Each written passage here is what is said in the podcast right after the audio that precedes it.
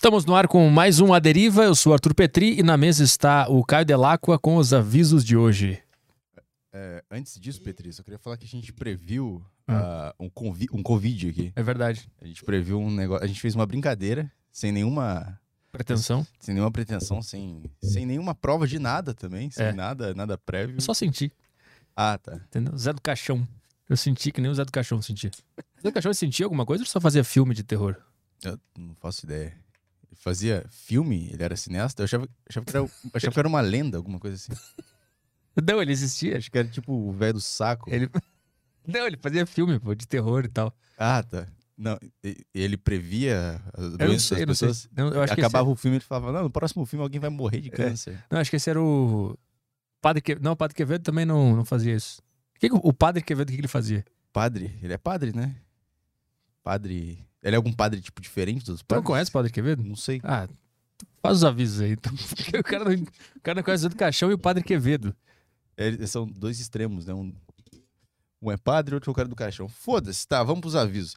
Galera, se vocês quiserem participar aqui da live hoje, é, tem várias opções aqui. É Saco Cheio TV, você pode entrar lá. Tem, tem um grupo lá dos assinantes para você mandar as perguntas, o grupo dos assinantes da Saco Cheio TV. E também não é só isso, lá também tem podcasts exclusivos lá para você ouvir, que você pode ouvir no seu celular pelo aplicativo de podcast, que são podcasts pagos, mas são muito fodas lá. Certo, Petri? É, não, acho, não recomendo divulgar na deriva esse, esses programas. O bom de falar é que é agora que os caras vão, vão É. atrás. Mas Não é muito bom você que tá aqui ir atrás desses, desses programas aí. Bom, então não, não vá, só assine ter Participar as- do grupo, isso. participar do grupo e mandar as mensagens, porque as mensagens do Telegram são as, as primeiras que a gente lê aqui. E também tem flowpodcast.com.br, que é a plataforma do Flow que tá cada vez ficando mais foda. Daqui a um tempo vai estar muito foda, cara, pra você mandar as mensagens lá. Você pode mandar é, mensagens de texto, de áudio, de vídeo, de um monte de coisa e participar aqui, mandar as perguntas pro convidado. Também é lá onde você consegue os emblemas do- de- dos programas, não só do Aderiva, mas também dos outros programas. Também estamos ao vivo no site Roxo e no YouTube. No YouTube você pode mandar seus super bagos pra gente aqui, que a gente vai ler os seus super bagos. E se você mandar uma pergunta legal, uma pergunta boa, sem pagar nada, eu também reservo aqui pra gente fazer pro convidado. Isso aí, Pedro. Então vamos apresentar o convidado e mostrar o emblema dele, né? O convidado de hoje é o Luará Fernandes e esse é o emblema dele. E ele tava falando que o cara deu uma exagerada. Tu não é desse tamanho, aí. Não. mas tu consegue levantar esse peso que eu já vi. Também não. Não, tu consegue levantar mais que isso. Eu já vi. O cara levanta um trator na academia lá. Qual é o código do emblema dele? Código do emblema é com acento no A. Isso. Luará com acento no A. Mas é Luará com acento no A ou só Luará? É com acento no A. É Luará com, acento, acento no no A A. ou É, só é, com acento no A? Com acento no A. Tá Esse é o código. Tá aparecendo na tela aí. É com acento no A. Ah, entendi. É, É, com foi- acento no A. Até aí onde, é, é onde foi minha criatividade pra fazer o, o código Gostei, engraçadão Caio. do programa. Ô, valeu, obrigado. Porque muita gente pergunta se tem acento no alto. Eu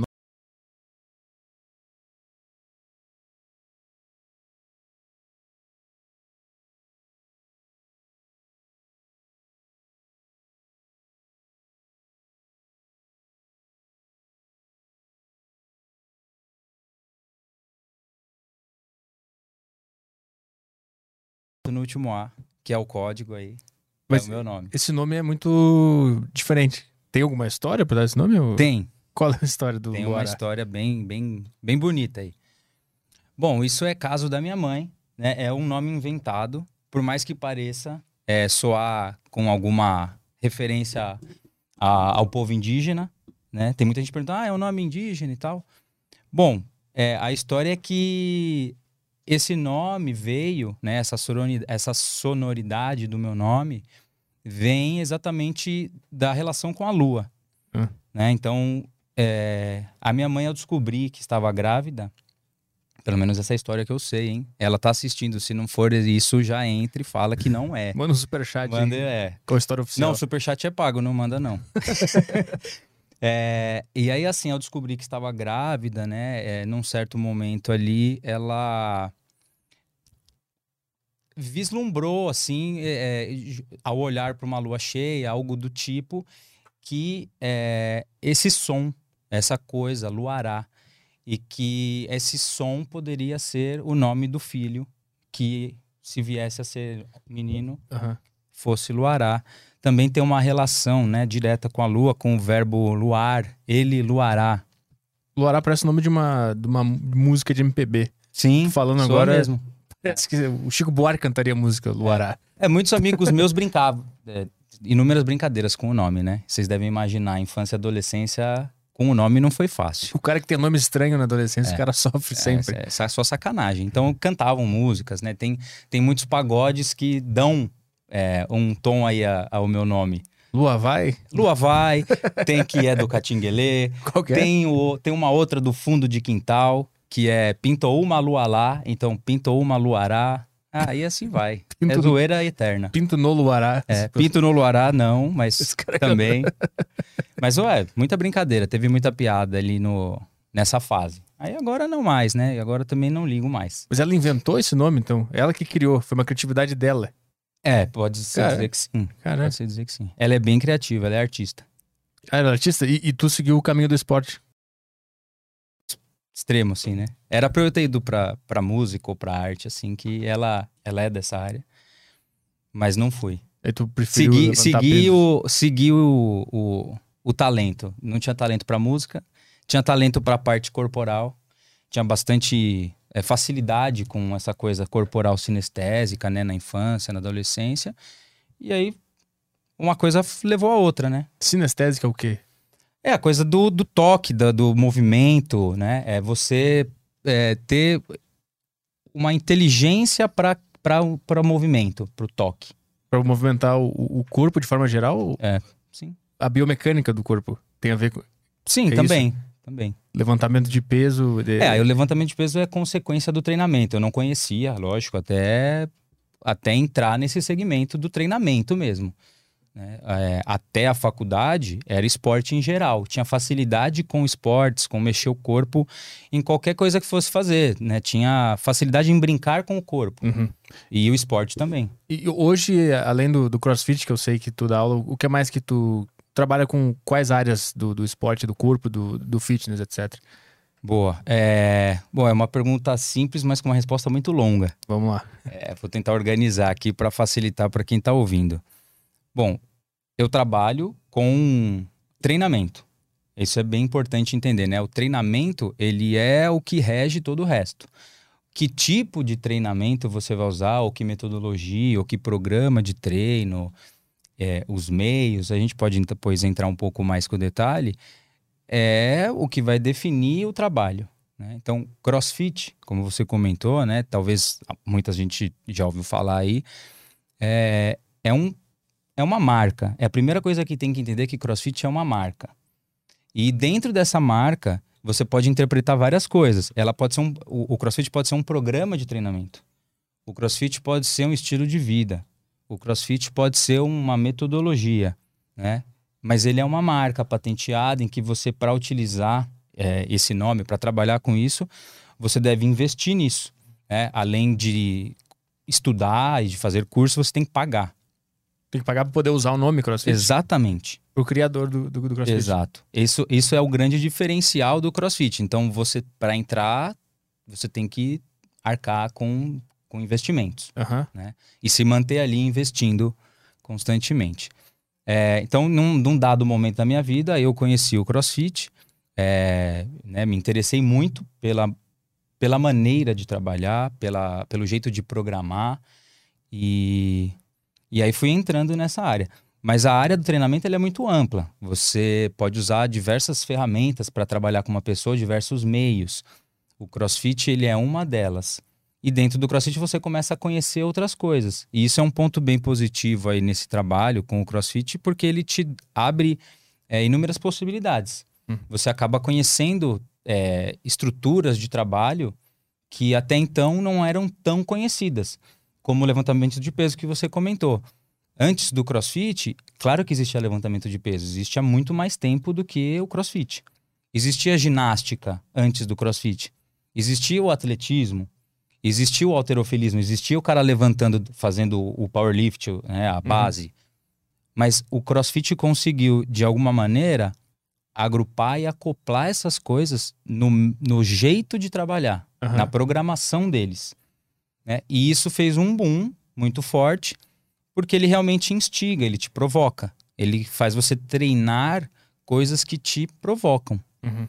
Né? E, e sempre trocando ali informações, não fica repetitivo. Uhum. Isso é uma coisa que atrai muito o público para treinar com essa metodologia, né? Com esse tipo de programa. Mas por que, que tu acha que tem tanto preconceito com crossfit? Preconceito é uma forma de falar, mas tem muita gente que, que zoa bastante. Sim. Virou, virou um estigma, assim. Ah, tu faz É. crossfit? E aí tu vai ver, na verdade, o crossfit é um puta esporte difícil pra caralho de conseguir fazer. Verdade. Ele é um esporte também, é, como você colocou. Então, além de tudo isso, ele pode ser um esporte. Que Muito difícil de, de se praticar, mas muito democrático. É, você pratica, certo? É power- já praticou powerlift, certo, Arthur? Uhum. Você levanta peso. É difícil fazer um deadlift, não é? Pra caralho. Mas você faz um deadlift e para. É difícil fazer um agachamento, um, um agacho por trás, um, um back squat Uhum. pesado, mas você faz e para. Quando você tem que juntar coisas de é, elementos diferentes, distintos, numa mesma sessão, isso aumenta muito a dificuldade de você executar. Mas isso permite com que várias, várias pessoas e vários tipos de pessoas possam praticar. Né? Biotipos diferentes, interesses diferentes. É, a, a verdade é que você está ali para se desafiar a fazer um movimento novo ou um movimento diferente daquilo que você está habituado. E aí, quando você começa a treinar e se habitua com todos aqueles elementos que envolvem o peso, envolve o corpo, né, envolve, que é a ginástica, enfim, vários segmentos de treinamento, você acaba democratizando, porque eu posso ir bem numa coisa, mal na outra, mais ou menos numa, eu vou equilibrando. Né? Uma pessoa só muito boa numa coisa, só um corredor, o cara é- faz maratona, ele é muito bom corredor. Se eu for correr com ele, não vai dar em nada, não vou conseguir nunca competir com ele. Mas se a gente juntar elementos, aí eu coloco uma corrida, um deadlift e um movimento com o peso corporal. Uhum. Democratiza, entendeu? Tu... Isso atraiu muito as pessoas, esse tipo de treinamento, esse Sim. mix, que a gente pode chamar de treinamento multimodal. Você pega vários estilos, várias modalidades e coloca dentro de uma sessão de treinamento. Uhum. O desafio foi o que mais fez as pessoas se interessarem pelo crossfit, né? O... Sim, a ver os vídeos e saber quão difícil aquilo ali é. É, eu acho, é difícil isso, né? É, eu não, não vi pesquisa ainda que é, foi atrás de saber os motivos reais de, cá, de uma grande parcela dos praticantes do porquê tá ali. Uhum. Aí, lógico, quando você faz uma, uma pesquisa ali indireta com os seus alunos, é a motivação. Ah, tem, é, me desafia a fazer uma coisa nova, eu aprendo coisas diferentes, cada dia é um treino diferente. Tem muito isso, cada dia é um treino diferente. E esse ser um treino diferente é muito mal interpretado é, por quem tá fora, claro. Né? A pessoa não é obrigada a saber o porquê é diferente. Não é uma coisa aleatória que você seleciona no dia, deixa eu ver o que eu vou fazer, shuffle e é isso. Uhum. Não. É uma programação, existe sempre por trás. Por isso eu falei, o CrossFit ele conseguiu acoplar coisas, ele não criou o jeito de programar. Existe sempre um trabalho intelectual por trás para criar a estrutura do treino. Né? Então, assim, por que, que a gente vai fazer esse exercício hoje? Tem um porquê, tá numa fase X. E por que, que eu tenho que fazer tanto, tanto, tanto disso, tantas vezes esse movimento? Porque a gente está visando tal característica. Por que, que eu tenho que pegar esse peso? Porque você já fez esse e agora você vai subir um patamar. Né? Tem uma lógica por trás, que é a periodização e a programação de trabalho. Aham. Mas voltando um pouco do que você falou, por que tem o preconceito em relação à, à parte negativa do CrossFit? Ou desse tipo de trabalho, né? É, principalmente porque falou-se de muitas lesões, né? Uhum. Quando deu um boom, pensa, não existia esse tipo de trabalho tão é, popular assim.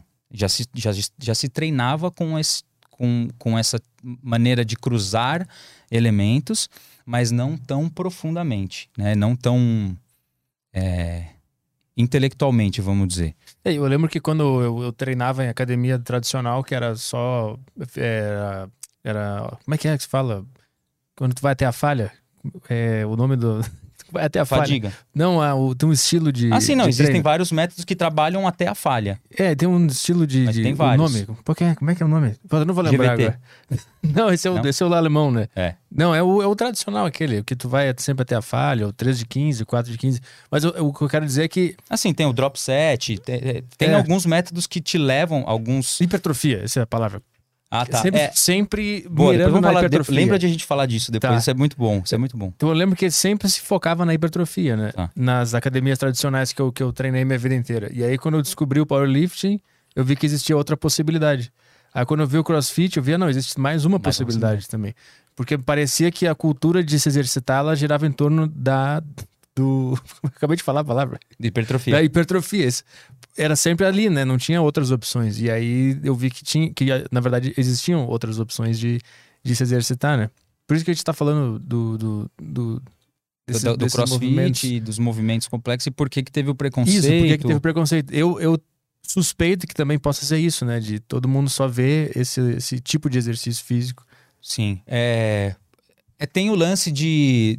É, Você cria um parâmetro, você cria um estilo, né? O crossfit é, tem um estilo. A maioria das pessoas que praticam é, se encaixam nesse estilo.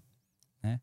E quando você entra né, num- numa nova realidade, numa academia, né, geralmente chamada de box, né, nessa característica aí que a gente está falando, ou você se sente pertencente, você se sente parte daquilo, ou você se sente totalmente acuado, né? E uma das coisas que atraiu no começo as pessoas no CrossFit é isso, você se sentir pertencente, porque é, não tem aquele aquele estigma da academia convencional, lotado de espelho, todo mundo se olhando, todo mundo no seu mundo fechado, é, meio que exibindo o corpo, vamos dizer assim, porque o CrossFit também tem isso, mas o que tirou as pessoas da academia convencional e levou para para essa etapa de sair um pouco da academia foi muito por isso. Eu me, oh, eu me sinto melhor aqui, um pouco mais atraído a isso. Só que aí você começa a treinar.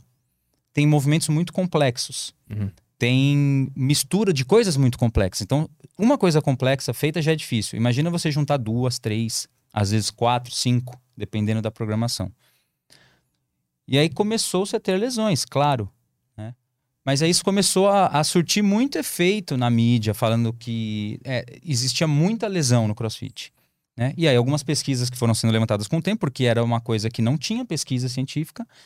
É, o treinamento ele é baseado em empirismo, né? Então, quando você treinava na década de 50, 40, puxar ferro, não tinha pesquisa assim, ó, realmente, se você fizer agora o intervalo de X tempo, é característica de tal força. Não tinha. Até eles são os precursores de ter uma pesquisa. Uhum. E aí começou a ter pesquisa para esse mundo de treino. Tem uma nova abordagem. O CrossFit tá subindo, tá subindo. E aí foi se avaliando com os praticantes onde era o maior índice de lesão. Legal, tem uns pontos específicos. E aí vamos comparar com outras modalidades. Futebol, rugby, vôlei, enfim, inúmeras modalidades esportivas. E aí percebeu-se que o número de lesão proporcional era menor do que nas outras modalidades. Uhum. Mas porque tinha muita gente fazendo naquele momento, aparentou que era muito grande o número de lesões. Mas, é- mas era menor também que outros exercícios envolvendo peso? É, então, os movimentos, é, é, é, os movimentos que exigem um levantamento do peso externo, a carga externa, é, eles são os que menos vão gerar lesão quando você coloca peso. Hum. Eles geram mais lesão quando você tira um pouco de peso e faz muitas vezes a mesma coisa. É mais difícil você se machucar fazendo muitas vezes a mesma coisa do que fazendo pouquíssimo daquela coisa. Certo? Se eu for levantar um peso do chão muito grande, eu vou ter que realmente reorganizar meu corpo, fazer muita força e fazer aquele movimento. É muito difícil você se machucar naquele momento. Porque tu vai fazer um ou dois. uma, duas E o seu corpo está muito mais concentrado para aquilo. Aham.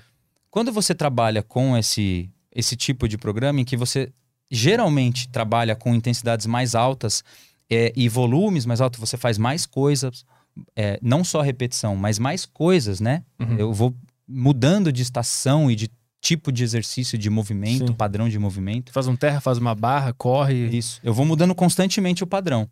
Eu tenho que estar realmente muito organizado para fazer aquilo, né? É difícil. E se você não for uma pessoa com um histórico, um background de treinamento bom, é mais fácil você se machucar. Uhum. E aí entra o quê? A supervisão. Tem que ter alguém responsável e bom no que está fazendo. Uhum. Para observar aquilo e ver o que é bom e o que não é bom para os seus alunos, para quem está treinando, e a própria programação. É. A exigência da programação diz muito do que vai acontecer na aula. E aí você tem que saber que dentro dessa aula, que foi criada para um todo, tem que ter uma distribuição. É heterogêneo o grupo. Uhum. Tem uma pessoa que treina, uma que não treina, uma que começou ontem, uma que começou há 10 anos, uma mais velha, uma mais nova, homem, mulher. Isso, Então, isso muda muito. quando eu via, antigamente, quando eu via vídeo de crossfit, quando eu treinava na academia normal, eu via vídeo de crossfit, eu via gente reagindo a- aos, às competições de crossfit e treinos de crossfit. E eles mostravam, assim, que tinha movimentos que estavam muito errados mesmo, assim. Eu lembro que um dos que, que Sim. mais criticavam, assim, era a barra fixa. Que é o butterfly, né? Butterfly é uma técnica utilizada. E aí eles mostravam, assim, que meio que tava tudo errado e que aquilo ali podia gerar uma lesão. Mostrava o agachamento errado. E aí, quando eu comecei a treinar nessa academia que eu tô agora, que é onde tu dá aula, eu percebi que lá, tu principalmente, tu foca muito na mobilidade e em fazer direitinho o, o movimento e não deixar o joelho entrar e, e deixar tudo, tudo em ordem, assim. No CrossFit, de forma geral, é- essa é uma crítica válida? Foi negligenciado um pouco a forma de se fazer os exercícios? Falando do CrossFit de forma geral, não da tua, do teu método. Tu, tu, tu acha que é, uma, que é válido isso? Ó, eu, eu acredito que existe bastante negligência, mas essa negligência muitas vezes se dá pela ignorância. Uhum. É, o que eu quero dizer com isso, não quero ser agressivo com quem treina, com, com quem, se tiver algum professor assistindo, é que a gente, né, como professor, é responsável. Você tem que ter isso claro.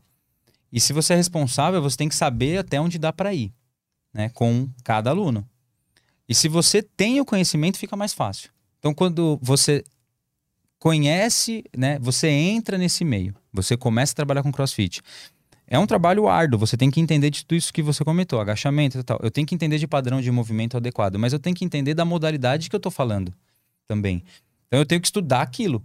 Porque simplesmente, ah, eu faço um terra. Mas você tem que entender o que é o terra, você tem que estudar ele. E aí você tem que praticá-lo. E aí você vai entender as fases, como abordar um aluno que não consegue fazer. Uhum. Qual é o, o porquê ele não consegue fazer adequadamente. Né? Isso, é um, isso é um ponto importante. É, eu acho que existe muita gente que se empolgou, porque realmente é empolgante trabalhar com isso. É, principalmente quando surgiu, né? Ele começou a crescer muito rápido, começou a ter um- muitos afiliados, né? Como eu falei, você paga e tal, você se afilia e aí você entra nesse mercado. Começou a a surgir, né? Muitos, muitas academias. E é um jeito de você sair daquela mesmice que era o mundo do treinamento. Pra, eu falo por mim, né? Eu trabalhei muito antes do CrossFit, eu trabalhei muitos anos antes do CrossFit com academia convencional, com trabalho de força em academia. Uhum. Então eu estava fechado naquele mundo. O meio de treino de- da musculação com vários métodos, mas é um meio. Eu tô na musculação. Eu não posso sair dali. Né? Eu tenho uma academia, o que, que eu tenho para usar? Aparelhos, esteira e tal. E aí isso foi me gerando um certo incômodo. Até você ir atrás e conhecer uma outra maneira de trabalhar. Quando surgiu. Então começou a, a fazer isso nas pessoas. Os professores viram uma nova maneira de trabalhar muito mais empolgante. O, que, o que te deixava ter entediado na, na musculação tradicional? É o que to, é, é- é a mesma sensação que eu tinha é a que o aluno tem. O aluno que está na academia, ele sente que ele está fazendo sempre a mesma coisa, não sai do lugar, Aham. né? E aquilo começava a me, ente- me entediar. Apesar de eu gostar muito de musculação, o meio de trabalho começou a me cansar, né? Por não também poder não poder explorar outras coisas. Ficar fechado, Uhum. né? E aí você queria fazer outras coisas, não dava. Eu lembro que na academia que eu treinava, eu descobri terra por conta própria, pesquisando no YouTube. E aí eu perguntei pro meu instrutor se eu podia fazer terra. Ele falou: não, não precisa, terra não precisa. Ele falou pra mim, eu lembro disso, foi 2010, eu Sim. acho. Ele E- falou: não precisa fazer terra. E se eu te falar que isso é válido até hoje, essa é, essa linguagem distorcida dentro da área, né, da, da, da, da educação física, indo para o segmento do treinamento, Uhum. da preparação física, enfim. É, o alicerce é o treinamento desportivo, para quem trabalha com treino, né? Tem uma base muito antiga. E aí você entendendo isso, fica mais fácil de você caminhar nesse segmento, nas diretrizes. Eu vou seguir isso ou vou seguir aquilo, mas existe uma base por trás. E você negligenciar os, os levantamentos básicos, levan- é, negligenciar os exercícios que te que extrapolam o aparelho, o aparelho foi criado muito depois de você Sim. se mexer, Uhum. certo? Então eu já treinei, você já treinava muito antes, o, o ser humano já treinava muito antes. E aí criou seu aparelho. Então é que- em algum momento da história é uma convenção, ó, academia é mais legal. Provavelmente é dinheiro isso, é business. Então estar na academia foi muito mais rentável para os que geram essa, essa possibilidade de treinar. Uhum. E aí a gente entrou no segmento, né? O, o professor de educação física começou a treinar lá. E aí ele aprende isso. Eu também muitas vezes falei coisas que hoje eu não falaria lá. E esse é o processo. Hoje eu dou aula de um jeito que provavelmente em 2010, quando eu comecei a trabalhar com CrossFit, eu não, com certeza, tenho certeza que a minha aula era muito pior do que é hoje. Eu, le- eu Você lembro tem que ter essa noção, né? o, o agachamento. O agachamento, não, não, na academia que eu fazia, não tinha agachamento livre. Era no Smith e era 90 graus. Não pode passar. Não pode agachar até o fundo. Nossa, eu falei isso uma vez na minha vida também. Mas que bom que faz muito mais que 10 anos. Em 2010. Não, foi antes. E, e tem aquele que o, que o joelho também não pode passar da, da, É. da ponta do pé, né? Então, é, eu vou ser bem sincero, eu não sei por que se criou isso, em que momento foi e o porquê, né? Mas dá para desmistificar isso. É, é muito simples. O porquê que isso não pode ser verdade. Quando você vai se movimentar, o seu corpo ele tem dobras, ele é feito para dobrar. Você consegue dobrar o seu joelho, certo? Uhum. Quando você é pequeno, você fica de cócoras e você agacha. Com certeza, numa amplitude muito maior do que 90 graus, do que parar antes dos 90 graus. Então, essa explicação da funcionalidade é exatamente essa. Você tem que conseguir mexer o seu corpo o melhor possível. Uhum. Se você tem restrições, aí é um outro, é um outro ponto. Precisa fazer um tratamento, teve uma lesão. É, e outra, é, mecanicamente, é física. Se você parar num eixo de 90 graus, a pressão aqui é muito maior. Na ponta, né? É. Desse, desse, uhum, Então a eixo. patela vai sofrer muito mais. Por que, que eu vou parar em 90 graus? Qual é Uhum. a explicação, né? Falavam-se que não era saudável para o joelho, ao contrário. Uhum. Pico de pressão vai ser muito maior. Então passa. E quando tu usa passa- mais músculos. É, tu alivia, né? Quando Alivia e passa, usa mais alivia. músculos. Eu, eu lembro que era, esse é um, era um grande mito que rodava, e aí eu, eu pesquisava muito na internet sobre exercício É físico tal. muito louco isso. Aí eu descobri que dava pra agachar até o fundo. E aí eu, e Descobri que, dava, né? É. Posso agachar. que posso agachar até o fundo, não preciso fazer. E eu também lembro que eu trabalhei nessa academia específica que eu tô falando. Eu fiz educação física, eu fiz um mês de educação física e cancelei. Olha, essa- Eu cancelei, eu não consegui. Não gostou? Não, não consegui. Cancelei, mas aí nesse mês que eu, que eu fiz educação física, eu trabalhei numa academia. E aí eu passava lá o agachamento Smith, Sim. tinha reunião com a equipe. E você não estava errado. com a equipe Fazia de- parte daquilo, né? É, tinha reunião com a equipe dizendo, ó, não se Não- passa dos 90 graus, sempre passa para as pessoas ser os 90 graus e tal. E esse é um outro ponto que me afastou da academia. É, tem muito isso. Isso é legal. Você reúne equipe para tentar falar a mesma língua. Né? Não dá para eu falar isso e Uhum. o cara do meu lado fala assim: ó, o que ele falou tá errado, tem que parar em 90. Sim, claro. claro. Existe, né, essa contradição, mas é legal. As- as- a equipe se reúne, né, o gerente e tal, e fala: ó, vamos falar a mesma língua. Como é que faz isso aqui? Quando você abordar o aluno para pôr nesse aparelho, como é que é? E aí faz faça um grupo de estudo ali. Então isso acontece muito. E aí fala: você tem que, quando chegar nesse aparelho, trabalhar desse jeito. E aí você questiona. Se você é questionador, você questiona. E se você estudou um pouquinho, você fala, mas não é, não é isso, né? Eu vi de, um outro, de uma outra maneira. E aí isso não é bem-vindo. E aí, e Talvez aí- na maioria dos lugares, não só na academia, né? Que Você na- na questionar um padrão, mas Sim. não é isso. Aham. Pelo menos não é assim que eu vi, que eu estudei ali. Que que, que, que você acha de a gente fazer desse outro jeito? Isso não é bom. Eu lembro de outro exercício também que passavam na academia tradicional, que era o supino com o pé em cima, assim, na, no apoiozinho aquele. Pô, essa doeu. Mas isso, muita gente ainda treina assim, né? Até hoje. Até eu descobri que tem que deixar o pé no chão e tem que empurrar o chão com o pé na hora do supino. Putz, demorou um monte até eu, até eu descobrir isso.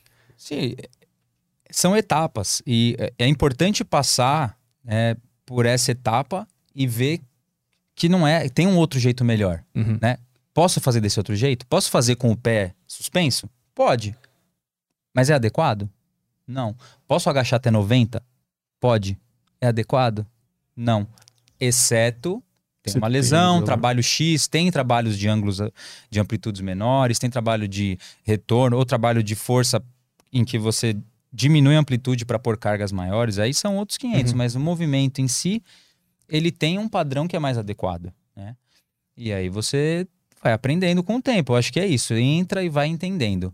Você não pode ficar fechado para sempre falando a mesma coisa e, e não evoluir com o que vai aparecendo. Vai aparecendo coisa, e vai aparecendo pesquisa, e vai aparecendo gente que questiona e fala: ó, isso aqui é, é diferente, ó, tenta assim, é melhor. E tu, tu treinava o- a musculação tradicional até, até, descobrir, até descobrir o crossfit, né? Isso. Aí tu descobriu o crossfit, como é que tu começou a trabalhar diretamente com o crossfit e conseguiu sair da academia tradicional? É, então, até 2010, né? Em 2001 para 2002, eu entrei numa entrei na- no mundo de academia de treinamento, né? Tava na faculdade ainda, e aí estágio, e aí comecei. E aí trabalhei até 2010 com academia, em várias academias. E aí numa dessas academias, antes do CrossFit, eu vivenciei, é, o, eu, eu observei pessoas treinando powerlift. Então foi o primeiro Hum. contato que eu tive com coisas fora da musculação. Né? vi, vi treino profissional de powerlift, assim, num clube que eu trabalhei. E aquilo me, assim, me instigou, a in- me deixou confuso um pouco. Uhum. De entender o porquê fazer daquele jeito. Era muito diferente, né? Quem já viu um treino de powerlifter é muito diferente, Sim. né? O jeito de lidar com o peso, o jeito de enfrentar o peso, o jeito de pegar peso, é tudo muito diferente. Até o, o aquecimento também, né? Tudo. É tudo muito diferente daquele padrão da musculação. É. E o cara, você vai falar que o cara não tá fazendo força? Não, força é só no aparelho. Aí me deixou meio, meio é, instigado. Aí continuei trabalhando na academia e aquilo foi me incomodando e queria ver e tal, coisas diferentes. E aí eu tinha alguns amigos por perto da, da área que eram muito também interessados, sempre estudando e tal, e aquilo foi me provocando. Estudar, estudar, estudar. Terminei a faculdade e aí um amigo chamou para um curso que ia ter no Brasil, um dos primeiros cursos no Brasil é, sobre o treinamento com kettlebell que é Hum. uma ferramenta, não sei se vocês conhecem, é uma bola de ferro russa, enfim, de origem russa, muito antiga, tem mais de 300 anos e, e, e- foi transformando-se num esporte, o kettlebell, né? É, e isso foi a o primeiro contato que eu tive com o CrossFit, porque o curso de kettlebell foi na sede da única academia que tinha naquela época no Brasil de CrossFit. Chamava Cross, existe ainda, mas mudou de endereço. CrossFit Brasil. Uhum. E aí, quando eu cheguei para fazer o curso com esse amigo, eu bati o olho numa coisa totalmente diferente que eu conhecia novamente, que tinha os pesos livres, que aí me lembrou a- Powerlift. o powerlift, mas com outras coisas que hoje são comuns você ver na, na academia: corda, bola, barra presa na parede, mas coisas que há 11 anos gerava estranheza. Uhum. Você fala, e, e não era uma coisa bonitinha, com layout, era rústico, sujo, né? Uma coisa que assim, eu vim para treinar. Uhum. Não tinha espelho algum, em lugar nenhum. E aí deu um choque. Eu falei, o que, que é isso? Eu vim para fazer um curso de kettlebell, mas tinha outras coisas. E aí fiz o curso de kettlebell e aí me interessei pelo espaço. O que, que é isso? Ah, isso é crossfit. Nunca tinha ouvido falar. E aí descobri que ia ter um curso dali uns dois, três meses de capacitação em crossfit que ia ser feito pelo dono da CrossFit Brasil, que é o que eles faziam antigamente. Os- a- quando foram abrindo box, todo mundo que abria box saía exatamente dessa capacitação que o Joel, que era o antigo dono dessa CrossFit Brasil, é, proporcionava. Uhum. Como ele era o único no Brasil, ele fazia capacitações. Isso não permitia você abrir uma CrossFit. Entendi. Te, te gerava a- a- o conhecimento para trabalhar com esse novo, esse novo jeito. de Podia dar, aula. não abrir uma academia. Você podia usar a- o estilo para dar aula particular, vamos dizer assim. Você não pode usar o nome, ó, eu sou Professor de crossfit. professor de crossfit ou Uhum. eu tenho uma crossfit. Para você fazer isso, aí é diretamente com a, a empresa internacional, Ah. que é norte-americana, né? Esse Joel foi o cara que trouxe crossfit pro Brasil? Exatamente. Ele foi o primeiro. Em 2009, ele trouxe crossfit para o Brasil. Ele. é, não, não vou contar a história dele, né? O que eu sei. Ele, ele morou no Canadá há um tempo.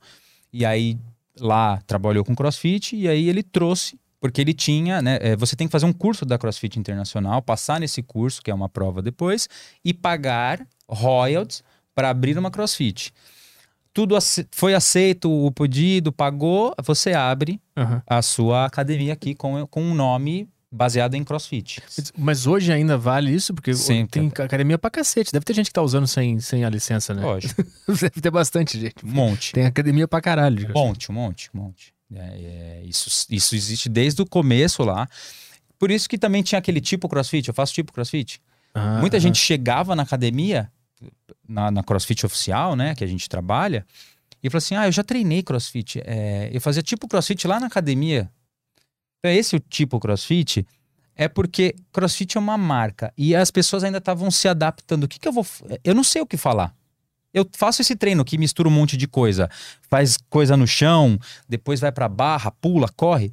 É um Isso é um tipo CrossFit. Mas o que, que é isso? Isso é um treinamento que mistura elementos. Aham. Né? É um multimodal. Uhum. Né? É um... E aí agora, como você faz esse treinamento? Aí é a programação, mas a junção das coisas, né? Que também já existia há um tempo atrás, né? Tem a- é, um grande professor brasileiro que é talvez o, o para mim o mais importante no Brasil, que é o professor Antônio, é, Antônio Carlos Gomes. Aí ele é referência no Brasil em treinamento desportivo, com futebol e tal. E ele já falava de cross-training, ele tem livros sobre isso, né? Que é o cruzamento de, de coisas no treinamento. Uhum. né? Então, existe uma premissa já é, anterior de treinamentos em que você cruza coisas. O jeito que o CrossFit fez, aí sim é, é muito válido o jeito que eles fizeram coisa esse única. cruzamento. É uma coisa única. Entendi. né? É uma Aham. coisa única. E aí o curso de kettlebell lá que tu fez? É, o curso Querobel a gente, eu fiz com um grupo que trouxe também essa. é, o jeito de trabalhar com Querobel, porque existem algumas maneiras, existem linhas né, de trabalho, e essa linha principal, que é uma linha do leste, né, então vem lá da, da, da Rússia, foi trazido pelo pessoal do Arte da Força, e a gente conheceu, fez o curso e descobriu que. que eu descobri que ia ter um curso de CrossFit, essa capacitação feita pelo, pelo Joel da CrossFit Brasil. E aí me inscrevi e fiz o curso. Aquilo foi o divisor de águas para mim. Uhum. Foi exatamente em 2010, né? Ele estava há uns seis meses, pouco, me- pouco mais de seis meses no Brasil e começou a, a treinar pessoas para conhecer a metodologia. E é isso que eu fiz. Então, tinham dois módulos, fiz o módulo 1, depois fiz o módulo 2, e aí aquilo foi cada vez me deixando com menos interesse em trabalhar dentro da academia convencional, da musculação Uhum. né? Uhum. Porque eu queria experimentar aquele novo jeito, com coisas mais livres, com coisas que eu podia misturar e que me desafiava muito, porque eu estava fechado na academia. E você trabalhar com peso livre é muito desafiador, Sim. né? Uhum. Comecei a aprender coisas que eu não sabia. Levantamento olímpico eu aprendi devido ao CrossFit. Então tem essa, a alavancagem de algumas coisas é devido ao CrossFit. Aham. Ele não inventou o levantamento olímpico, de peso olímpico, mas ele popularizou. Sim. E aí isso entra naquilo que você me falou do, do preconceito. Começou a se fazer levantamento olímpico diferente do que é feito na estrutura, num centro de treinamento de levantamento olímpico. Uhum. O levantador de peso olímpico, ele levanta o peso uma vez, duas. Ele trabalha com a especificidade de um movimento. No CrossFit começa a se trabalhar é, consistência, resistência, movimento, volume. Então começou a se criar uma certa rixa, assim, ah, mas eles estão deturpando isso daqui, isso aqui tá errado, não pode fazer levantamento olímpico assim. Ah, tinha rixa de, de LPO com Tinha, fazia-se muita piada. Só que eles perceberam que era besteira. Porque começou a aparecer quem, quem era do LPO, já estava há muito tempo lá e não era conhecido, começou a ser conhecido por uma grande parcela da sociedade por conta de estar praticando dentro da academia de CrossFit. Ah, o CrossFit fez o LPO ser conhecido. Popularizou. E aí o- né? É, Por exemplo, você conhe... popularizou, sim, sim, ninguém claro. conhecia a Snatch em 2010. Aham, Você vai falar, você conhece Snatch? Mentira. Quem conhecia é quem treinava específico. uhum. né? Hoje você fala Snatch, o cara sabe o que é arranco, arremesso, né? Depende do, do- da linguagem. Aí, consequentemente, as pessoas que faziam LPO se tornaram também conhecidas pro público.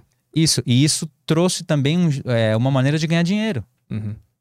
Foi se criando negócios paralelos ao CrossFit. Muita gente ganhou dinheiro com CrossFit. Muita gente está perdendo agora, mas muita gente ganhou dinheiro com CrossFit. Por quê? Você quer treinar CrossFit, você tem que saber ginástica. Você tem que saber levantamento de peso olímpico. Você tem que saber powerlift. Você tem que saber correr. Você tem que saber remar. Quiçá nadar, dependendo de onde você... Se você estiver treinando para competição. Tem que saber pedalar. Ele vai acoplando muitos, muitos, muitas modalidades. Uhum. E é- você quer saber a LPO? Então, o fulano, ele é especialista nisso. Ele vai dar uma, uma clínica ou um curso. Ou ele vai vir aqui trabalhar com isso. Só que aí é uma coisa à parte. Uhum. E aí começou a fazer isso. Muito box começou a inserir programas a, a paralelos de treinamento, que é muito adequado. Pra você aprender melhor o LPO, você tem que fazer LPO. Para você aprender melhor ginástica, tem que fazer ginástica. né? Não dá para aprender LPO fazendo outra coisa. E aí você junta na aula dentro da classe de CrossFit. O CrossFit faz o cara se tornar, assim, obviamente, ele não vai ser um super atleta, mas ele se torna um, um cara completo no físico dele, né? Ele, ele, ele tem o fôlego. Atleticamente falando, Isso, espírito isso. atlético, sim. É. É. É, muito difícil você ter alguém que treina ou uma coisa separada, o mesmo nível de condicionamento. Vamos dizer condicionamento. Um levantamento, um levantador de peso profissional vai levantar mais peso do que um atleta de CrossFit profissional. Sim, porque ele tá Mas- sendo especializado num, ele é num- especialista. Uhum. Um powerlifter vai fazer um deadlift muito mais pesado que um atleta de crossfit. Mas, no geral, esse cara que treina tudo, o mix, estamos falando de atleta, certo? Atleta, ele vai ser um dos caras, um, um, mulher, um, um ser humano mais condicionado. Uhum. Eu digo pro cidadão normal, assim, que, que gosta de treinar, de ir na academia. Eu, eu vejo crossfit, o pessoal treinando. Não treino porque eu tô com o joelho cagado aqui, mas eu queria muito fazer porque eu, eu, eu vejo o cara correndo, eu vejo o cara levantando peso, eu vejo o cara fazendo barra fixa, eu vejo o cara alongando direitinho, fazendo Sim. um puta aquecimento de mobilidade e tal. Eu vejo, cara, se eu fizer isso aqui, eu, eu vou usar o meu corpo inteiro do jeito que ele devia estar sendo usado nesse mundo, né? Que, Sim. que não é parado ou Exato. fazendo só um tipo de movimento, né? Você me lembrou o meu irmão. Ele, a gente já até comentei com você, ele faz powerlifting, né? É, treina para competição mesmo, profissional e tal. E fala exatamente isso, assim, é, meu, eu vou tentar fazer o meu corpo ser o melhor que pode, né? Eu não preciso fazer crossfit. Mas dentro do que eu vou fazer, eu quero que o meu corpo seja tenha a resposta mais adequada e mais legal para eu fazer um monte de outras coisas. Uhum. É a transferência. Eu quero ficar forte. Por que, que você quer ficar forte? Porque ficar forte me faz ter condição de fazer tudo. Mulheres. Pessoal que quer ficar forte Pode ser? ter mulheres. Também, né? É isso. Exato. É, no fundo falam, né? Que no fundo, da- se você for lá profundo, tudo que você for fazer é baseado em sexo. É Não precisa ser mulher. Não sei o que você quer, mas é exatamente, sexo, exatamente, exatamente. né? Ou é a sua mulher, ou é a sua namorada, ou é o cara, ou é qualquer coisa, ou é todo sim, mundo, sim. né? Mas é isso, no fundo é, É, sexo. é isso que o pessoal quer. É isso que o pessoal quer. Então, assim, por que ficar forte? Porque é realmente a, é a melhor maneira de você tratar o seu corpo. Você vai prevenir um monte de coisa, né? Um monte de doença. É, e aí, isso é uma das premissas desse, do, do fitness. É a- não é só a, é a ausência de doença, mas é estar condicionado a qualquer coisa. Uhum. É, e aí isso te leva a se alimentar melhor. Você fica preocupado. Puta, eu tô cagando, né? Tô três dias bebendo, sexta, sábado, domingo, que nem um louco. Aí vai treinar segunda, não consegue treinar direito. Aí terça, quarta recupera, quinta já sai. Sim, sim. Aí o cara que entra nesse treino começa a falar: opa, eu vou falar não na quinta. Uhum. Aí ele já fala não na sexta também. Aí ele já começa a fazer uma, uma, um acompanhamento nutricional. Então, assim, uma coisa leva a outra. Uhum. Você começa a se preocupar. Vai estimulando o cara a dar, uma segurada. Eu lembro que Vai quando eu, estimulando muito. quando eu treinava powerlift, só powerlift, quando eu tava, quando eu tava com problema no joelho, tava treinando pra valer mesmo, eu lembro que eu, qualquer coisa eu já tava sem fôlego.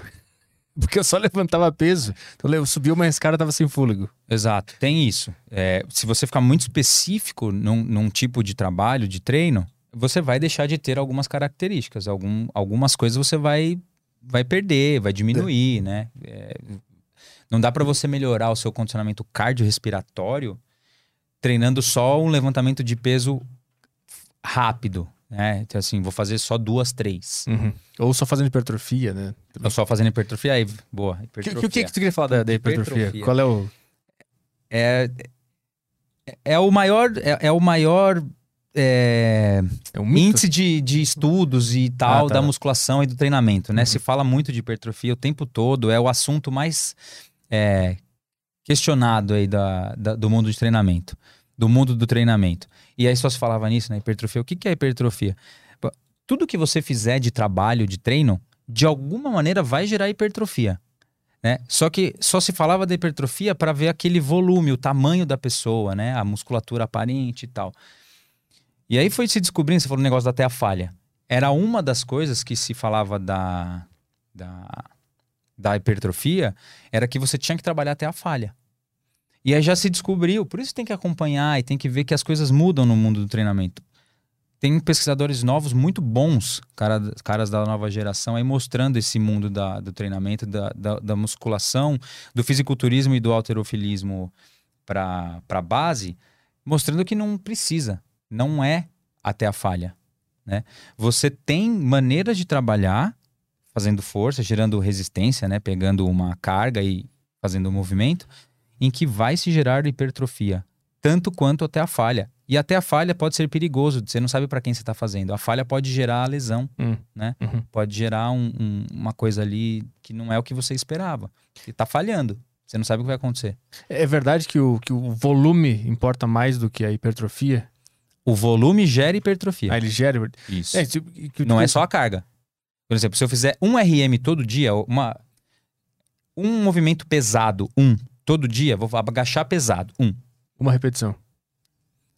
É menos provável que você gere hipertrofia, essa hipertrofia, tá? Estamos falando de aparentar musculatura, Aham. essa hipertrofia, do que você fazer mais repetições da mesma coisa em coisas variadas. Para ficar fácil, né? Supino. Faço supino na máquina, depois supino inclinado, depois pullover. Entendeu? Aham. Isso é mais provável que gere hipertrofia, essa hipertrofia, do que você fazer pouca repetição com muita carga. Mas qual é o ponto de equilíbrio aí? Porque esse é chato. de- Eu lembro que uma das coisas que me deixava muito chateado na academia era ter que fazer era, tipo quatro coisas. Séries acima de seis repetições é muito chato. Esse não é? Era muito chato. Mas o que era chato era ter que fazer o supino, depois ter que fazer o pullover, depois fazer um apoio, depois ter que fazer o, o voador, Sim. fazer o, o- aquele outro que fazia assim. E eu queria, eu queria só chegar lá e fazer um supino. Era só isso que eu queria fazer. E aí eu descobri o 5x5. Aí, aí, eu, aí eu- e o meu peito ficou, cresceu da mesma maneira. Qual é o ponto de equilíbrio nessa história toda? existe, existe uma base, certo? Mas isso pode ser individualizado. Para hipertrofia, eles vão va- vai tendo um cálculo semanal e mensal para você ter o quanto você está fazendo daquilo, certo? Isso é importante. Eu tenho que ter um número mínimo, existe um número mínimo que é você você tem que saber quantas séries você vai fazer, quantos exercícios e quanto de peso vai ser colocado. Existe um número mínimo semanal para atingir a hipertrofia. Você tem que ter tantos movimentos daquele grupamento semanal Uhum. mínimo para fazer. Né? Então, por exemplo, é, o mínimo que você tem que ter por grupamento é 40 movimentos. Então, se você parar para pensar, se você fizer quatro séries de 10 da mesma coisa, já deu 40 Uhum. certo? Mas e se eu fizer duas séries de 10 de um e duas séries de 10 do outro? É mais interessante. Uhum. Você variou. E aí entra um outro princípio de treinamento, a variabilidade. Se você fizer sempre só o supino igual o mesmo supino, você está fadado a ficar fixo num tipo de movimento. Uhum. Você vai estar preso a ele. Se você precisar variar, talvez você não tenha a capacidade de fazer bem feito aquilo. A Mas, é, tarefa. mas é importante variar É, também. é um princípio de treinamento. Está Ah. dentro da fisiologia. Existem princí- princípios de treinamento. Né? E a variabilidade do exercício é um. Então eu tô fazendo errado, eu faço só supino reto. É, não é bom. O que, que eu tenho que fazer? a não ser que você seja um basista, levantador pra, é, profissional, um powerlifter. Aí você tem que fazer supino sempre. Mas Depende do que tu quer, então. Esse, esse é o lance. Depende do, do- Exato, depende do que você quer para saber que meio de trabalho eu vou usar, para saber quais métodos serão utilizados. Eu- Por isso que não pode ficar fechado. Uhum. Existe o melhor método? Não. Existe o melhor método para aquilo. Ah, então. Se você esse- quer um basismo, Aham. adianta treinar crossfit? Basismo é o, É o powerlifter. powerlift. Aham. Vai melhorar o seu, o seu. Se eu fizer crossfit específico, para ser atleta de powerlift, adianta fazer crossfit? É que tem um elemento aí que é a estética, né? Não, que, é o, sim. que é o elemento que eu acho que mais importa para as pessoas quando elas entram na, na aí, musculação, qualquer, né? aí qualquer treino que tenha dificuldade vai te ajudar. não precisa necessariamente ser o da musculação tradicional. Qual- qual- qualquer treino. Porque vai ser baseado muito no que eu falei, no quanto você está fazendo daquilo. E antes disso é alimentação. Alimentação antes é, é disso, de principal. tudo, a base é alimentação. Porque o que, que eu vejo que é o pessoal que faz crossfit tem o corpo muito definido e, e no- tá tudo no lugar ali certinho, tanto quanto um cara que Os faz, atletas, a, faz a né? musculação. É, o, assim, não sei, só atletas, tem, o- tem o pessoal que. Lembra Não, daquele. sim, quem, se- quem- quem- quem entra pra valer, quem entra pra valer, o corpo realmente fica muito diferente, né? É, do que você do que você estava antes, né? Muda muito. Porque tem muito estímulo, que é o que eu falei do volume. Olha quanta coisa é feita numa sessão de treino do multimodal, do fitness funcional, crossfit, qualquer nomenclatura dessa. Lembrando que crossfit é uma marca. É, é muito volume. Então isso gera hipertrofia. Uhum. Por isso que você vê aqueles corpos rasgados, com um volume legal e tal.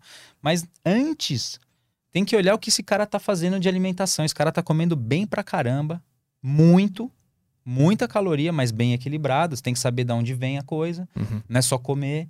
Então é muito individual. Tem que ter individualidade, né? O treino é geral, mas tem que ter individualidade. E a alimentação é isso. Como- É o quanto você precisa. Como é que tu organiza a, a tua alimentação? Eu como. Mas tu, tu calcula a caloria? Não, como. Com- Gosto de comer. Comida. Não calcula nada. Não sabe quantas calorias tu come por dia, por exemplo? Não.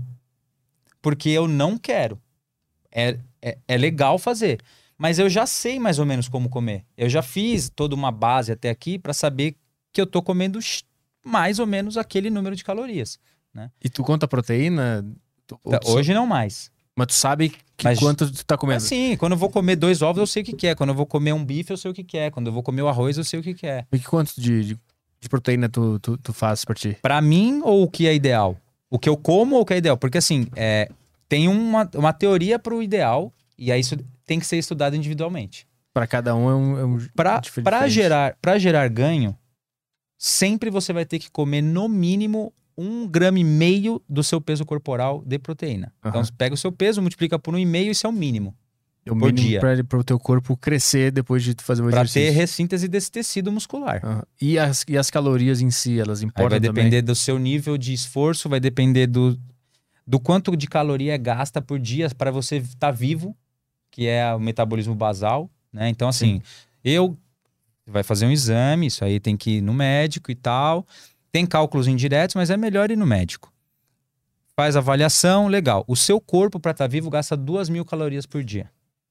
Então significa assim, se eu quero aumentar peso, eu gasto duas mil para estar vivo. Aí eu faço o treino, mais mil. Tô exagerando, mas mais mil. São três mil por dia. Se eu quero aumentar, eu tenho que comer mais que três mil calorias. Uhum. Todos os dias. Aí esse cálculo é com um profissional. Você tem que ir em profissionais que são de cada segmento.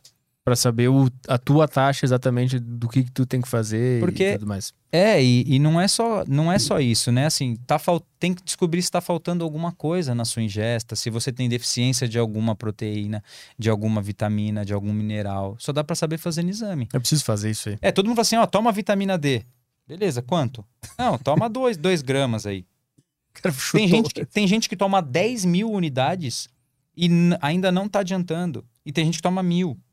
Então, assim, é muito individual. Tem que saber quem é a pessoa, tem que saber o quanto o organismo precisa, o quanto o organismo gasta. É, tudo isso é muito, é muito individual. E aí, quanto mais profundo, melhor vão ser os seus resultados, Uhum. né? Tu, tu que é um É cara. objetivo. Tu é um cara que dá aula pra vários tipos de pessoas, né? Lá, lá no, Sim, lá no. CrossFit, que é o Diové. Tu também dá personal, né? Sim. Tu faz outros tipos de, de treinos também. Qual é a, a, a maior, a maior, o maior limitante que as pessoas se autocolocam que tu percebe na hora de, de treinar alguém, seja no grupo ou individualmente? Que que, qual é a, a principal dificuldade que tu vê que a pessoa tem em relação a ela mesma na hora de evoluir no exercício ali? Em geral, nos alunos, assim. É, é insegurança? É falta de confiança que a pessoa pode fazer aquilo? Tu já identificou na tua história como professor? Tem, é, tem um, um pouco do medo, o medo de realizar uma tarefa. É, então, quando é com peso, tem medo do peso machucar. Quando é ginástico, exercícios com peso corporal, é, tem muita inversão, né? Você virar ou você se pendurar. Esse medo de se machucar é, é muito, muito claro isso no começo. E a maioria das pessoas não está pronta para realmente se desafiar. A gente não foi também. A gente não tem uma base no Brasil para trabalho de esforço, treino.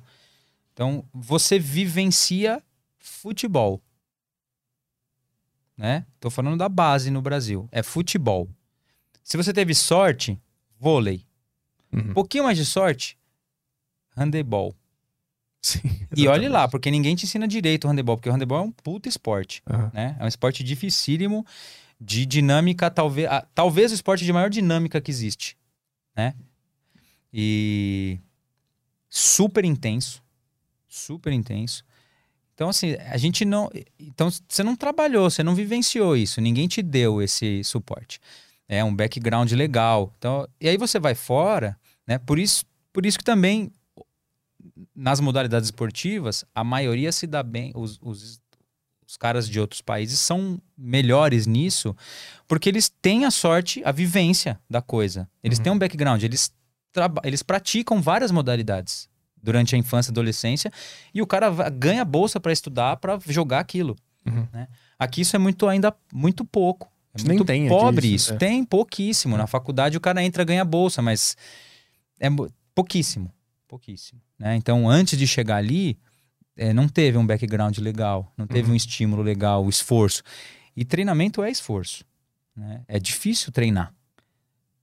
E, e isso falta. É, a pessoa, na- no primeiro cansaço, na primeira dificuldade, já começa a colocar um empecilho, ela cria Sim. uma barreira, ela mesma. E aí esse é o papel do professor tentar é, não só estimular com vai, você consegue, mas estimular com assim, então volta aqui e faz desse outro jeito, né? A leitura. Uhum. Então, tem que, tem que entender um pouco esse corpo mole, mas também tem que dar um empurrãozinho. E lógico, são, tem pessoas e pessoas. Às vezes, o empurrãozinho não vai, a pessoa não quer fazer aquilo. Uhum. Então, ela estar em movimento, estar fazendo alguma coisa, já é muito bom para ela, tá ótimo. São os objetivos, eu estava falando. Eu quero ser o máximo que o meu corpo pode permitir, eu quero dar o meu melhor. Eu só quero me mexer. Ou eu só quero voltar a não ter dor. né? São objetivos diferentes. Isso é muito difícil de trabalhar numa mesma aula. Você tem que... Por isso que é muito importante ter muita profundidade no que está fazendo, entender, ter leitura, experiência. Experiência conta muito. Você fez o curso de fim de semana, legal. Não adianta, não- por enquanto não vai adiantar nada esse curso. Aham. Porque você tem que entender do psicológico das pessoas também, né? Tu, tu É, estuda é o difícil. psicológico do ser humano pra conseguir dar, dar aula? Já, já, já li bastante. Na faculdade a gente estuda um pouco disso, né? Uhum. A psicologia do esporte. Aí na pós-graduação tem um pouquinho também. O, o próprio esporte te força a isso, a entender melhor, né? E eu, aí o crossfit levou muito a, a- Também outra coisa que alavancou muito né, no mercado foi isso: trabalhar um mindset. Uhum. né? Então eles criam, em momentos diferentes, vão ter criando pequenos pequenos momentos ali, nichos de, de estudo e de, de business. O mindset foi um. Então, assim, como trabalhar? Então, fazia-se muito camp, assim, uma imersão. Você vai num lugar, fica, é, vivencia um monte de coisa estressante de treinamento para ficar mais resiliente e tal. Mas no esporte, a- o lado psicológico faz toda a diferença num, num, movimento, num momento decisivo. Não há dúvida. Tu, tu já teve, tipo assim, tu vê uma pessoa com potencial na aula, e, e só que ela tá se impedindo de, de evoluir só por, por um trauma ou por alguma falta de Sim, desse muito. background. Assim. E como, é, que- como é que tu já conseguiu? Tem alguma história assim de um cara que conseguiu superar isso? Ah, tem bastante, assim, tem, tem vários alunos que tem um exercício que é padrão que a gente usa no treinamento e que a maioria tem medo nesse movimento, que é o handstand, a inversão, a parada de mão. A bananeira pra Vulgo galera. bananeira, exatamente, a bananeira, que na infância é uma brincadeira Uhum. e muitos fizeram, né? Exploraram essa brincadeira. Mas outros não. Quando chega na, na academia e a gente começa a propor essa inversão, esse trabalho da bananeira, a maioria trava. A maioria. E aí essa trava é exatamente o medo de que a cabeça vai cair e eu vou me machucar. Uhum. Isso é é batata. 90% ou mais na primeira, segunda, terceira aula que tem isso, trava. E aí é isso, é a persistência de sa e saber os, os passos, Arthur. É degrau por degrau. Quem tem muita facilidade vai pegar rápido cada, cada estímulo e vai entrar e vai fazer, né? Isso é, mas isso é muito muito difícil de acontecer, né? A maioria vai fazer o quê? Na hora que você pedir para fazer o movimento, já não vai. Então você cria uma nova estratégia. E aí você tem que saber onde colocar cada um. Então vai virar de ponta cabeça, primeiro acostumar que a mão vai ser o novo apoio, Uhum. não o pé. Então começa a criar essa, essa familiaridade. Aí vai criando afinidade. Aí tem que criar estrutura, eu tenho que entender que eu vou segurar o meu corpo através do braço. E aí o próximo apoio é o ombro. Você vai criando caminhos. Né? Uhum. E vai tirando esse medo. Então vai fazendo a pessoa perder o medo também. Coloca ela no chão, mostra onde é o chão. Né? Tem etapas a serem seguidas. Né? To- todo exercício é, existe um processo pedagógico, vamos dizer assim. Você vai ensinar. Você tem várias etapas. Pode ser que algumas pessoas não precisem de algumas etapas. Mas, via de regra, pular etapas pode gerar lá na frente um problema, Uhum. né? Então a pessoa pode se machucar lá na frente por alguma coisa. Mas a história principal é, é isso, a bananeira. O que eu- a maioria dos alunos tem medo e choram, é, so- solta a emoção. Né? Realmente, você enfrentou um negócio. Aham. E aquilo vem, aflora mesmo. Uhum. É, ou quando conquista um movimento também. Já vi muito, já presenciei muito a- muita emoção em conseguir uma coisa que você queria muito de movimento. Eu nunca consegui fazer tal coisa. Meu, e tô mais de ano tentando. Aí a pessoa consegue, ela também se emociona. Qual que é o mais, qual que é o mais comum disso, disso acontecer? Vi- parada A- de mão e movimentos suspensos, pendurado. A A pessoa se pendura na barra ou na argola e aí ela não espera conseguir fazer. E acontece geralmente assim, é no dia que ela não espera fazer. Aham. treinou muito, claro. Fez, vai, vai- não sai, não sai, vai lá no momento assim, pum! Aí É. se emociona. Aí o choro vai. É, aí chora. Aí chora. É, é É muito legal isso. É cara. engraçado o quão desacostumado com o nosso próprio corpo a gente é, né? A humanidade, como de forma geral, assim, a gente não sabe usar essa máquina. Não sabe. gente- E, e a gente não sabe nem do que ela é capaz de fazer. E a gente tem até uma relação de, de medo com, com ela, né? Sendo que ela é nossa, ela tá aqui. Isso é muito interessante de, de, de- de observar nas pessoas, de como ela não consegue confiar no próprio corpo, não consegue mexer no próprio corpo, não consegue levantar um peso, não, não confia em si mesma a plantar uma bananeira. De onde tu acha que vem isso? É, é da, da falta de estímulo no Brasil, do esporte, ou o brasileiro talvez seja também um pouco mais traumatizado por outras coisas? Não sei se é só aqui também que tem isso. É o, é, o mal, é o mal do século, né? O sedentarismo. Uhum. É, então eu vejo. É, Naquela parte esportiva que eu falei, o Brasil realmente é muito atrasado. Mas nessa parte do sedentarismo, aí é uma. É, Geral. É, é uma epidemia, não é. Não é uma coisa exclusiva nossa, não. E é o maior inimigo. né? O sedentarismo é o que leva às maiores, às doenças mais graves atuais, né? E você consegue resolver a maioria das doenças ou até evitá-las com exercício. Uhum. Isso já né, é constatado, todo mundo sabe. E as pessoas realmente não sabem usar o corpo. Eu tinha uma época que eu gostava de olhar as pessoas andando. As pessoas não sabem andar. E pensa, a pessoa ainda não domina o ando, Uhum. o, o andar. Imagina correr. E aí imagina pedir pra ela nadar. Né? Assim, quantas pessoas que você quantos adultos não sabem nadar? Eu conheço vários. Eu só sei nadar porque eu tive sorte de fazer natação quando eu era criança. Então, exato, a gente vive, você viveu na infância. É, É, isso. Entende o quanto de estímulo falta ou, ou, ou faltou para nós é, vivenciarmos? Uhum. Não é muito louco você falar, vamos andar de bike? Vamos. Ou vamos dar um rolê de skate? Vamos. Você, vive, você consegue, não é que você não precisa dar um Um kickflip Sim, ollie, né? Fazer um Não Japan sabe Air. fazer um, um RL de bike e virar. Não, mas Sim. vamos andar de bike? Vamos. Uhum. Vamos correr? Vamos, sem me machucar. Vamos bater uma bola? Vamos. Vamos andar de skate? Vamos. Meu, é muito louco você poder ter essas experiências. E aí, lógico, você escolhe o que você quer continuar fazendo. Não, você vai jogar bola ou você vai andar de skate. Mas poder fazer, permitir fazer, é, é acho que é o mais. Para mim, tinha que ter no currículo escolar a maior, o maior número de vivências esportivas. sim. Maior número. Tudo. Eu, eu lembro que eu fazia, eu fazia futebol e eu, eu lembro que tinha um boato assim que tava rolando ginástica, ginástica olímpica no, num outro lugar na escola lá. E aí eu pensei que era levantamento de peso, porque eu tinha visto ginástica na TV, na Olimpíada, não sei. Eu achava que era levantamento de Aí, ó. peso. Aí eu fui fazer e era tipo ficar imitando um gatinho no chão, pegar os, os, os- aqueles, aqueles colchonetezinhos fazer umas brincadeiras. Eu fui lá achando, puta, vai ter umas barras lá, eu era criança. Eu cheguei lá, não tinha nada Não disso. era isso. Era, não era, era umas brincadeiras, rebolar no bambolê e tal. Não tinha. É, que, que faz parte da ginástica, né? Sim, Mas sim, não mano. é o que você esperava, né? E não é, É. um desafio, né? Eu cheguei a me pendurar em corda, sei lá, fazer um- umas loucuras, mas não era. Era só ficava imitando gatinho. Aí eu voltei pro futebol e fiquei no futebol. É, É, eu, eu vivi a minha a maior parte da minha vida jogando futebol. Mas eu tive sorte de vivenciar vários outros esportes, várias outras modalidades. Brincar, né? Então acho que o brincar também faz a diferença na infância. É, muitos adultos que eu conheço hoje falam, né? Eu não brinquei desse jeito. né? Eu não Uhum. fiquei livre, me esfolando no chão, correndo, subindo na árvore, subindo no muro, é, pipa. Então, se não fez isso na infância, hoje tudo vai ficar muito mais difícil, porque você vai criando medos. Sim. Aí tu chora na hora de fazer a bananeira. Exato.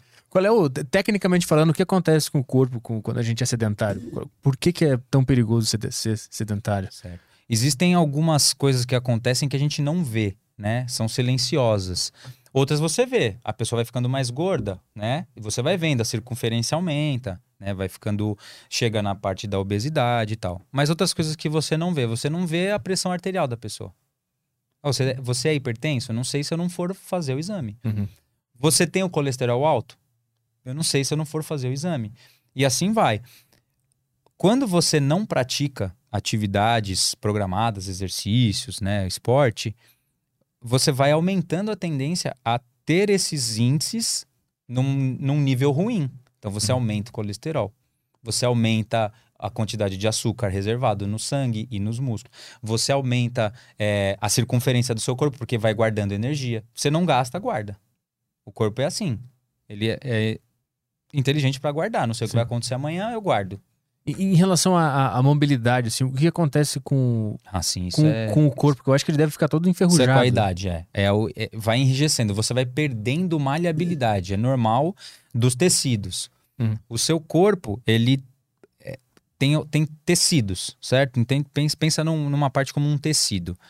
Esse tecido vai ficando seco, né? E aí ele vai ficando com menos possibilidade de se mexer. Naturalmente, ele, ele Naturalmente, esse, o lógica. envelhecer faz isso, Aham, né? O aham. envelhecer. Existem nas articulações, né, em cada dobra do seu corpo, vamos chamar de dobra para ficar mais fácil, é, dentro tem líquidos que fazem com que você deslize mais fácil para fazer o movimento. Além desses tecidos que eu falei, o tendão, o músculo, lá dentro tem líquidos, né? Esses líquidos também vão sendo diminuídos, vão indo embora. Porque ele não está sendo usado, né? Não, natural Ah, do envelhecer Entendi, entendi. o exercício é ele é ele mexe muito com todas essas, essas estruturas, né? É, é morfológico, é químico, e isso vai fazendo com que essas coisas sejam retardadas. Não é que você não vai perder, mas você vai perder muito menos em diluído do que quem não faz. Uhum.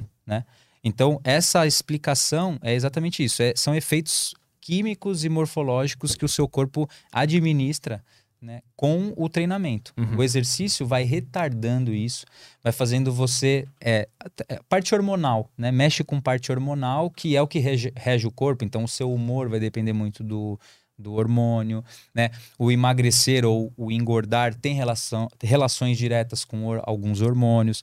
E é por isso que eu falei que o cara tem que pensar numa, num acompanhamento. Ele tem que, no mínimo, saber se o corpo está equilibrado. Então ele tem que ir ao médico, tem que ir no nutricionista para saber pelo menos se está equilibrado. Uhum. Porque não adianta eu ouvir falar na televisão que comer tal coisa faz bem. Mas você não sabe se para você é necessário. Você não sabe se. Porque se você tiver alguma coisa desregulada no seu, no seu corpo acontecendo, o metabolismo, você pode comer o que quiser. Não vai mudar. Tem que ter um equilíbrio. Então, você tem que saber o que vai ter que acontecer para que o seu corpo volte a ter equilíbrio. Tem que comer tal coisa para controlar o hormônio, ou tomar algum medicamento, infelizmente, para controlar Uhum. tal hormônio, e assim vai. O meu maior medo é envelhecer e não conseguir me mexer mais. Assim, Eu- não. eu, fico, eu fico pensando como é que será que a minha, minha perna tá. É, o meu maior medo de envelhecer é não conseguir tomar conta de mim. Não conseguir levantar da cadeira sem Exato. sentir dor, assim. Não. Não consegue ir no banheiro. É. Isso é, isso é muito. Se, se a gente para pra pensar isso agora, isso é importante, porque lá na frente você vai começar a fazer algo agora. É gra- medo, imagina não conseguir ir no banheiro. Depois dos 30 anos que eu comecei a ter essa noção. Depois que eu lesionei o joelho, eu comecei a ter essa noção de, caralho, isso quando eu for velho, como é que vai ser? Porque até então eu treinava Pô, e pra... estamos novão ainda, É, né? Pensar, é. pô, a gente tá ali. Eu entrei na academia com 15, 16 anos porque eu queria só ficar bonito mesmo. Eu Ah, não eu tinha essa, essa ideia de Certeza, mobilidade e certeza. de, de elasticidade do... O conceito, o conceito tem que ser. é, com, a, com a idade vai mudando. Né? Eu entrei na academia também com 15. Meu primeiro contato com a academia foi, foi aos 15. Entrei por causa de alguns amigos para fazer luta. Aham. Não gostei. Aí voltei com 16 para fazer musculação. Por quê? Eu era muito, muito magricelo. Era só o pó. Eu e aí eu queria aumentar, não, queria ficar grande. Lógico, queria ficar grande. E aí, não, é, musculação e creatina. Sim, sim. Era isso. né? E, e os professores da época tinham a visão da época, é normal. Isso eu tô falando de 90 e alguma coisa. Aí era aquela visão. E eu, eu queria aquilo. Hoje, mesmo querendo, não vai dar. Né? Uhum. Você começa a perceber que você é preparado, também o seu corpo é- tem um formato. Ele é pronto, dá pra manipular, mas ele é pronto pra uma coisa. né? Não dá pra querer ser Arnold Schwarzenegger sendo desse tamanho. Sim. Aham. E nem o Arnold Schwarzenegger pode querer também ser o maratonista. Aham. Então, é, você tá meio que predisposto a uma coisa. Dá pra você conseguir almejar coisas fora daquilo, mas é muito mais difícil. Mas eu lembro que nessa época aí, quando a gente começa a treinar, a gente não alonga, não aquece, não Nada. faz mobilidade, faz porra nenhuma. Isso, faz esse troço aí. Tô pronto. Exatamente. Puxa, Eu fiz aqui a, a- puxa a perna aqui também. Puxadinha básica. Eu lembro uma vez que eu ouvi na academia uma, uma professora conversando com outra pessoa e ela falou assim: Ah, eu vi uma pesquisa que, que alongar é inútil. E aí eu grudei essa. Pesquisa de quem, né? Era Era igual a pesquisa ali, o, cara da padaria. Era uma coisa assim. Ou dizer assim: ah, não, não tem diferença alongar e aquecer antes ou depois. Era um negócio assim. Ah, pode ser. que, Pode ser. porque eu, Aí tem mais sentido. É, mas se eu fizer a mobilidade antes do treino, é muito melhor. Pro treino em si. É. Moleque, bem profundo, hein, esse tema. É, mobilidade e flexibilidade são coisas que, que estão juntas, mas são diferentes. Ah. Bem diferentes. É, e aí, quando fazer?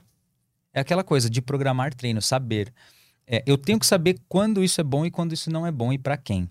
É, quem já tem uma ótima mobilidade de tal lugar, é, então mobilidade é a capacidade de você mexer em grande amplitude uma região do corpo. Uhum. Fácil, mobilidade. Flexibilidade é a capacidade física de esticar. Ficar mais fácil de entender, esticar. Então, eu tô alongando. Eu tô mobilizando. Eu, eu ajo em cima daquilo. Uhum. Certo? Eu não sofro a influência de alguma coisa me alongando, por exemplo. Só para tem várias maneiras, mas só para ficar claro de entender um pouco da diferença. Se eu já sou muito móvel, tem gente que tem muita maleabilidade ou mobilidade ou hiperextensão de alguma coisa. Se eu ficar fazendo um estímulo para aquele lugar, vai ser até pior. Que vai aumentar a condição de movimento e ela vai se machucar no meio do treino. Hum. Então tem que saber quando fazer e como fazer. Fazer trabalhos para melhorar a capacidade física da flexibilidade é muito importante para o percorrer da vida, porque você vai perder flexibilidade. É uma capacidade. Então você nasce com uma condição, vai envelhecendo e vai perdendo. O treino vai evitar que você. vai retardar essa perda, como a gente falou dos outros aspectos. É um treino. Flexibilidade requer treino. Então eu posso fazer um dia só disso.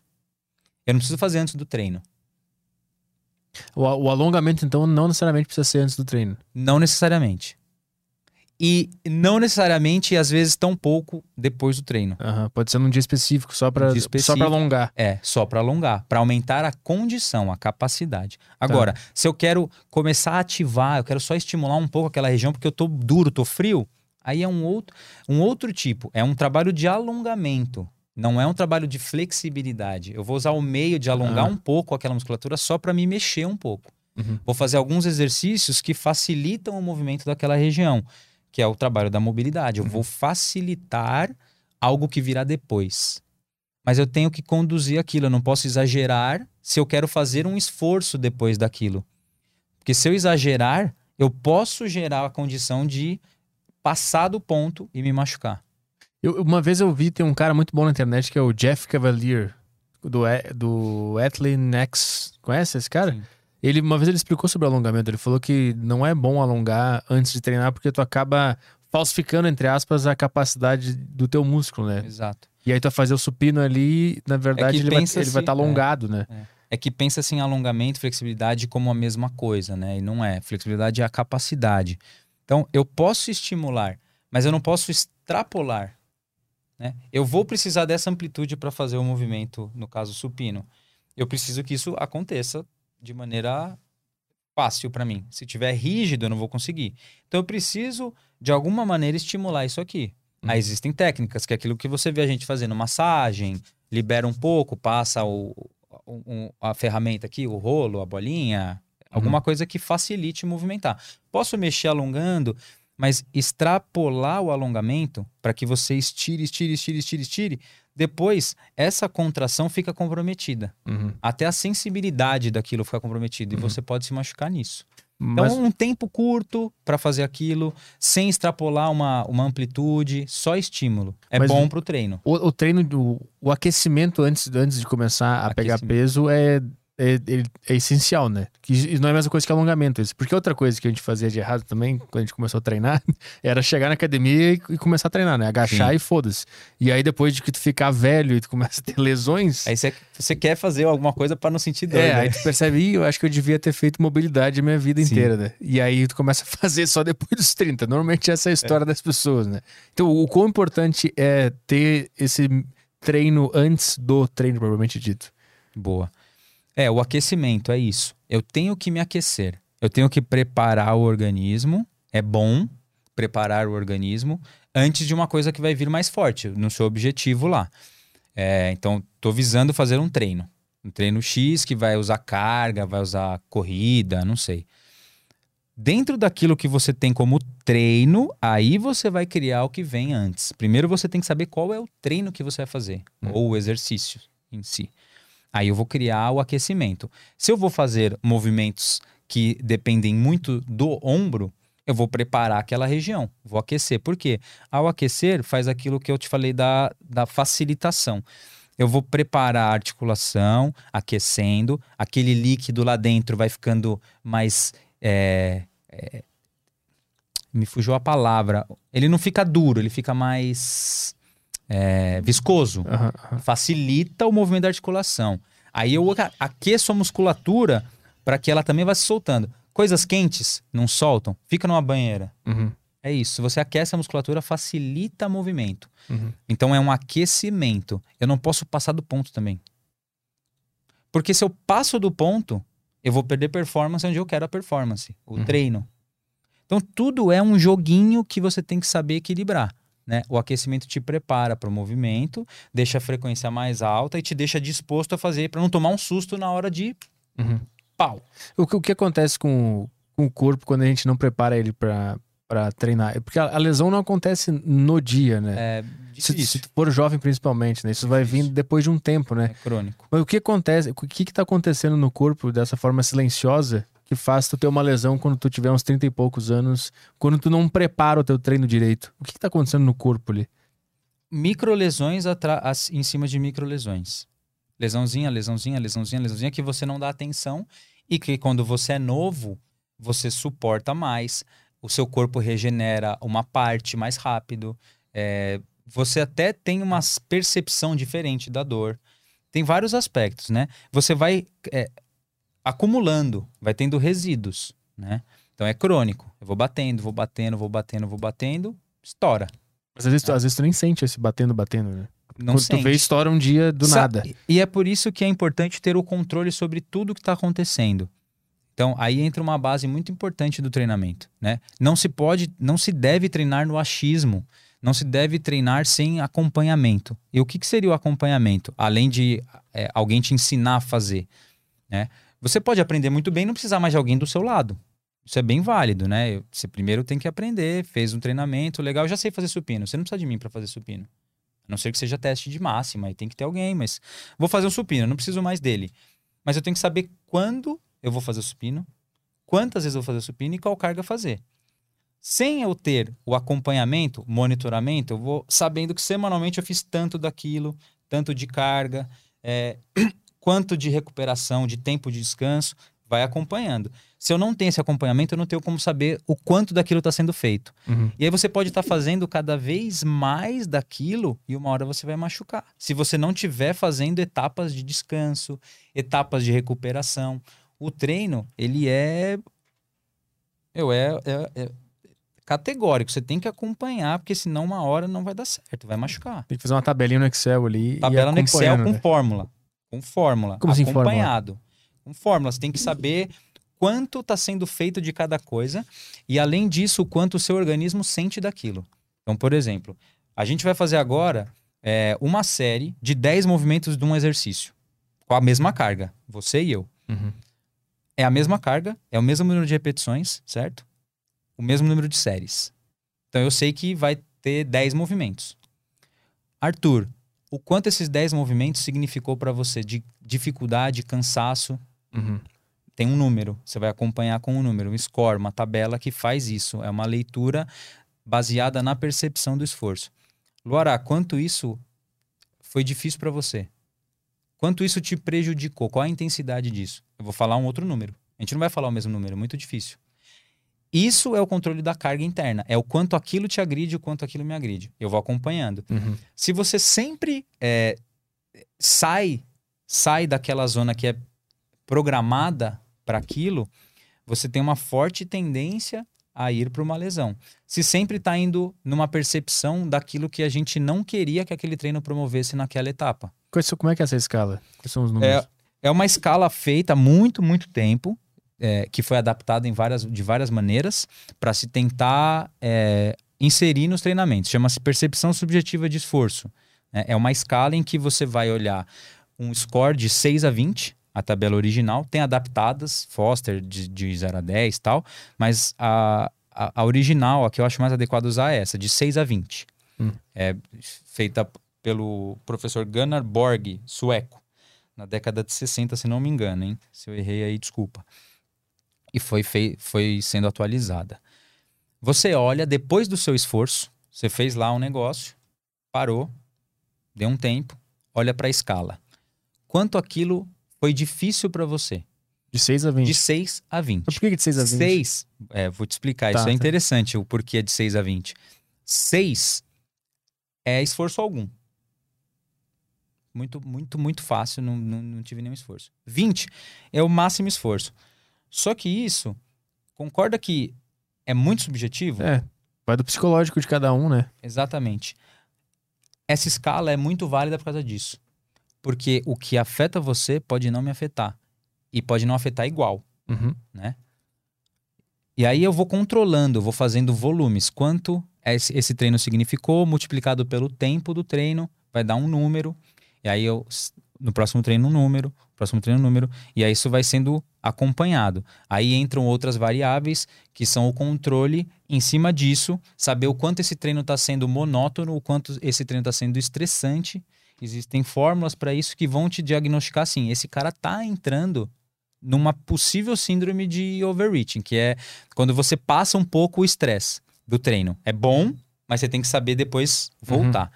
Quando isso vai ficando, ficando, ficando, ficando crônico, é a síndrome do overtraining, que falam muito de overtraining. É difícil ter overtraining. É muito difícil. O pessoal fala de overtraining, mas é difícil. Mas tem. E quando tem, é muito difícil voltar. O que o cara tem que fazer pra entrar no overtraining? Só pra gente entender. Muito tempo, muito tempo tendo marcadores péssimos. Então tem questionários para isso. Por isso que eu falei, é acompanhado. Você vai é, constantemente avaliando essa pessoa. É, todo dia ela reporta, tô cansado. Todo dia ela reporta, tô sentindo dor. Todo dia ela tem uma mudança na frequência cardíaca, assim, uma variabilidade muito grande. Todo dia ela reclama de alguma coisa. Tem- o humor tá muito inconstante. Isso são marcadores. né? Existem outros, mas existem algumas tabelas, alguns fluxogramas que dá para usar. Né? Uhum. Mas o básico, se o, o professor tem que ter no mínimo esse controle. Quanto está sendo feito de cada coisa e o quanto aquilo agride o meu aluno, Uhum. afeta o meu aluno. Com essa percepção, que é de 6 a 20, por quê? Quando eles fizeram, quando, quando o professor lá começou a criar uma maneira de mensurar o quanto o esforço atinge as pessoas, antes não tinha um jeito de mensurar. É, se, se calculava pela frequência cardíaca e tal.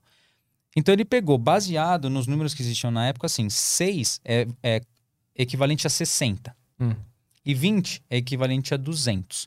Que é baseado nas frequências cardíacas de repouso, da maioria, da média, e 200 é a frequência cardíaca máxima para o cálculo da fórmula de frequência cardíaca da época. Então, baseado nisso, eu sei que 60 é nem 6 é nenhum esforço. 20 é máximo esforço. Dificilmente eu chego no 20. Então eu vou sempre trabalhar com o meio da tabela. Uhum. Se a pessoa está indo muito perto do 20 sempre, Então, tipo assim, depois que eu termino o treino, eu olho pra tabela e eu mesmo sinto onde, onde que tá Você o. dá uma se nota. Tá no 6 a 20. Aí eu. Mas aí, puta, eu vou dar intuição. Como é que sabe que a pessoa tá sendo honesta? Exato. É foda. Aí vai entrar uma coisa muito difícil que é a afinidade. Eu vou criando né? afinidade com aquilo. Eu tenho que ter um background, como eu falei. Como é que eu sei o que é máximo esforço? Eu nunca fiz um esforço máximo. E isso é foda, porque muita gente sempre pode dar mais e acha que já foi no máximo, né? Isso é foda. Exatamente. Por isso que é subjetivo. Você não pode minimizar. é, de maneira alguma, o professor, o profissional que vai usar a tabela, pode induzir ou minimizar alguma coisa. Você mostra, fala sempre, ó, de 6 a 20, qual foi o score que você sentiu da dificuldade desse treino? Não tem certo nem errado. Aí você fala 10 e pro mesmo treino eu falo 15. É muito diferente, certo? Aham. Tudo bem. Só que eu vou ter o controle da sua percepção. Ah, tá. Então eu sei que pra chegar no 15 pra você, eu tenho que arrebentar. Pro outro, três negocinhos já é 15. Aham. Então, se eu não entender isso, eu posso machucar essa pessoa. Sim, porque tu pode olhar pra pessoa e pensar, não, não foi 15, eu sei, eu sei que não foi 15. Sim, no e no começo, é no começo se faz isso. Aham. Porque você fala, o cara. Meu, você sabe que aquele esforço não é tudo isso. E aí a pessoa fala, nossa, hoje foi 16. Tá bom. Você não pode falar, tem certeza? Aham. Você não pode induzir resposta, Aham. né? Porque senão não é válido. Uhum. Não dá certo. É individual, é subjetivo. É, e isso dá muito certo. Esse cálculo dá muito certo. Mas é crônico, não é hoje. Ah, hoje, só acompanho hoje, aí talvez semana que vem, talvez mês que vem. Uhum. Tem que ser todo, todo treino, né? Todo a, treino. A pessoa vai se calibrando, porque se ela disse é, 16 hoje e amanhã ela fez o mesmo esforço, ela não vai dizer menos do que aquilo. Aí um dia ela vai perceber, puta, não era 16, É era isso. menos. Um dia ela vai entender que não era 16. Por isso que a escala tem que ser inserindo aos- inserida aos poucos e fazendo a pessoa entender, deixar aquilo rolar um pouquinho e aí depois e explicar bem no começo. Explica, é assim que funciona e você vai criando referência. Então, quanto mais vivência, mais fácil de mensurar você. Puta, eu já fiz uns negócios bem pior. Então eu sei que isso pra mim é- não é tanto esforço. Aham, né? aham. E aí você também vai enxergando isso para criar novas estratégias para o treino. Uhum. Como- e em treino em grupo, isso é um pouco mais difícil de controlar, mas você tem que deixar, então, o treino ser o que rege a coisa, e não a pessoa. Gente, o treino hoje tem que tentar se encaixar nessa percepção. De 14 a 16. Ah, entendi. Então, se ela tá fazendo treino, né? E isso é muito difícil, porque no meio do treino é claro que você vai estar cansado. Você começou lá, tô vivão, uau, milhão, voando. Cinco minutos depois, Tá Não quero 20, mais. Tá 20 já. puta, não quero mais, pelo amor de Deus, por que, que eu tô aqui? O que, que eu tô fazendo aqui? É uma pergunta que surge na cabeça de todos os praticantes dessa modalidade. O que, que eu tô fazendo aqui? Mas fala Aí termina o treino. Algu- Não, é, a- alguns falam logo depois que acaba. É, Aí quando acaba, né? Vai recuperando e fala, puta, ainda bem que eu fiz. Sim, essa é a Porque, clássica. meu, é uma tarefa cumprida. Não Uhum. tem coisa melhor que você cumprir uma tarefa que você determinou. Pra qualquer coisa. Uhum. Né? E o treino é uma tarefa. E é muito difícil completar algumas tarefas. E aí quando você completa, fala, puta, valeu muito a pena. Isso faz você voltar também. Uhum. Mexe com vários sistemas, né? Psicológicos e químicos e, e hormonais. Você fica meio que dependente daquilo. De uma coisa boa, né? Tu É. fica viciado em uma coisa boa, né? Se é que já ouviu, né? Falam que vício nenhum é bom, mas esse é, pô. Preciso treinar. É. Não precisa ser isso, mas preciso treinar. Pô, esse é um negócio que me. que eu sinto falta, assim, de ter um desafio no treino, sabe? Isso é um negócio que, sem- que eu sempre, desde a época da musculação tradicional, não ter o desafio, assim, de conseguir completar uma tarefa e conseguir fazer isso em tanto tempo. Uma- como se fosse uma missão, né? É, isso é, É. muito bom de ter. É, isso é, é. muito bom. É, O desafio, o desafio sempre move, né? No treino, principalmente. Você tem que, meu, eu quero chegar aqui.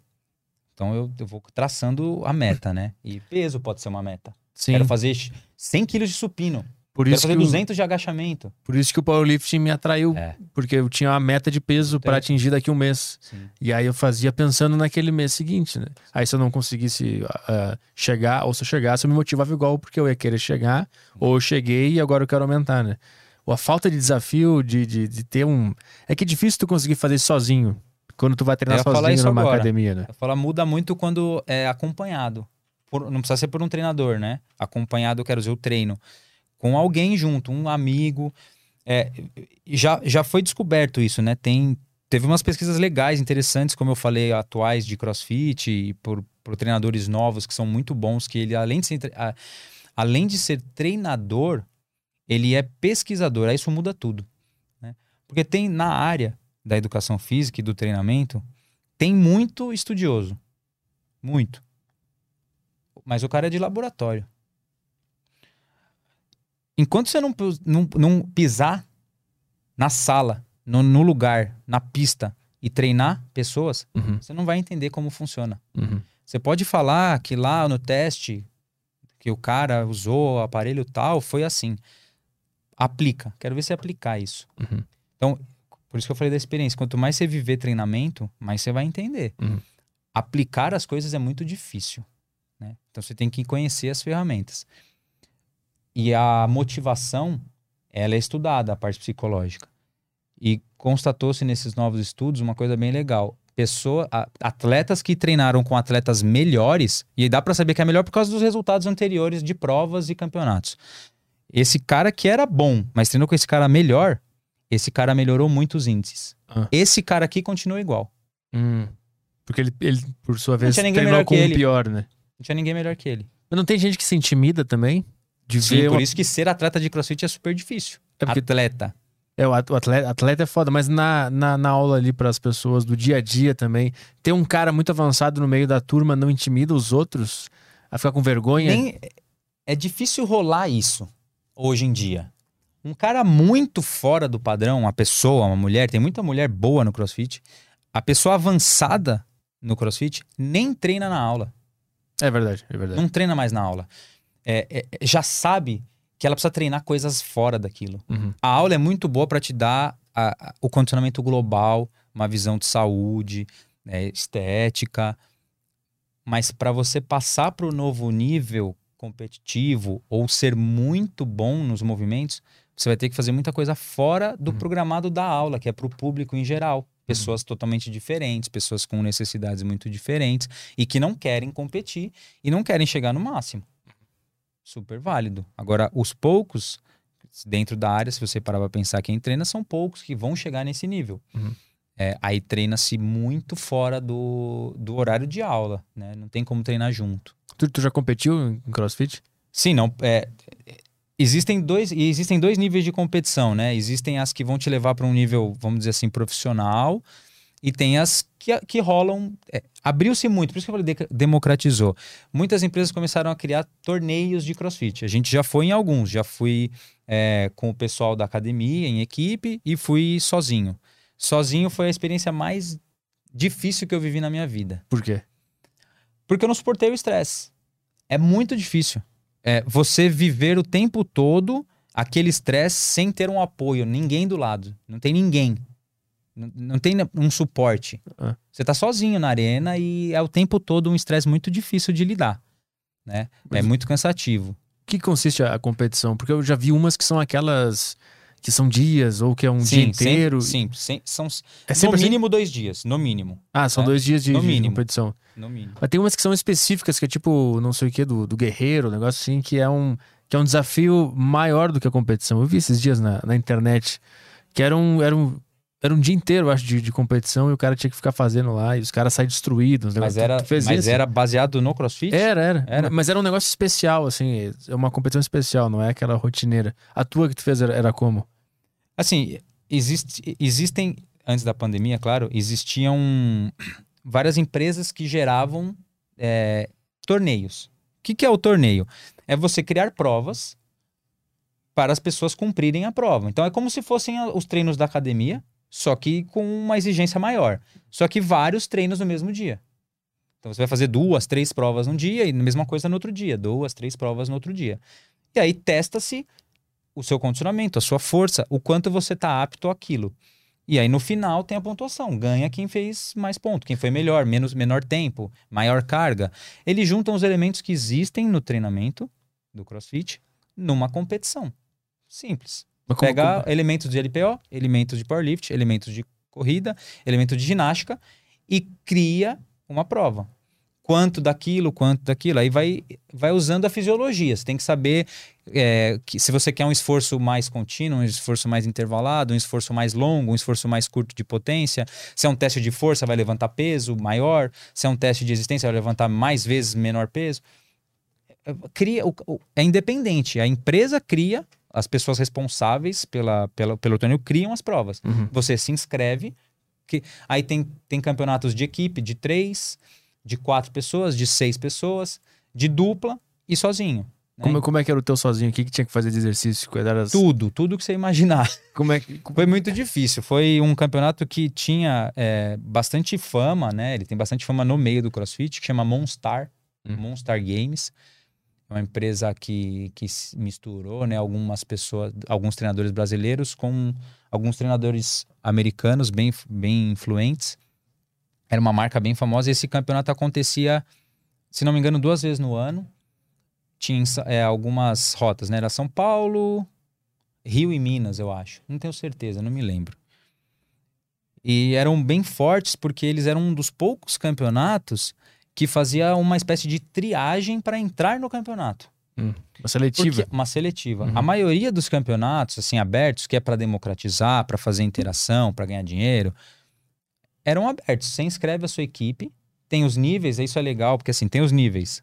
É, Então, assim, eu ainda sou novo no CrossFit, não sei fazer X movimentos, as coisas mais complexas, ainda não, não tenho tanta resistência, é, não tenho tanta habilidade ainda.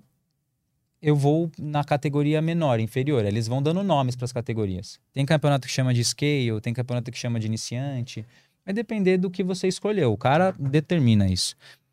E aí tem as catego a categoria principal, né, conhecida como elite, que é a máxima, e tem as categorias que começaram como RX, que é o prescrito, é o que é como tem que fazer. Você tem que fazer isso. Só que subiu tanto de nível que alguns campeonatos tiveram que criar uma categoria acima, que é o pessoal prof- profissional, vamos dizer, o cara que treina mais, o cara que investiu mais, é o elite. Então esse Monstar tinha isso, a elite, que são os top 10, eram os top 10 do Brasil. Aí tinha do 10 ao 30, que são os bons, que é o RX, o prescrito, e as. Aí acho que tinham mais duas categorias, amador e iniciante, algo Uhum. assim. Aí você fazia uma seletiva online. Eles mandavam alguns, algumas provas. Você tinha X dias para fazer, filmar e mandar. Hum. Aí você se classificava em uma dessas categorias, né? Aí a gente fez na academia e tal, consegui é, passar numa categoria lá que era a antes do RX. Era é, entre, é, sei lá, eram 30 vagas, eu fiquei em 35º, não me lembro. Uhum. Ah, legal, vou nessa categoria que é meu, meu nível, amador, é um cara bom, mas eu não tô no top de linha. Mal sabia. Não. Faltando algum pouquíssimo tempo para começar o campeonato, uma semana antes, eles mandam um e-mail: olha, cinco pessoas não se inscreveram. Você tá diretamente na categoria de cima. Você aceita? Caralho. Claro. Opa, vamos. Você tava treinando pra outra não, tava categoria. treinando mais. Né, não, sempre treinei no nível que eu tenho. É- Tá, É, é, aham. é um nível bom para treinar. Aham, né? Eu- eu- não tava na categoria de cima. Uhum. Não atingia aquela performance. Mas conseguia fazer tudo que eles pediam.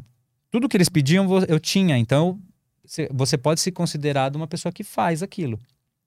Agora, quando você junta tudo num campeonato, muda tudo. É o Uhum. condicionamento e aqui. Eram três dias de campeonato: sexta, sábado e domingo. Caralho. No- nove provas, se não me engano. Nove ou dez provas, né? Três num dia, quatro no outro, três no outro. Sei, uma- muita prova.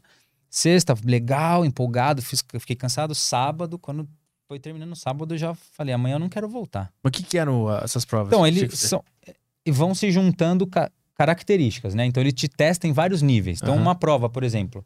Uma das provas eu lembro clássica, foi a primeira. Abria com um teste de resistência. Você fazia muitas, é, muitas calorias, muitas remadas. Tem um Uhum. o aparelho de remo, né? Que a gente faz, é o remo indoor. E aí você fazia X calorias de remo, um monte, não me lembro, 50, 60 calorias. Saía do remo e fazia um movimento chamado burpee, só que pulando o remo. Então era Uhum. um burpee pulando o remo. Uhum. Vários. Terminou, voltava pro remo, mais um monte de caloria, remar, remar, remar, saía burpee e tinha um tempo para fazer isso. Sei lá, acho que era 25 minutos fazendo isso. Para tentar terminar uma tarefa lá que era longa. Não, terminou essa prova, eu já tava destruído. Já, foi- já queria ir embora. E essa foi só a primeira do Essa dia. foi só a primeira do dia. Eu falei, puta, foi muito esforço, era muita coisa, assim, é, é volumoso, né? Mas sem peso nenhum. Uhum. Não tinha carga, não tinha movimento complexo, era remar e ficar pulando. Aham, aham. Ficar pulando, pulando, pulando. Só que o burpee estressa muito, né? Cansa. Bom, enfim, essa foi a primeira prova. Aí Mas- recuperou, legal. Próxima prova. Mas e para pra almoçar? Como é que é? É, como tem várias categorias, várias equipes, várias, vários inscritos, eles têm o a sequência, né? o cronograma, então tem um horário. Então você entra em tal horário, aí a sua próxima prova é tal horário. Ah, tu faz o que tu meio, meio pedir. que se divide pelo dia. Saquei. Né? Eles distribuem. Aham, E no é- começo, no- quando começou essa coisa dos torneios, de popularizar e tal, era- isso era bem mal organizado, depois ficou muito profissional. Eles entenderam que assim, uma categoria pode ser feita sempre ali. Depois a outra pode ficar sempre ali. Então você concentra uma turma só de manhã, uma turma na hora do almoço, uma turma na- à tarde. Aham. Antes ele fazia assim, ó, você tem que chegar às sete da manhã. Não importa se a sua prova é meio-dia. Ah, Aí você chegava às sete para fazer o, o, o check-in e ouvir o briefing. é que nem Olimpíada na escola. que- sua prova é uma da tarde. Aham. Isso, exatamente. Aí eles começaram a ver, meu, não tem nada a ver. Sim. Você tem que chegar pelo menos uma hora antes da sua prova para retirar tal coisa. Aham. Eles obrigavam assim, se você não chegar uma hora antes, quer dizer que você não tá preparado pro negócio. Aham. Mas aí começou a mudar. E aí a segunda, segunda. Eu não me lembro a ordem, eu lembro de uma, uma das provas. é, então eles vão mesclando, como eu falei, provas longas, provas curtas, provas de teste de habilidade, provas de teste de força. Uma das provas que foi bem longa também, que foi uma que me gerou é, esse estresse de eu não querer voltar no domingo, foi no sábado. Uma das provas do sábado, acho que foi a última do sábado. Ela juntava muitas coisas. Você começava fazendo uma sequência de é, um exercício chamado wall ball. Você agacha com uma, segurando uma bola, né? O med, é, a medicine ball, agacha, sobe e lança a bola num alvo. Uhum. E aí você fica fazendo essa repetição. Só que o alvo tem uma altura lá, padrão. É de 3 metros e 30, acho. Opa, agacha, joga, agacha, joga. A bola pesa 9 quilos. Agacha, joga, agacha, sei lá, 50 vezes. Aí vai pra barra, a barra fixa, se Aham. pendura e faz um movimento chamado pé na barra.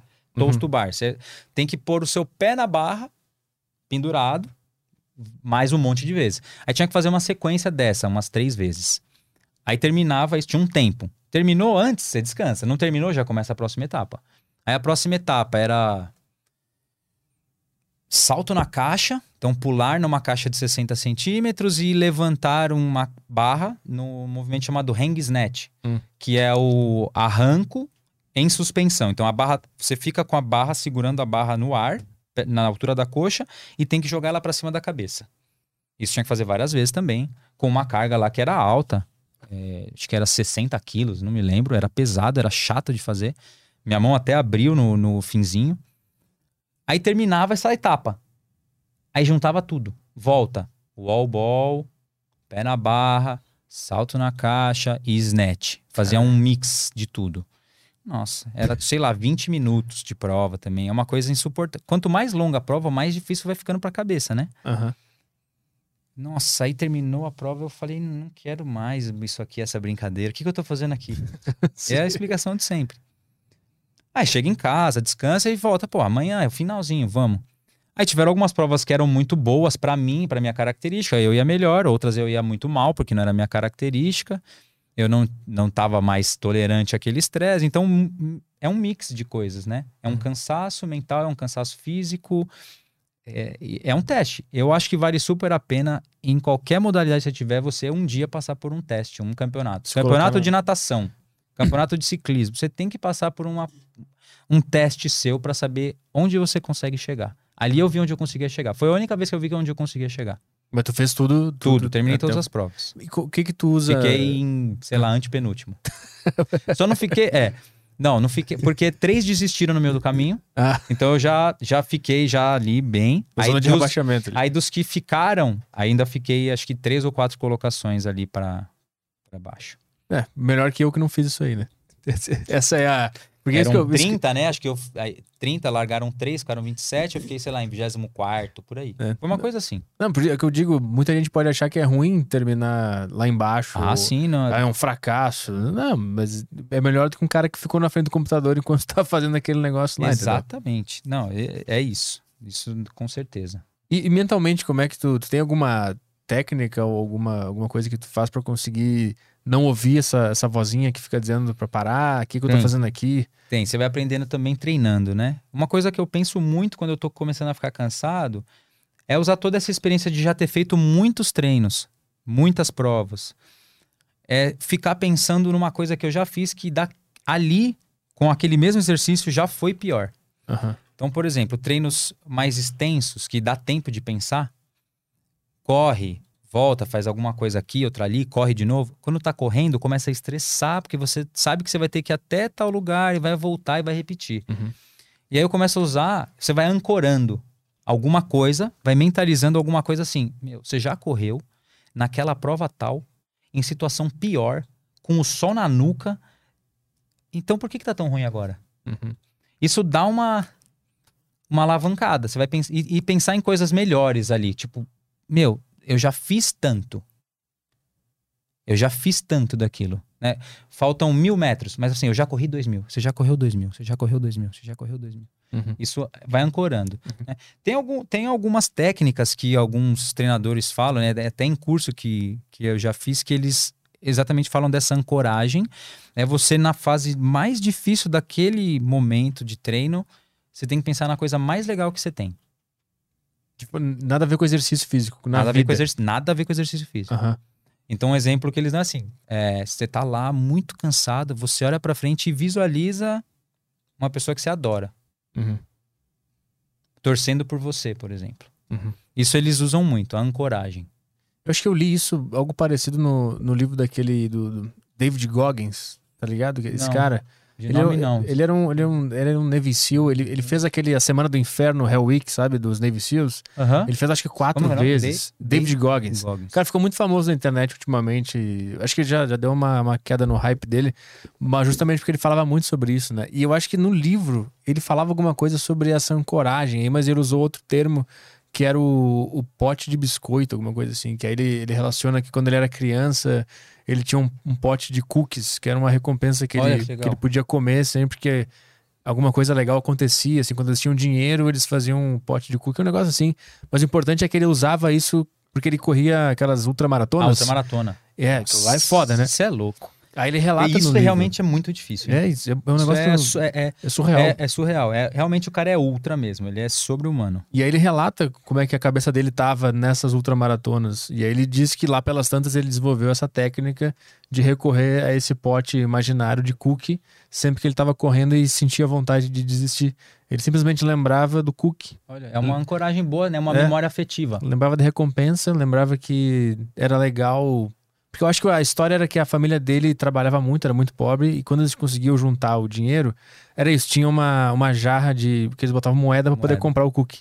Era isso. Então ele, ele entendeu que o esforço, o O esforço. esforço levava ao, Ao prazer. Ao prazer. É, e aí ele entendeu, ele usa isso no meio da outra maratona. O esforço compensava. E ele lembrava a da, ancoragem da jarra. é isso. Da, da, Pô, Você me lembrou de uma jar. coisa muito legal agora que eu tinha esquecido completamente. De ultramaratona. Há muito, muito, muito tempo atrás, eu participei de uma palestra de um cara brasileiro que era muito bom em ultramaratona, eu não lembrava dele.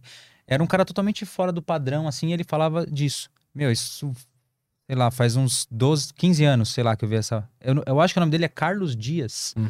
Era um brasileiro muito fera na ultramaratona.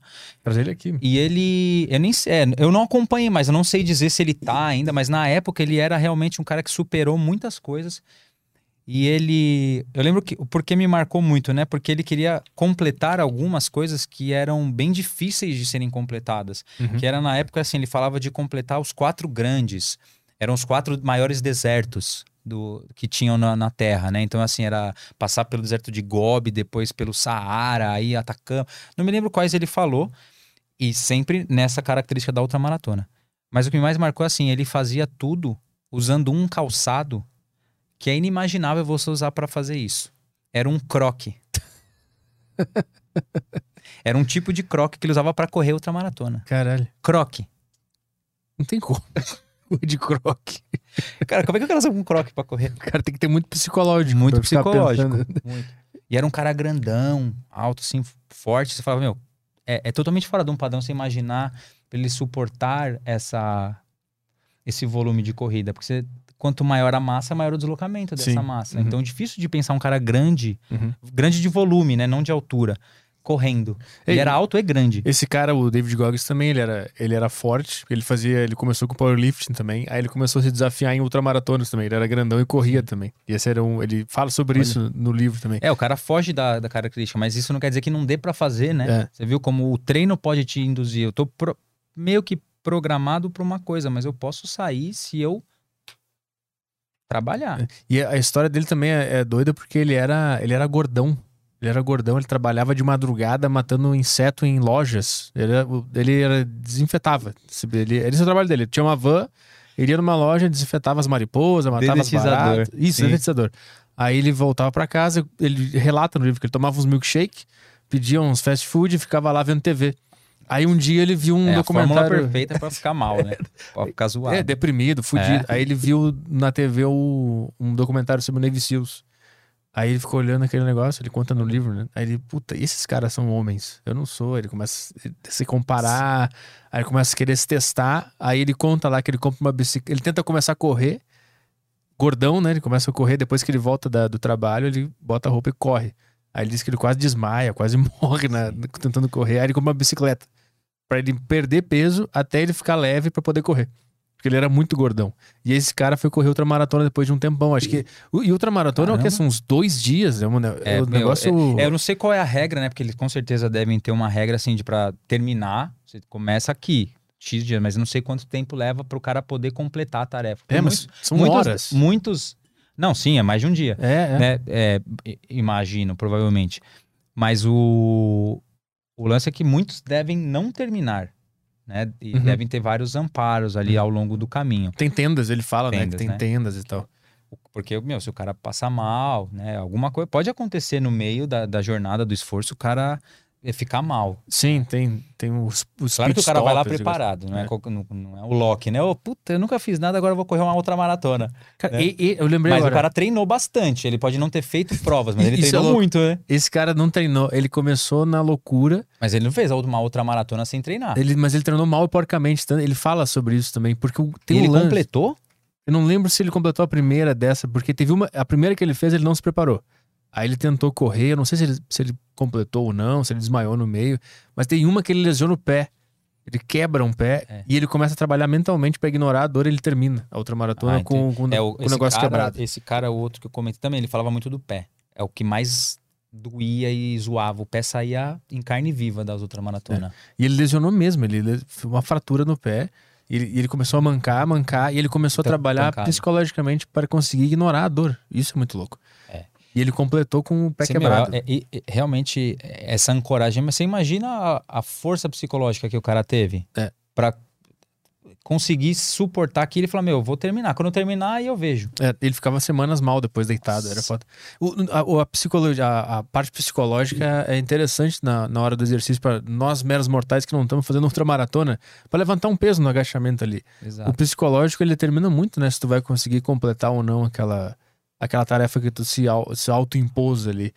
E, e, é, e é difícil ter ela em dia para conseguir fazer. Às vezes tu para antes e tu podia fazer mais. É, eu, o, o, eu gosto muito dessa, de dar o exemplo nessa hora de pegar peso, né? Quando, quando eu vou dar aula para o grupo, para para as pessoas na hora de ter uma, um esforço maior com carga, com peso. Exatamente isso. Antes de você ir lá pensar no peso, de você pegar o peso, pensa pensa e cria coragem de levantar aquele peso. Uhum. Né? Porque é, é, o dia manda muito. Tem dia que você não está concentrado e isso vai realmente determinar o seu resultado daquele dia. É, e acontece. Por isso que tem que ter aquele controle todo. Pô, hoje não é um dia legal. Se eu não tô num dia legal, já dei o feedback de que eu não tô bem, que eu não tô concentrado, que eu tô cansado, que, sei lá, a noite foi péssima, não comi. Você ainda assim vai submeter ao teste máximo? Não, sim, pode ser um momento de você dar um passo e aí para trás e depois você testar. Uhum. Então o peso é criar coragem. Eu, eu, gosto disso, de falar, de dar esse exemplo que você comentou. Visualizar. Visualizar um antes de falar, meu, entra, entra no peso com, com uma ideia assim, um estado de prontidão. Tô pronto, uhum. vem. Uhum. Porque o peso, ele. Ou, ou você levanta ou ele te esmaga. Sim. É um dos dois. Sim. Né? Ou que se ele estiver no chão, ele não sai do chão. Uhum. Se ele estiver nas suas costas, ou você levanta ou você é esmagado. Então você entra já querendo fazer, já com vontade de fazer, já é ganhando. Né? É, ganha essa briga. Depois aí você descansa. Mas o, O peso é, é, é isso, é enfrentamento mesmo. o foda é no meio. Eu, acho que o mais difícil. Eu, acho que o exercício mais foda de todos é o agachamento, né? Ele é o mais completo, que mais exige do corpo, né? Do- dos grandes, não dos. Tu tem, tem os snatch, os power, não sei o quê. Tô falando desses dos, Ah. dos clássicos, que é o deadlift, o É, a gente agachamento. gostava muito de se falar isso, né? O rei dos exercícios é o back squat e tal. Ele realmente é muito completo, ele tem uma complexidade muito grande porque além de você ter que agachar profundo, ter- de- seguir um padrão, a barra tá nas suas costas, tá te pressionando, então você tem que manter um tronco é, numa posição muito adequada para não sair da, dali e cair ou ele te esmagar mesmo ou te machucar. É, mas faltam algumas coisas no, No no back squat. É, faltam algumas coisas. Assim, tem um exercício mais simples, que é o deadlift, que é o terra, Aham. que também é super difícil de fazer. É, e, e ele vai ter um efeito profundo no corpo, às vezes pior do que o agachamento. Como assim? Para fazer um terra, é, você usa uma posição de muita dificuldade para as costas manterem a sustentação daquela carga, mas é a mais adequada dentro da alavanca que o corpo permite para tirar um peso do chão. a- o levantamento terra ele vai exigir de, de uma profundidade de músculos na coluna que dificilmente um outro exercício vai gerar esse estresse. Então, o, o resíduo que um deadlift, um terra, perdão aí o uso em inglês toda hora, o levantamento terra, vai gerar no organismo, ele é muito grande, é maior do que o back squat muitas vezes. Como Estamos falando de carga alta, né? Cargas altas, trabalho com muita intensidade. O que, que significa resíduo? É, Como assim? Fica, fica uma coisa ali, uma inflamação. é, Porque assim, o treino gera lesões, vamos Uhum. dizer assim, pequenas lesões. É, treinar não é bom pro corpo. Só que o corpo, a gente até conversou isso, né? O corpo é uma máquina tão impressionante, tão maluca incrível, que ela faz aquilo virar algo produtivo para ela. Aham. Então, assim, você treinou, você me ferrou, né? Então agora eu vou fazer um negócio aqui para ficar mais tolerante a isso. Eu tô não me ferrar mais. E aí você não me ferra mais. Aí vem o cara que programa e fala assim: "Pô, tem que aumentar aqui, ó. Aí você ferra de novo o corpo. Uhum. Aí ele entende aquilo e fica mais forte. Uhum. O mais forte é tudo aquilo que a gente falou, da hipertrofia, da parte hormonal. Você se torna mais apto Aham. àquilo, mais pronto para aquilo. Mas, mas o, o, o exercício, ele é antinatural no sentido que o ser humano não foi feito para levantar esses pesos todos que a gente consegue fazer na academia, né? Será? Então, o que que é, o que que é, que que é exercício? Porque o movimento Exercício é algo programado. é que o movimento de agachar, o nosso corpo foi, ele nasceu para fazer isso, né? Perfeito. O, o movimento de deadlift, ele nasceu para fazer esse movimento. Tirar uma coisa do chão, É, eu acho que quando a necessário. barra fixa, ele foi feito para fazer isso. Agora, eu vou fazer 3 de 8, depois 3 de 9, 3 de 10, 3 de 12, ele não foi feito para fazer isso. Não, é exercício, perfeito. A gente falou de movimento, a gente falou até de atividade, e aí agora a gente falou de exercício. O exercício é a programação de uma coisa específica com uma tarefa determinando o começo, meio e fim. Uhum. Eu vou fazer X coisas tan- né, tantas vezes num tempo tal. Uhum. Isso é exercício. Você vai agachar com 10 quilos 15 vezes. E isso que tu disse, né? Que o corpo não. Ele, ele não gosta de treinar. Foi essa frase que tu falou, né? É, é- o treino não é bom para o corpo. Isso, isso. Uhum. Pra, assim, bem, bem esculachado. O Aham. treino não, o corpo, o treino não é bom para o corpo, mas o corpo entende aquilo e ele regenera e ele fica mais resistente. Ele ele, faz fica bom. ele faz uh, várias ações ali para que você se fique, é, que para que você possa fazer aquilo depois e não se, se machucar. Então é o corpo que transforma o treino em algo benéfico pra ele. É, Tem, esse, tem essa etapa, assim. Pro, Por pra isso que quanto mais treino, mais background, mais pronto você tá. Aham, aham. Se eu não treino, se eu começar a treinar com 40 é ótimo. Se eu treinar, começar a treinar com 50 é ótimo. Começou a treinar é bom. Mas se eu começar a treinar com 10, Uhum. é muito melhor. A, a menina da ginástica lá, a Rebeca, só ganhou a medalha porque ela começou muito cedo. Sim. Ela não começou com 15 anos, com 20 anos. Uhum. Né? Sim. Então é, tem isso. Você tem que ter uh, o contato, a afinidade. E quanto maior o nível de performance, mais tempo você tem que ter treinado. Mas tu tava falando do, do, do Terra, que ele, A gente tá falando sobre o agachamento ser a mãe de todos os exercícios, Ah, aí, tu, aí tu puxou o terra. Terra, o... de deixar um resquício, de deixar essa inflamação, essa sensação ruim. Ah, isso, por isso que tu disse que o o terra corpo deixa não... muita, é, muitas vezes ele tem esse efeito muito maior do que os outros exercícios é, de carga. que eu vejo que o agachamento, quando tu tá nele, quando tu, tá na- tu vai fazer cinco séries, tu tá na terceira, não tem volta. Ou tu guarda a barra lá, ou tu vai se fuder. O terra tu larga fora, né? Não Sim. conseguir levantar, tu é mais larga. fácil se desvencilhar do terra. É. O Bem agachamento- mais fácil. O agachamento tem essa... Tem... Terra não sobe. É, o, agachamento, acho que ele tem uma, uma carga psicológica muito maior no, no cara que tá fazendo ali. Isso sim. Isso sim. Quando tá na terceira, Porque quando você duas. entra, né, pra visualizar, a barra vai estar apoiada num lugar ali, num gancho, numa altura em que você consiga né, entrar e sacar a barra para ela ficar apoiada em você. Então, nesse momento, já vai entrar uma, uma grande pressão na sua cabeça. Porque na hora que você sente a barra, quando ela sai daquele apoio e entra em você, no seu apoio, aquilo já vai determinar muito do quanto você vai querer agachar. Aham. Porque na hora que você sente, fala, ai, É melhor guardar. Putz, é. Esse estado de prontidão muda muito no esporte, nas atividades de rendimento, né? Então eu vou render com uma, com uma carga muito alta. Eu tenho que entrar já querendo aquilo e muito forte. É, a gente usa muito a- a- o termo entra duro. O seu corpo tem que estar mais firme do que aquela barra. Uhum. E aí que tem aquilo que você falou. Na hora que você desce, a- a- você encolhe todo o corpo. A pressão aqui é muito grande. né? Entre os órgãos, entre as vértebras, entre os ossos. né? Então você está sendo pressionado. Se você não tiver muito bem para subir, você vai ficar. O o agachamento, Essa ele, é- pressão é, é grande. ele é mesmo. muito tortuoso, porque se tu parar pra pensar, tu tira o negócio da, da, da, da, da gaiola, aí tu passou pra ti aque- aquela, aquela porcaria, aquele peso. Aí tu fica assim, tá, agora eu já fiz isso que já, já tô sentindo. Agora eu vou, eu vou pro chão agora com esse negócio. Aí quando tu vai pro chão e tu consegue voltar, tu, tu pensa, ah, agora eu vou fazer isso de Agora novo. de novo. Tá maluco? o terra, se eu não consigo pegar, se ele não sai, eu largo ele, pronto. É. E diminua. É, nisso, aí, nisso aí tem toda a razão. Faz muito sentido que é mais fácil se desvencilhar do, do, do terra. Mas mecanicamente o agachamento. O, o, É mais o complexo. terra, tu acha ele mais, mais completo pro corpo? Não. O agachamento, ele é mais complexo Uhum. de fazer do que o terra. O terra deixa al- alguns resquícios maiores de treino, daquela sensação aguda do treino, de dor, Uhum. de ficar travado, né? Ficar rígido. Aque- aquela região tá trabalhando, tá mandando muito fluxo para aquela região para limpar, né? Muito sangue. É, O, o terra deixa muito essa percepção, porque para você conseguir completar o movimento do terra, você tem uma utilização muito grande da musculatura que segura a coluna e que estica o corpo. Uhum. Isso gera que é o trabalho atlético, né? O movimento de extensão do corpo, ele é usado muito em modalidades esportivas, é o que gera mais energia.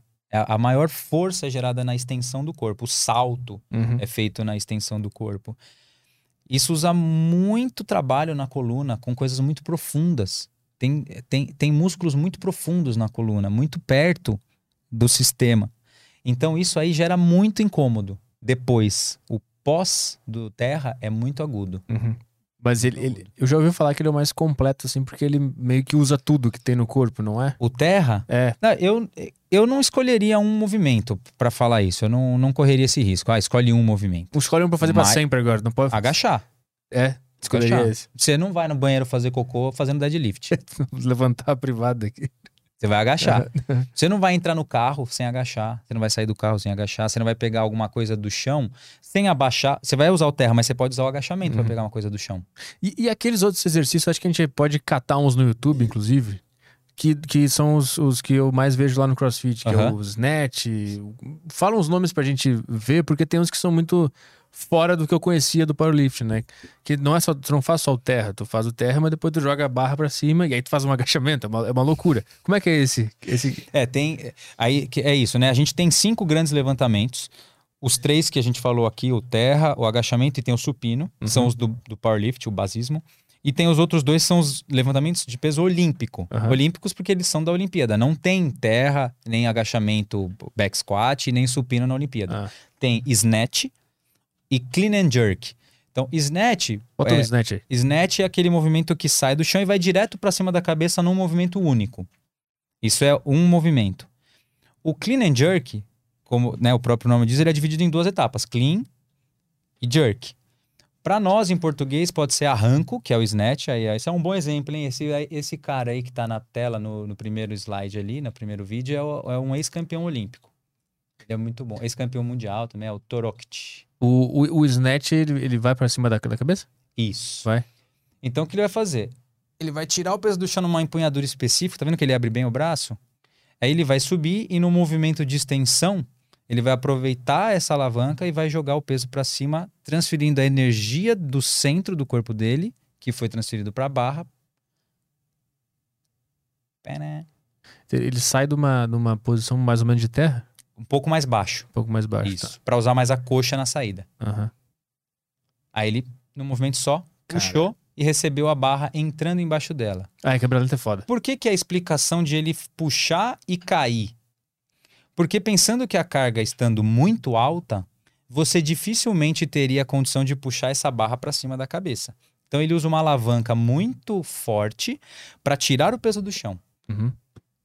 Essa alavanca faz com que a barra suba numa altura possível de se colocar abaixo da barra. Isso é o snatch. Tu é o entra, primeiro né? movimento do, do levantamento. Aí depois eles fazem o clean and jerk. Bota o clean and jerk. Mas, cara, isso é foda porque... Isso aí tá bem leve pra ele, tá mostrando como se fosse a gente com um bastão de vassoura, um cabo de vassoura. Ali tinha 70. É, tava com a anilha azul, eu não vi. Se tava com a anilha azul ou verde? Vocês viram? Eu, eu vi A verde. anilha. Era verde? Vermelha? É, vermelha e verde, né? Ele tava?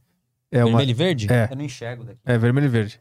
Tá, então ele tá com 70, 80, 90 quilos, mais a presilha, 95 quilos aí. E pra ele já E fez pra ele quantos? parece um bastãozinho.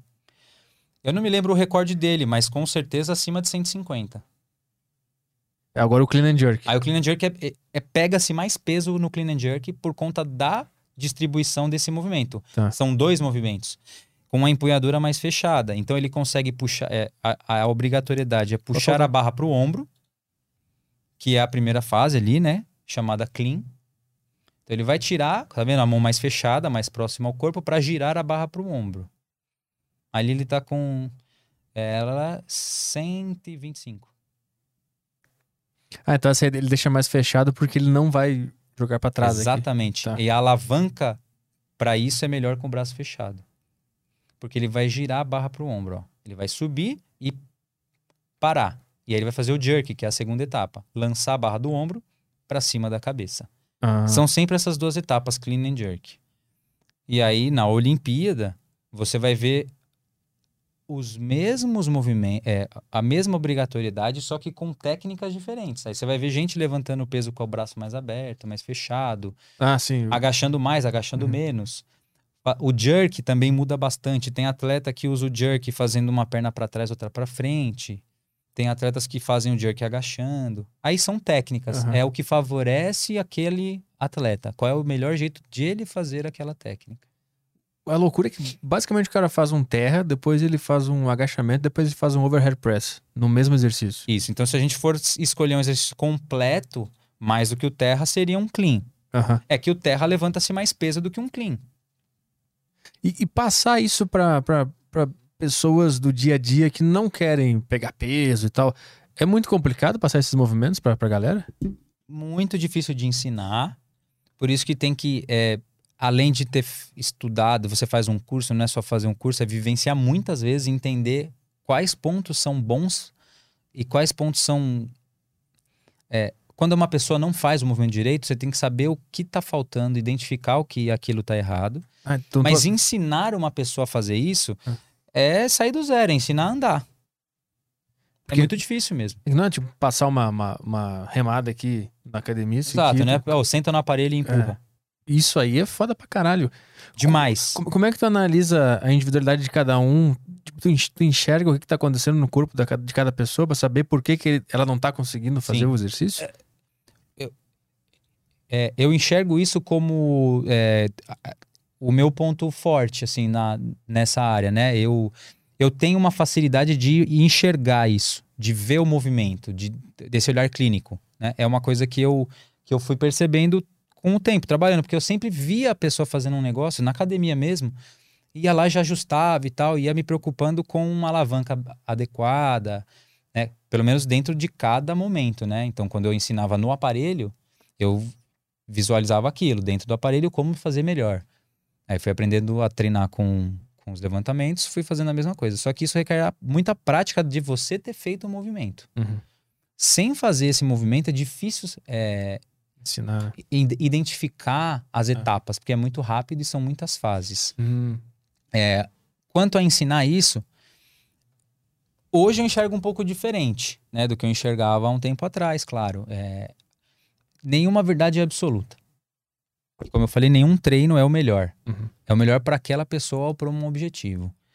Dentro de uma academia de crossfit, isso é imprescindível. Faz parte do segmento. Se eu for na sua casa te treinar e o seu objetivo é nadar, talvez eu nunca te passe isso. Não tem porquê. Uhum. Qual é o seu objetivo e qual é a sua necessidade? Dentro disso, a gente cria uma estratégia. Uhum. O meio de trabalho, vamos trabalhar aqui com isso. Se a gente for trabalhar com isso, você falou, eu quero treinar aqui, ó. Eu só posso treinar aqui, uma vez por semana. Você tem como pôr uma barra aqui? Então você não vai fazer snatch. Você vai fazer exercícios que te deixem condicionados com o seu peso corporal. Uhum. Então, tudo vai depender do meio, do objetivo e das necessidades, né? De, de- das características para aquilo ali. Mas, mas ensinar a galera lá no CrossFit especificamente esses movimentos mais avançados é, é muito difícil da, da turma entender como é que se faz? Porque eu imagino que para tu conseguir fazer um cara é, fazer esse exercício, tem que pegar ele e tem que ser o personal dele. Tem que falar com ele, só com ele. É, vai dando dicas individualizadas. É. O treino em grupo, ele tem muitas vantagens e tem essa pequena desvantagem. Não dá para individualizar completamente, porque senão vira uma aula particular. É uma aula em grupo. Mas esse é o, o, o grande diferencial do, do treinador e do professor ali que dá aula para o grupo. Ele tem que ser bom para rápido ver aquilo e não deixar acontecer uma cagada Uhum. não vai ficar perfeito. A gente não vai treinar o cara ou a pessoa para ficar como um levantador olímpico, mas para fazer um movimento certo que gere o objetivo da aula, que é potência, ou que é resistência, ou que é força. Ele não pode fazer nada muito fora do padrão porque aquilo vai machucar. né? Perfeito vai ser muito difícil, porque é um, você viu, é um movimento super difícil. Acho que Talvez nem eu faça, ainda não faça Sim. da maneira ali pra fazer um, você fala, faz um puta levantamento. E eu faço isso todo dia. O que não pode é sair de um padrão de segurança. Isso é a primeira coisa que o professor tem que, que tem que visualizar, tem que Uhum. vislumbrar assim. Eu não posso machucar, deixar um aluno se machucar por minha causa. Uhum. É, segundo, ensinar em grupo tem a vantagem porque tem aquela coisa de olhar pessoas fazendo. O estímulo visual ajuda muito. Então, se tem alguém um pouco diferente de você fazendo, você já percebe. Mesmo não entendendo muito, você percebe, meu, tá meio fora aquilo, Ah, ou tá uhum. muito. Nossa, ele sobe rápido, né? Aí eu vejo a barra passando aqui, ah, é isso. Esse estímulo ajuda. Então, criar o grupo fazendo a mesma coisa ajuda. E ter essa rápida percepção, assim, aquilo é- rápido tá errado. Mantém o grupo fazendo e vai naquele cara, ó, puxa a barra pra cá. Uhum. Dá uns toques, pega. É, eu sou muito do toque. Eu pego, eu tiro, viro. Tem gente que não gosta, mas é necessário o toque muitas vezes. Sim, né? quando, quando o cara toca no- na parte, o cara sente, né, o, o que, que tá acontecendo. É isso aí. Só falando, porque o autoconhecimento do corpo é uma coisa que não é generalizada, né? As pessoas não conhecem o seu Não corpo. conhece. Então, quando tu toca. Eu já vi um tutorial de, de terra que me ajudou bastante. Que o cara, ele ia nas costas do, do cara, botava os dois dedos assim e falava pra ele: junta os meus dedos. Aí o cara, o cara já vinha com a postura aqui já, pra juntar bom. os dedos do cara. E vendo esse, esse vídeo, eu aprendi a fazer o, o negócio aqui, né? Nem precisei do cara tocando, mas só de entender É. esse toque. Aí eu ensinei a Bianca a fazer também. Porque eu botava os dedos aqui Vai. na costa dela É e falava: aí. junta meus dedos. Aí ela fazia aqui, já ficava na postura certa. É. E ter, e ter recursos. É, Quanto mais exemplos você puder dar ou tiver na manga, melhor. Uhum. Se eu faço, né, como você falou, a parte é, de consciência corporal, muitas vezes não vai se ter. É, junta as escápulas. Exato. Nossa, escápula é o que é uma, o que, que é isso, né? Aham. Muitos não de tanto usar o nome na aula as pessoas acabam conhecendo, os alunos ficam familiarizados com nomes, mas tem que ser muitas vezes. Uhum. Também é uma coisa que tem que se fazer questão, você tem que aprender os nomes de exercício, né? Porque a maioria quer chegar e fazer. O que, que eu tenho que fazer? Você tem que mostrar sempre a mesma coisa. Enquanto você não souber o que o nome tá levando para aquilo, você não vai saber fazer. Né? Enquanto eu não entender o nome, faz um terra. Qual é o terra? Aí eu mostro. Ah, o terra é esse, beleza. Aí daqui um ano, né? faz o terra. Qual que é mesmo? Qual que é mesmo? A sua evolução vai ser muito pequena, Uhum. certo? Então, é, é, é, conectar é importante. Isso manda nisso. Uhum. Então, eu já imaginei e aí eu vou mandar meu corpo fazer aquela ação. Beleza? Entendi. Pra. Volta, o que, que eu tava falando mesmo? Falando sobre o toque. O toque. Vários exemplos, ter cartas na manga. Então eu falo pra você, junta as escápulas. Que porra é essa? Não sei. Aí eu posso encostar. Junta esses dois ossos. Ou junta aqui. Caiu um gelo na coluna, o que, que você faz? Ah, isso. aham. Ter vários exemplos ajuda muito. Demonstrar ajuda. Falar ajuda e tocar ajuda. Tem que ter todos esses recursos. Uhum. né? E aí, é o que você falou, o que te, o que te ajudou foi ter esse exemplo. Para você serviu muito. Para um outro, pode ser o outro exemplo que vai servir muito. E o, o ver, você viu o cara fazendo, dando esse exemplo, mas você viu o cara fazendo. Então, na aula, no grupo, eu fazendo nele a correção, isso vai te ajudar a É entender. verdade. Mesmo você não tendo errado. Uhum. Eu não errei a coluna, mas ele errou e eu, te, eu corrigi, ajudei ele na sua frente. Uhum. Vai muito Isso do é cara bom. também tá querendo, ligado, né? é, tá é. querendo, né? É. Porque se o cara não Sim. quer, ele não vai ficar atento às paradas. Então. É, isso- isso, isso é o difícil de administrar na aula em grupo, a dispersão. É, é isso, né? Desvia às vezes a atenção. O cara, puta, vai falar de novo. Dá pra entender isso. Cara começa a bocejar. É. É, Só é incompreensível para mim até hoje, né? É, meus alu- espero que muitos alunos estejam assistindo aí. Ele queria falar aqui pra vocês ao vivo, mas vai falar É, no podcast. é. O que, que é? Um beijo para todos aí que estão me ele. assistindo. É, Não, eu sei que muitos alunos ficam, às vezes, é, entediados com ter que fa- é, ouvir a mesma coisa depois que ele já tá treinando há muito tempo.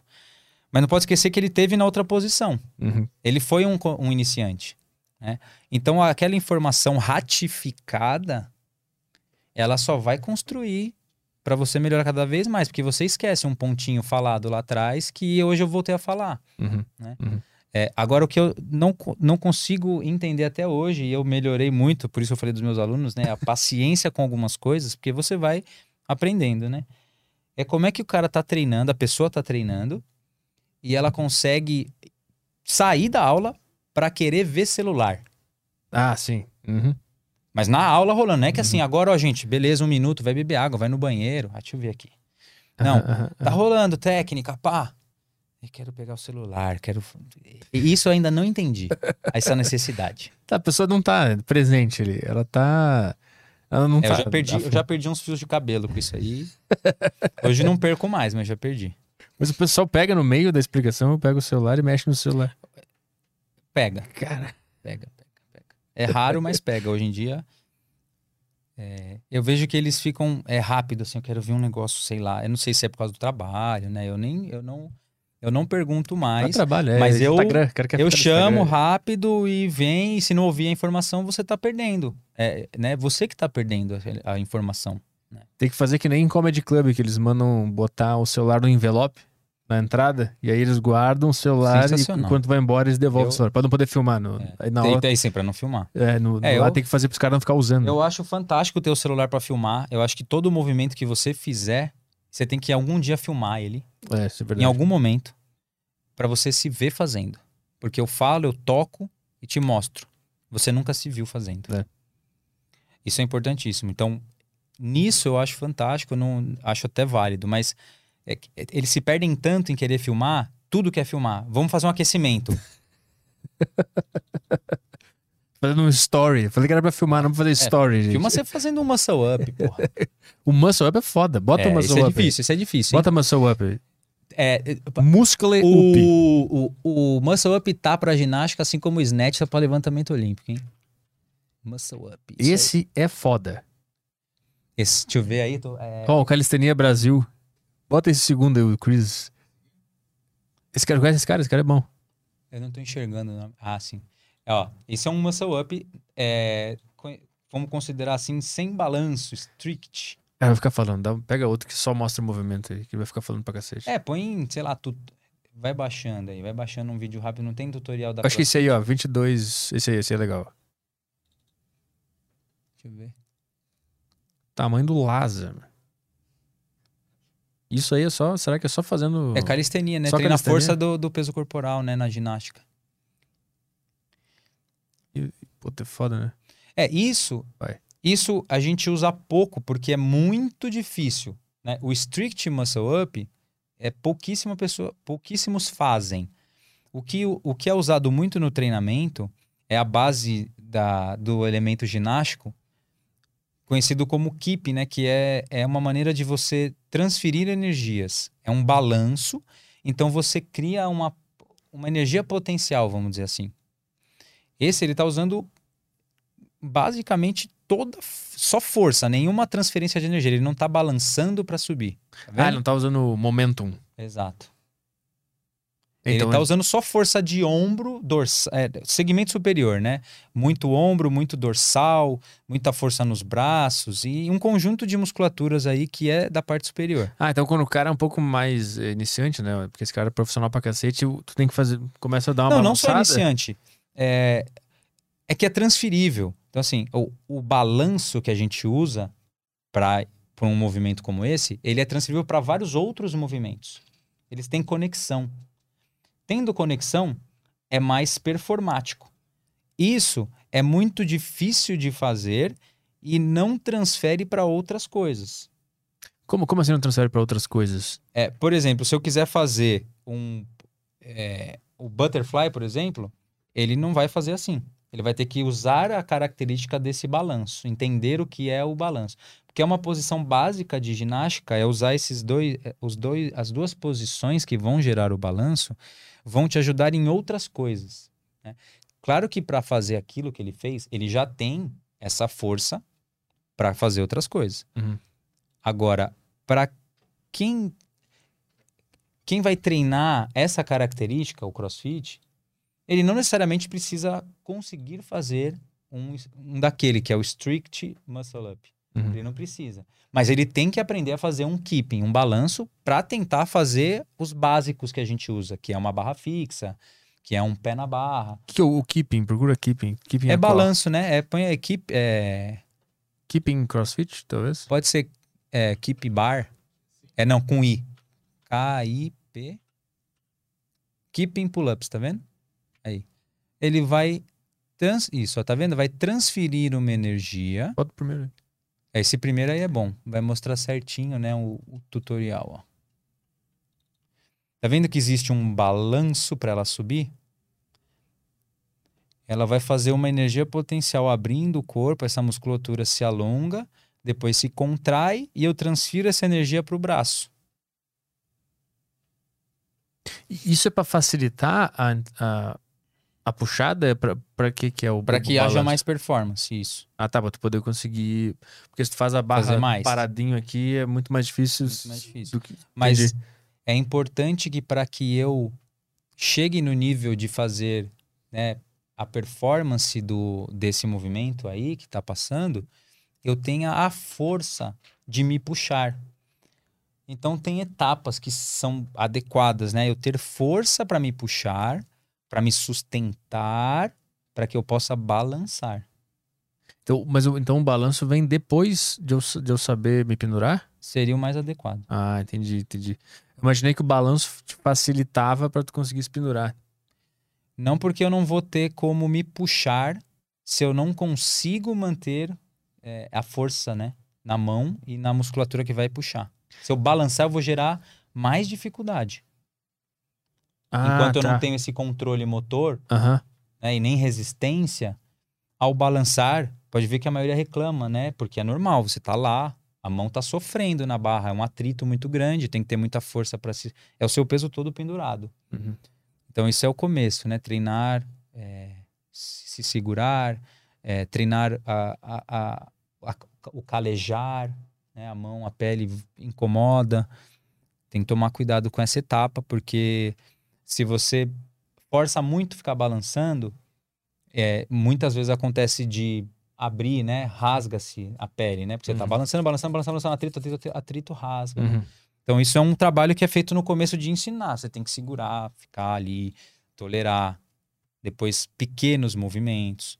E vai aumentando a tolerância. Claro, acontece, né? De machucar a mão esse, aí, passando um pouco do ponto. esse aí não é o, o, o Butterfly. Qual é a Qual? diferença do. Aonde? Esse é o da keep, Keeping, né? Mas Ah, qual- o que a gente assistiu é, isso mas aqui. Tem qual é a movimento. diferença do Butterfly? Keeping é uma base de movimento ginástico artístico mesmo. Ah. Quando você assistiu uma modalidade lá da ginástica, não importa se é na trave, no chão, na argola, eles estão constantemente fazendo a junção desses dois, dessas duas posições. Eu abro e fecho o corpo para dar a- os vários saltos, as várias manobras lá no alto. Ele está fazendo um abre e fecha o tempo todo Uhum. do corpo. Esse abre e fecha é baseado nesse movimento de keeping, que é abrir e fechar para transferir a energia do centro para a extremidade. Mas o, o Butterfly não é parecido Aí com o isso? butterfly não. Não? Bota o Butterfly Butterfly- CrossFit. Ele é um movimento de performance específico para essa modalidade, não é usado na ginástica. Butterfly pull-ups aí. Vai usar-se um balanço em que você inverte a ação de força. Quando ele sobe, ele está no outro movimento, quando ele abria, quando ela abria e fechava corpo. Ao fechar o corpo, ela puxava em direção à barra. Aqui, ele está usando o fechar o corpo como alavanca para depois abrir na puxada. Ah, lá embaixo. Ele... Ah, ele... Ele faz uma onda. Entendi, ele fecha aqui e abre lá É, em cima. Tá. É uma onda. E o que, que acontece com esse, esse exercício? Ele é um pouco mais avançado, é mais difícil que o outro que a gente assistiu aí, o keeping. E também é um pouco mais agressivo. Tem uma alavanca muito mais rápida e forte no quesito freio, né? Quando você desce em direção é, a- ao chão, quando você arredondou, vai descer. Essa ação ela é muito, é uma alavanca muito forte. Então, se eu não estiver pronto para fazer isso, eu posso machucar o ombro. Uhum. E, e é- ele é um movimento extremamente de performance. Ou seja, quando eu tô num nível já legal de fazer as forças penduradas e eu quero aumentar a condição de treino, aumentar a repetição, aumentar a capacidade daquele movimento, a gente começa a treinar o butterfly. Eu já vi muita gente criticando esse Butterfly do, do CrossFit. É muito agressivo. Mas não, o que eu vi o pessoal criticando era que não servia pra nada. serve pro, pro, pro crossfit. Ele não é um movimento de ginástica. Então, quem criticou, não sei quem criticou, é porque não entendeu para que, que serve o butterfly. É. Você pode criticá-lo quanto a, ao momento de aplicar.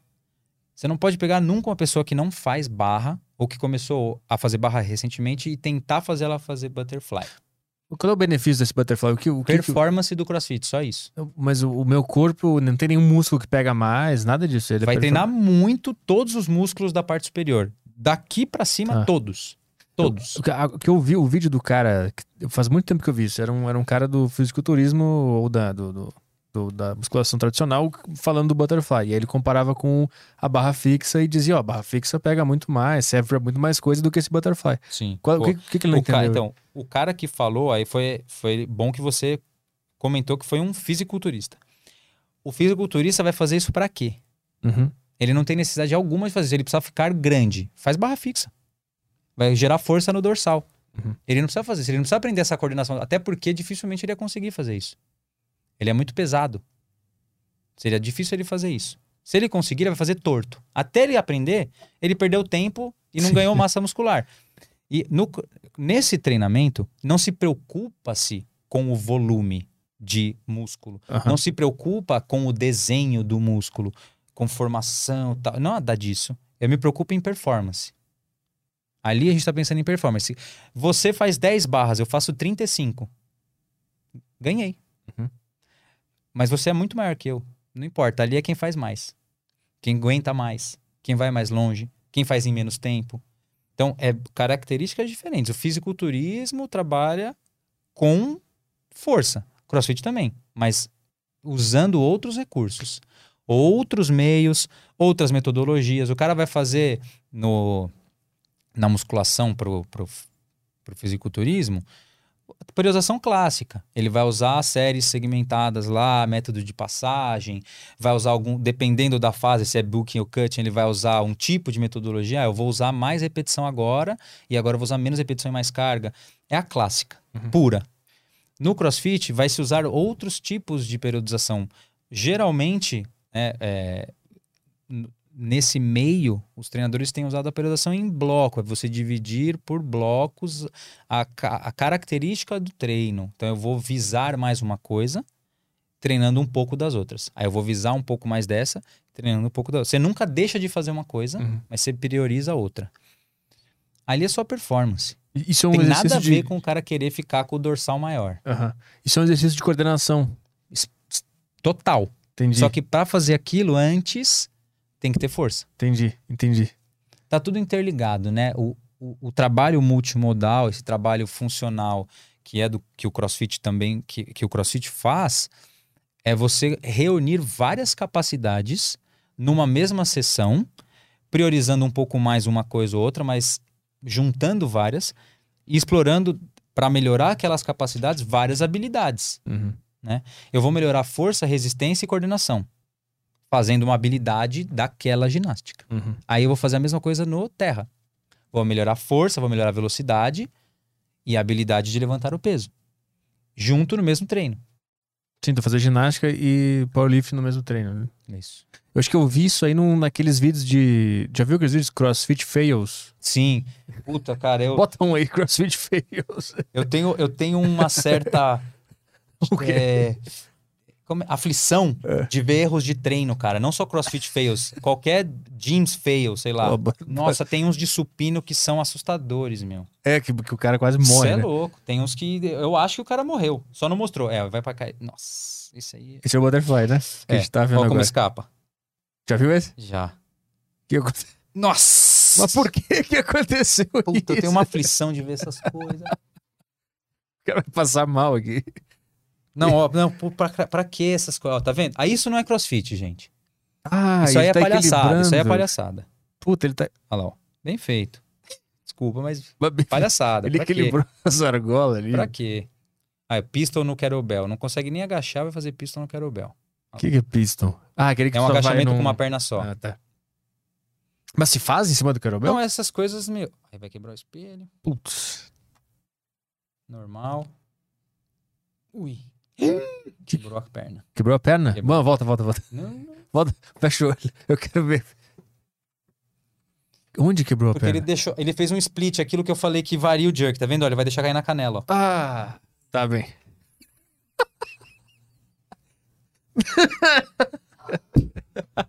Esqueceu a perna, entendeu? Não tirou a perna da frente.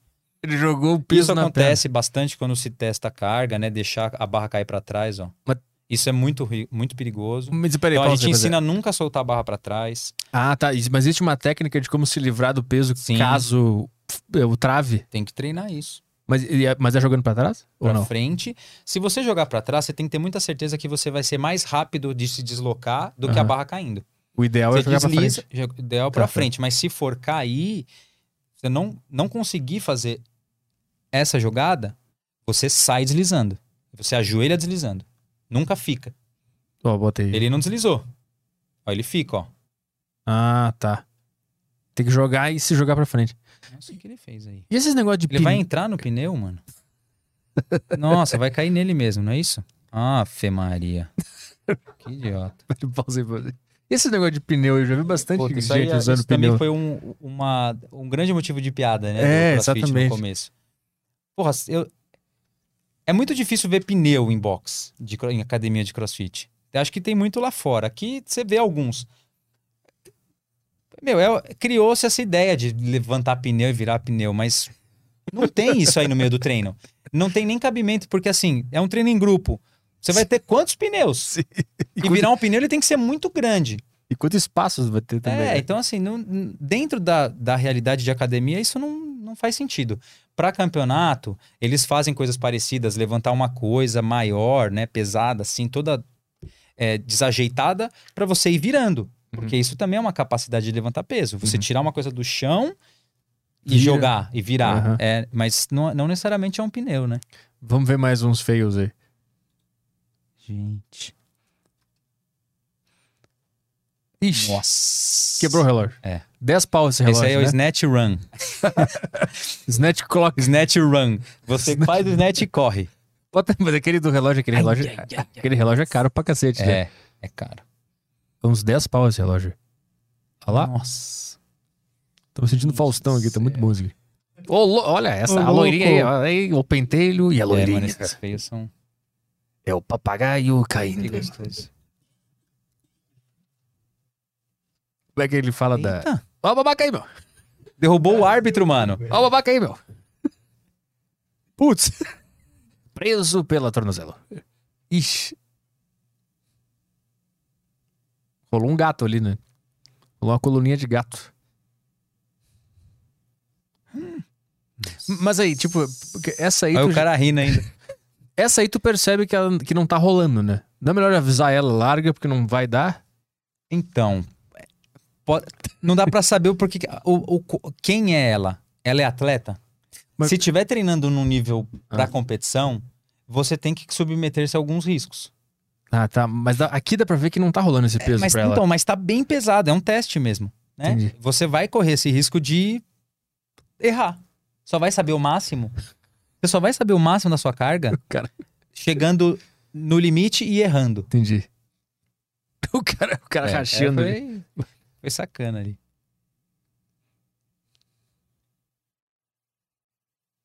Não tem som esse aí? Esse vídeo?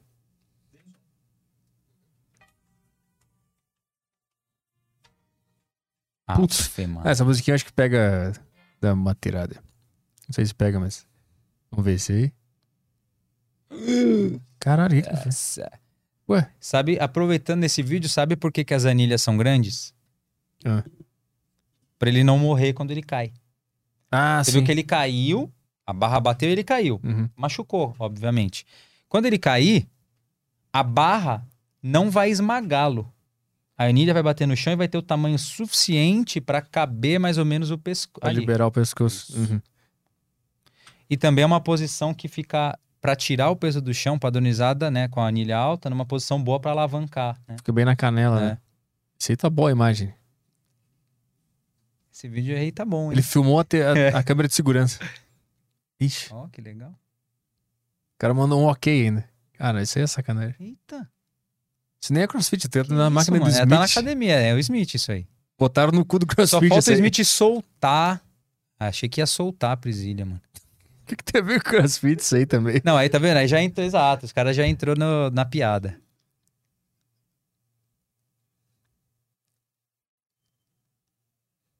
Ah, tava. Tava se É, vai forçando. escorregar. Sim. Então, isso é.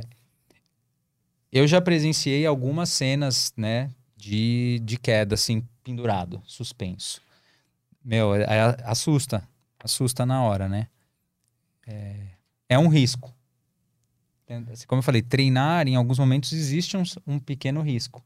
Mas aconteceu alguma coisa? ou- É, então, já, já, já vi algumas vezes, e dessas quedas, duas, duas geraram uma lesão. Putz. É, duas geraram uma lesão. Fratura. Fratura na, na mão.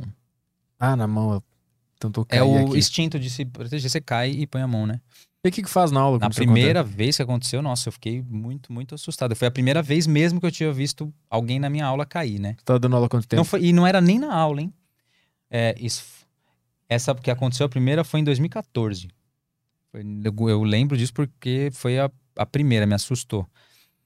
Era, era uma menina que estava começando, a- já estava treinando há um tempo e ela estava muito interessada em evoluir e competir futuramente. Então ela chegava sempre mais cedo, fazia algumas coisas, uns- umas coisas extras, perguntava, né, o que, que eu posso fazer? Eu falava, ah, faz isso assim, eu quero aprender tal coisa. Aí eu mostrava uma coisa para ela fazer.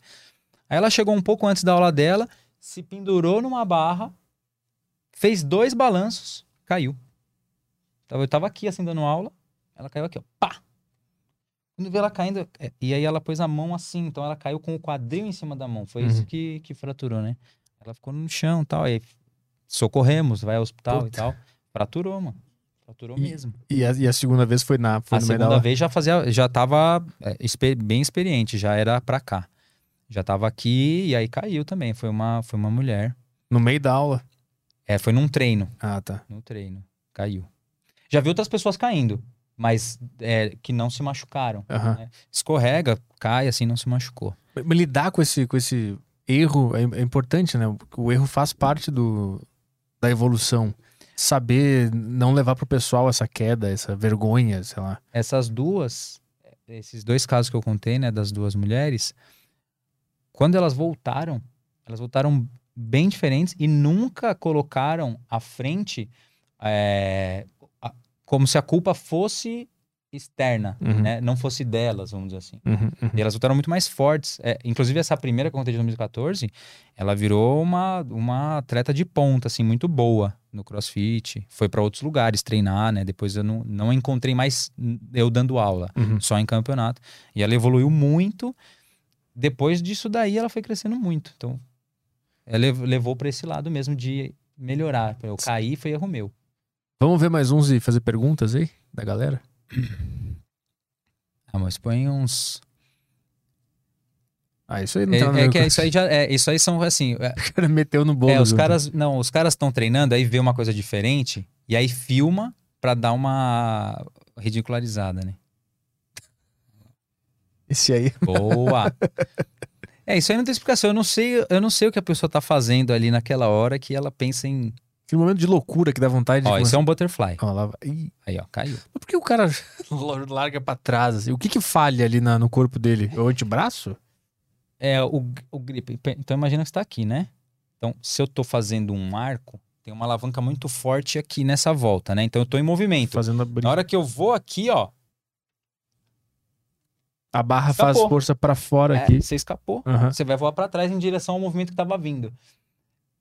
Por isso que é importantíssimo é, enfatizar sempre assim: se você já está nesse nível, sempre fazer com a mão fechada. O pessoal tem muito hábito de fazer assim a ginástica. Uhum. Mais fácil segurar assim.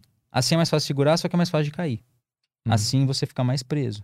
né? Então a mão inteira envolvida e fechando mesmo. Faz um gancho. Isso é né? importantíssimo. né? Fazer o, o oposto, né? O gancho oposto, assim, Uhum. isso. Igual pro levantamento, tem o gancho em que a barra não escapa. É pra isso. Pra você puxar uma carga alta e não escapar da mão. Quer tocar mais um aí? Vê se é esse último aí. Putz, mas O cara aí... tirou pra frente e esqueceu de ficar em pé? Esse aí é maravilhoso. Esse é muito bom. Bota de novo Não. esse aí. O cara esqueceu de ficar em pé. O cara jogou o agachamento Olha, e ele esqueceu que ia ficar pra frente. Sabe o que ele achou? Que ele tava contra o hack. Ah, é verdade. Porque quando a gente vai sacar, dá essa pressionada, né? Você entra. É verdade. fica em pé. De novo. Ele, ele jogou pra frente o peso do corpo, esqueceu. Ele foi... Ele é... É, ó, tá vendo? Ó, vou sacar a barra. Vup! Esse é muito bom. Ainda bem que não tinha carga. Cara, ele tava no Imagina só. uns 200 ali. É, é crossfit. Ah, salto na caixa tem muito erro. Salto na caixa tem muito erro. Acho que é o maior índice de erros que, que tem filmados. O cara já levantou e já Ah, foi, já, né? cai, já cai fazendo um burp. É técnica, você ensina, ó, você cai fazendo. Afe Maria. O cara, o cara Ah, na, o cara na bike ali. O cara bike cagando pra tudo. Super saudável, né? Nem corre um risco aí de morrer. São os siameses acrobáticos. Eita, essa fera aí. Essa foi boa, Faustão Ó, falaria isso. Legal, prendeu a camisa, como é que o cara sai agora? Nossa. Se alguém não cair, não vai ter graça nenhuma. Mas...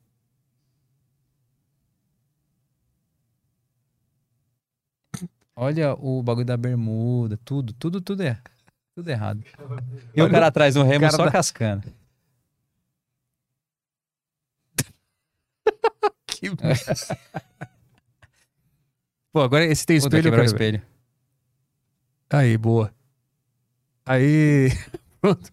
Vou fazer a pergunta da galera aí. Nossa. Bora, tem bastante pergunta aqui. Ah, só mais esse então, peraí. Ai, ai, ai. É, ó, aí não tem força pra segurar, né? Aí acontece. O cara meteu um... É. Ó, esse é o muscle up da argola, que é o mais difícil de aprender. Eu quero aprender a fazer isso aí. Eu não consigo parar de... Tu tirou? Ah, É esse é difícil mesmo, hein? Nossa. Ó, levantamento à moda antiga. E tá vendo? Aí não mata o cara. Quebra o cara, destrói o cara, mas não mata. Não consigo parar de ver isso. Agora é o último mesmo, vai. Agacha, é o all ball 2 para 1. Um. Agora é o último. Tá, tá bem. Agora é o último. Agora é o último mesmo. Agora é em torneio, tá vendo? Isso é torneio. Ginásio, Putz. cambalhota. Putz, putz, putz, pegou no cabelo? Acho que prendeu, né? Enrolou e, e, e- e prendeu. Vai quebrar, isso aí não foi feito pra isso. Isso é pilates. Parece que tá legal. Isso é pilates. Cano, botou uns canos É. de. É, tem essas barras móveis, né? Que você pode montar. Nossa. É o Ah, último, aquelas- né? É o último. É, eu não o consigo último. parar, isso é É muito o bom. último. Não, tirei, tirei. Aí. Tirou pra eles, pra nós continua aqui. O pessoal não viu esse? Não. Boa. Vai, vamos fazer as perguntas aí. Ah, Vamos lá pro Telegram aqui. É, a galera mandou umas perguntas durante o programa. Se quiser mandar, tem tempo ainda, tá? Pode mandar pelo Telegram e pelo, pelo flowpodcast.com.br. Só a internet colaborar aqui pra abrir. Beleza. Vamos- Tem pergunta em áudio. Ah, boa. É, pergunta em Pegou áudio. fonezinho. peraí. É a primeira aqui que é do Lucas dos Anjos. O que, que os gordões do grupo querem saber sobre exercício físico. Obesos. Os obesos. Vamos lá. Fala gordão, é o- no quadro, fala gordo. Quando vier um cara da de educação física, a gente fala, faz os quadros, Fala, fala, gordão. gordo. Vai lá. Vamos lá. Fala, fiote. Tá bom, fio? Mandar em áudio que o Petri gosta. Deixa eu te fazer uma pergunta. Na... Com sentido de hi- hipertrofia, né? De ficar grandão. Eu acredito que o, o, o CrossFit ele seja menos vantajoso do que a, a própria musculação, né? É possível hipertrofiar? É mais difícil com o CrossFit em relação à puxação de ferro? Essa é a minha questão aí. Abraço. Boa, gordão. Vou tirar pra responder aqui. Nossa, esquisito. Pode é... é, mais ou menos naquilo que a gente falou lá no, no começo da hipertrofia, você tem como gerar hipertrofia é, de maneiras diferentes, né? Com, com movimentos, com variações de movimentos, etc. A pergunta dele é baseada assim: é, se eu fizer o CrossFit, eu vou fazer muitas coisas. E aí é menos vantagem do que se eu só puxar ferro. Vai depender de, de qual é o seu objetivo, porque vai hipertrofiar fazendo ou um ou outro. Se a minha ideia é aumentar o volume da massa muscular, ficar grande, vamos chamar assim, a programação do CrossFit talvez não seja tão vantajosa para você. Mas no CrossFit, você consegue usar recursos da musculação também. Então você vai dividir o seu treino. Se eu pensar só na aula de CrossFit, naquele modelo fechado, eu faço um aquecimento, uma parte técnica em que eu destrincho um movimento ou dois, faço um pouco mais de peso e depois vou para uma tarefa principal em que eu exploro mais variações de movimento e um condicionamento eh, mais global, baseado ne- nesse esforço geral, né, mais aeróbico e com uma fase anaeróbica. Isso talvez para ele não vá funcionar para o objetivo dele. Uhum. né? Então, isso, isso com certeza. Então, trabalhar com um meio específico ali, fazer mais musculação, nesse, nesse âmbito é melhor. Mas não pode esquecer que em qualquer uma das situações de treino, sem um equilíbrio é, nutricional, não vai, não vai surtir tanto efeito quanto ele espera. Pô, eu já vi uns caras de crossfit muito grande. Tem um. Exato. Como é que é o nome do cara? Chris. Chris, um cara que ficou famoso. Antigo? Que tinha, na, tinha uma série na Netflix sobre ele faz um tempo, já 2011, 12. Nunca viu esse cara? Procura. Não, pera. É, Chris. Série dele? Tinha uma série É dele que na, na, Netflix. na Netflix teve, tiveram vários filmes do CrossFit, dos campeonatos, né? Então eles fizeram filmes. Os, os caras mais famosos do CrossFit são os que ganharam, né? Então, assim, na Netflix teve muito filme. Rich Froning, talvez seja esse. Eu acho que é Rich Chris Froning. Rich, pode ser. E depois dele, né, quem, quem ascendeu e, e foi ganhou mais campeonatos que ele foi o último, que é o Matt Fraser. Eu acho que bota o. Como é que é? Rich? Rich, Rich Froning. Froning. F, F R, bota na, na, na tela pra eu ver. Que eu acho que esse cara é muito grande, né? Eles. É, nossa, é esquisito falar É o difícil. assim, mano, é difícil. Vou tentar me acostumar. O, Ah, esse- bota imagens aí. é, o Rich Froning, ele, ele é o primeiro grande vencedor, assim, da CrossFit, né? Dos jogos. O pessoal tá vendo? Vou colocar aqui pro pessoal. Exato, você fala assim, esse cara não é hipertrofiado, quem é? É, da- mira nesse cara que tu Mira nesse cara. Mas como é que fica assim? treina e comida. E um assunto polêmico que ninguém gosta de falar. Ah, o veneninho? Uhum. Anabol? Exato. Anabolismo exógeno. Tem no CrossFit? Isso aí pra chegar assim, fazendo CrossFit, tem que usar? Eu só ri. Eu tô tentando. Fica polêmica aqui. Cara, é muito difícil acreditar que atletas de ponta, de qualquer modalidade, nunca usaram. Mas é o CrossFit é regulamentado? Como é que funciona? Eles fazem é, testes e alguns são pegos, como todas as modalidades. Agora, quando, como é feito, não sei. Como é que é o nome do outro cara? Mas tem, tem atletas que são punidos, são pegos no doping. Como é que é o nome do outro? Matthew Fraser. Matt Fraser, abreviando, né? Ah, tá ali já. Aí, ó. Esse, esse é o maior campeão dos jogos dos games. É, o cara tem o, tem o corpo de powerlifter, né? É. Vê o, o último, né? O peito peludo de powerlifter. É isso aí. Se o cara tem peito peludo, ele faz powerlifting. O background dele Esse é é. levantamento de peso. Ele Ah. era do levantamento antes de fazer crossfit. E esse, esse cara não tem. Ele não faz musculação, a de puxação de ferro clássica. É- Faz pra caramba, só não faz em aparelho. Ah, então ele faz o powerlifting e o crossfit, é isso? Vamos pensar que no powerlift você tem aqueles três, mas o cara que treina powerlift ele faz um monte de outros exercícios. Uhum, uhum. Ele para fazer o levantamento terra, ele vai fazer um monte de força de extensão, vai fazer o é, para fazer o supino, ele vai fazer exercícios para o ombro, elevação, rosca, Uhum. é, puxadas, remadas. Esses caras fazem muito isso, além dos exercícios básicos convencionais do CrossFit, que a gente vê, levantamento olímpico, powerlift, ginástico puro, ele faz muitos acessórios, trabalhos de força, muitos, Uhum. muitos. E muito trabalho aeróbico, de condicionamento aeróbico, porque quem vai reger tudo para você suportar todo esse estresse é um sistema aeróbico. Uhum. Ele é o que vai sempre alimentar o sistema por fora. Respiração celular, respiração, oxigênio para musculatura e tudo mais. Então a tua capacidade aeróbica, ela, ela eleva a tua capacidade de levantar peso, etc e tal, é isso? De suportar esse, De suportar. Esse, esse esforço. Por isso que quando eu fazia agachamento, eu não tô fazendo por causa do meu joelho, eu ficava tão cansado de ficar sem fôlego. O agachamento era o que mais me matava, eu ficava... É, Depois, fazer peso, agora eu fazia pesado, né? o- o- quando a gente levanta muito peso, é, existe rapidamente a elevação da frequência, né? Essa pressão do peso e esse movimento de muita contração aumenta a pressão arterial, aumenta muito a frequência cardíaca. Então é pico de frequência. Uhum. Você fica ofegante, mas você não fica mais que um minuto. Sim, sim. Quando você está falando num trabalho extenso, aí você vai ficar muitos minutos cansado, muitos minutos com a frequência mais alta, Uhum. muitos minutos com a musculatura ativa, né? É diferente de levantar o peso poucas vezes. Uhum. Então, só que o sistema que vai reger e vai te ajudar na manutenção disso é o aeróbico. Então, só pra responder pro cara que dá pra ficar grandão fazendo outro tipo de, de, de, de- de método de trabalho. Não necessariamente a musculação clássica, aquela. Esse é, É, esse o lance. é isso, o, o, progra- o meio de treino, né? O meio de Meio treino. de treino, boa. Próxima questão aí. Vamos lá para a próxima aqui no grupo, que é de quem? Dá Gustavão. uma olhada. Gustavo, ele mandou aqui. Fala, Luará, beleza? Por que alguns atletas de powerlifting curvam as costas para fazer o deadlift? Ah, Não, peraí, a, a segunda pergunta tu segura. A segunda Tá, pergunta beleza. segura. É, Ah, a- tá. Essa pergunta é boa, da curvatura da, da, da lombar no, no, no terra. Tem muita gente que diz que não pode de jeito nenhum curvar, que é pra ficar sempre ereto. Tem gente que diz que existe uma tolerância, que tu pode dar uma curvada. O que, que, qual é a tua, tua visão sobre isso?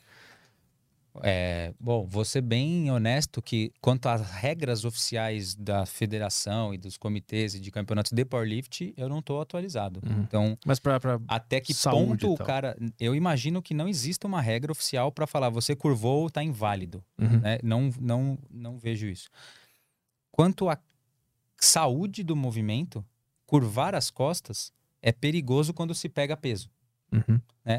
Quando a gente fala de carga externa, uma- um peso que você vai tirar ou vai carregar, a sua coluna serve como um alicerce, ela tem que ser um- uma pilastra. Não pode se mexer de jeito nenhum.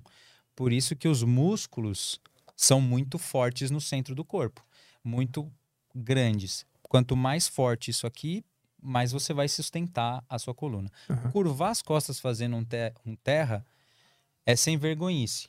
Bota aí, bota deadlift É feio. position, né? alguma É coisa assim, feio. só pra gente. Deve ter. Bota no, no- Pode ser no Google Imagens mesmo, tu botar É feio. deadlift é, position. Ele vai mostrar, acho que o certo e o errado já. O pessoal que não sabe o que é esse exercício entender. É a parte mais perigosa, porque você pode errar a técnica, tá vendo? Tem saídas. Ele tá falando do ponto de partida, qual é o caminho da barra. Acho que bota aquela outra ali. Agora, a, seg- a segunda. colu- Isso, a Fica aí. coluna é o mais perigoso. Isso é perigoso porque machuca. Não é porque é, vai invalidar o movimento, mas você está fazendo errado, você vai prejudicar além da saúde das suas costas, você não está treinando adequadamente. Não É. vai transferir para o futuro uma coisa melhor. Pior que nessa imagem não deu pra ver direito qual é que é o. Ó, tem a das, da, tem uma mulher ali bem enroladinha na, na foto de baixo. Ah, nessa foto mais retangular aí. Essa aqui? É. É, Que ela exagerou Olha a bem lá última no- posição Na lá, ó. última. Por que, que a primeira tá errada? O que que tá, tá hiper estendido? O que que tá errado na primeira ali? Porque me pareceu certo. deixa eu ter, preciso ver, mais- posso ir ver perto? Aham. Ela disse que tá hiper estendido, ele pode? É, ah, sim, ó, é isso, hyperextended. Olha lá a curva, a curva que ela faz na parte final das costas antes do quadril. Na primeira foto. Tá um... Ela tá acentuando a curva que existe natural da coluna, que é a lordose. Ah, Ela tá gerando uma hiperlordose, né? E ali na segunda foto, ela tá firme com as costas, tá reto, alinhado, respeitando a curva das costas para sair. Por isso que eu falei que tem aquela agudez na, no, no terra. É muito difícil manter essa posição das costas para tirar o peso do chão com muita carga. Mas, e é difícil também tu não hiper estender, né? É. Porque eu, eu fazendo, eu acho que eu faço hiper estendido, porque eu fico muito medo de deixar a minha lombar frágil se eu não ficar completamente rígido, assim. Sim, isso é o entendimento do centro do corpo. Eu compreender é a consciência corporal em cada movimento, em cada posição do movimento vai diferenciar também a qualidade do movimento. Ali ela não tá, o problema não é a escápula. Não é fazer isso aqui, ó. Ah. O problema é fazer a parte de baixo ser muito acentuada, tá vendo? Ah, tá empinando muito a bunda, é isso? Ela tá girando a lombar que tá girando o quadril, isso aí. Hum, eu acho que eu faço isso, então. Então, provavelmente, quando você faz mais repetições, começa a incomodar o músculo, porque ele está muito encurtado ali, Mas essa, essa contraído. a do meio que diz que tá certa aqui, ela, ela não fica um pouco mole? Não, tá bem duro. É a parte mais dura do corpo ali. Caralho. Tá encaixado. Vê, vê outra, outra foto. Que tem, tem uma que o cara tá fazendo certo também, lá na primeira aba. É, é esse, tá vendo essa thumbnail aqui que tem um risco verde aqui? Que tem um cara bem grande aqui, ó. Isso, tá vendo o desenho? Isso é legal de ver, ó. É, repara que as costas seguem um caminho. Quando chega no ângulo do quadril, o ângulo de baixo, o ângulo entre a coluna e o quadril, tá no mesmo ângulo que a coxa e o quadril. Ó, Uhum, uhum. É isso aqui, ó. E aí a, a perna, o osso da canela, tá exatamente na linha em que vai sair a barra. O osso da canela fica mais ou menos em 90 graus em relação à tirada do chão. Tá vendo? Aham. O, o que não pode acontecer é o- a bunda dele dar uma girada, dar uma empinada pra cima. Exato. É isso que não pode acontecer. Isso. É por isso que eu destruí minha lombar fazendo terra. Acentuar a curva. Entendi. Caralho, tá fazendo muito errado. E aí se criam exercícios para que não são o dead, não é o deadlift, não são levantamentos, são movimentos de chão para fazer esse conceito en- entrar na, no, na- no, na no corporal sinestésico, entender aquilo. Tum, Aham. tum, eu ajusto, eu sei onde é, eu crio a referência, faço várias vezes. Quando eu for reproduzindo um peso, aquilo tem que estar automático sem ter pego peso. São exercícios acessórios, né?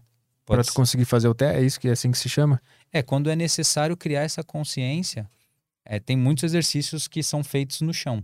Muitos. Pra depois tu partir pra fazer o terra, né? Primeiro tu faz. ele- Que, tem algum que tu consegue me explicar? Sim, tem, tem alguns exercícios muito, é, muito convencionais para isso. Que é, é, é um, é- são, são componentes, são três exercícios que você pode utilizar para criar essa referência básica para o levantamento ali. Você faz é, uma sequência de um grande professor, um estudioso que se chama Stuart McGill. E aí tem um, tem um trabalho dele que de décadas que ele defende que é essa parte de como corrigir problemas de dor na coluna para levantar peso também. Hum. Tem os três grandes movimentos, os três exercícios do, do Big Tree McGill, que é o Bird Dog. Os- Bird Dog. É. Bird Dog é, é um dos, é, é um dos que eu mais gosto de passar para criar consciência na pessoa. Ah, tá. Então, quando Uhum. fizer esse movimento, você tem que se atentar que assim, tá, você está mexendo a extremidade, você vai gerar uma instabilidade, vai tentar criar. Existe um eixo rotacional e que você vai não permitir que aconteça. A ideia é não permitir que aconteça nenhuma rotação e nenhuma mudança, flexão e extensão da A coluna. tendência do teu corpo começar a cair, assim, né? Como se fosse um- E aí tu tem que manter ele sem fazer esse giro. E tentar fazer com que, durante o movimento do quadril, não haja o movimento da coluna. Uhum. Esse é, esse é, é, é um dos que eu mais gosto de educar assim o, o, o pessoal. Então isso é um exercício bom pra depois conseguir fazer o terra direito. É que, é que isso, isso, No dia de terra, faz ele antes. É, então, isso é muito- Aquecimento. isso é muito legal de falar, porque eu não fazia ideia de que. Porque o cara vê aqui, o cara que levantar peso, o cara vê isso aí, parece Sim. uma puta bobagem do Sim. cacete fazer isso aí, né? E aí eu acho importante a gente estar falando isso pra, pra galera saber que é, essa- esses exercícios que parecem bobos são interessantes de fazer, são legais. Não são. E o- os caras que são é, referência ou que fazem mesmo a coisa valendo de- desses, dessas modalidades, eles fazem muitos exercícios acessórios que ninguém vê. A, a gente só vê o, O cara levantando lá o o peso. olímpico. É. Uau! Aham. Mano, o que foi feito antes é um trabalho que ninguém quer fazer. É, o, aquele cara, voltando, o Matt Fraser, que foi campeão cinco vezes do CrossFit Games, ele falou assim: é, perguntaram muitas vezes pra ele, meu, por que, que você não vende planilha? Por que, que você não passa seus treinos? Você vai ficar milionário.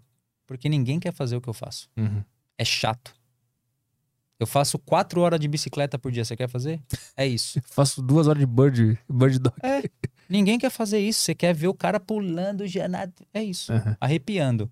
Mas ficar três horas lá na prancha, depois duas horas trabalhando com barra, depois mais uma hora correndo, depois ninguém quer.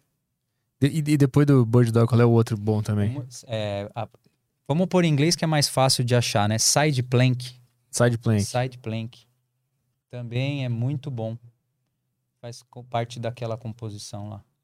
É você se manter, tá vendo? Com essa pressão que acontece longitudinal contra a vértebra num movimento assim, que for, como se fosse cisalhar ela.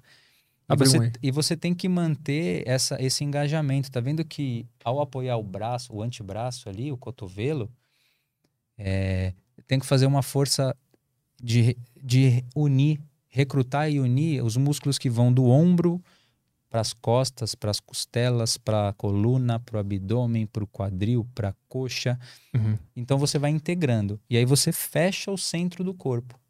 Né? E o, o famoso core, né, que é essa musculatura central que reúne muitos músculos, vai estar todo preocupado em te sustentar ali junto com o envolvimento das musculaturas que sustentam a escápula. Então ele vai te proteger na hora que você precisar fazer um levantamento, na hora que você for fazer um movimento mais brusco, essas musculaturas conseguem se interligar. Aham. Então, o lance é que o- tu tem que resistir essa queda, né? Que naturalmente o teu quadril vai querer fazer. Tu Exatamente. resiste e isso treina os músculos pra eles te ajudarem na hora do terra. Também. Isso. Também. No terra também. Ah, tá. Sim, sim, do terra também. Qual é, e qual é o, o outro? Ah, peraí que agora. Ah, é esse, esse daí é o curl up. É o, o exercício para criar bastante noção de que quando você é curl, né? C-U-R-L. Tá ali já. Ele já entendeu que a gente tá pesquisando. Não, não, o outro. Esse é o curtsy, é um agachamento lateral. É, não, sem o E, sem o E ali. Curl up. Isso. Então, é que tem.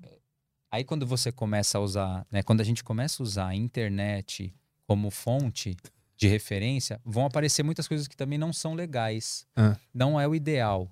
Tem umas fotos, uns vídeos que você acaba assistindo de alguns movimentos que às vezes você- quem conhece sabe que não é bem daquele jeito. O que, que eu tenho que pensar no curl up? É, como a gente falou, né, o recrutamento das musculaturas centrais. Eu tenho que pensar no que envolve as costelas, no que vem aqui em direção à parte mais baixa do abdômen, o que corre para a coluna lombar, o que vem aqui para a parte superior do abdômen, o que se insere, começa ou se origina no quadril. Tudo isso tem que estar junto. Aí eu vou fazer um movimento de fechar essa musculatura, musculatura, ativar o famoso abdominal. Quando a pessoa faz um abdominal, ela acaba pensando em enrolar a coluna e pressionar o pescoço, que é o que a menina lá de baixo está fazendo. Não é o ideal. Ah, o ideal para criar essa referência de força é que você tá vendo aqui aquela foto do cara com a perna esticada, uma dobrada e a mão bem em cima. É isso desenho.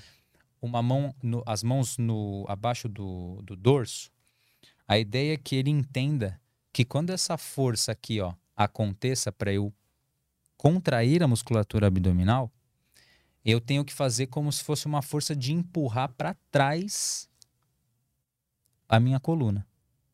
Eu vou fechar o corpo e empurrar essa pressão contra o chão. Uhum. E aí a minha lombar vai travar. Isso vai me manter numa posição ativa em que fecha e protege toda a coluna e os órgãos. Uhum. Por isso que essa, esse movimento aqui do curl up, de você ativar e entender esse fechamento, te trava para manter isso aqui estável. A reunião desses três exercícios, a reunião desses três exercícios faz criar essa inteligência no centro do corpo e te estabilizar, tanto para momentos é, em que você faz uma, uma, uma força anterior, uma força posterior, algo que te gere instabilidade, algo que vai te gerar rotação. Então é um conjunto para entender que assim, quando eu for mexer a coluna, eu tenho que entender essa posição. Uhum. Quando eu não for mexer a coluna, eu tenho que entender essa posição. É da onde parte a força ou onde estabiliza a força. É, eu tenho força dinâmica e força estática. Né? Eu posso mexer, eu posso segurar.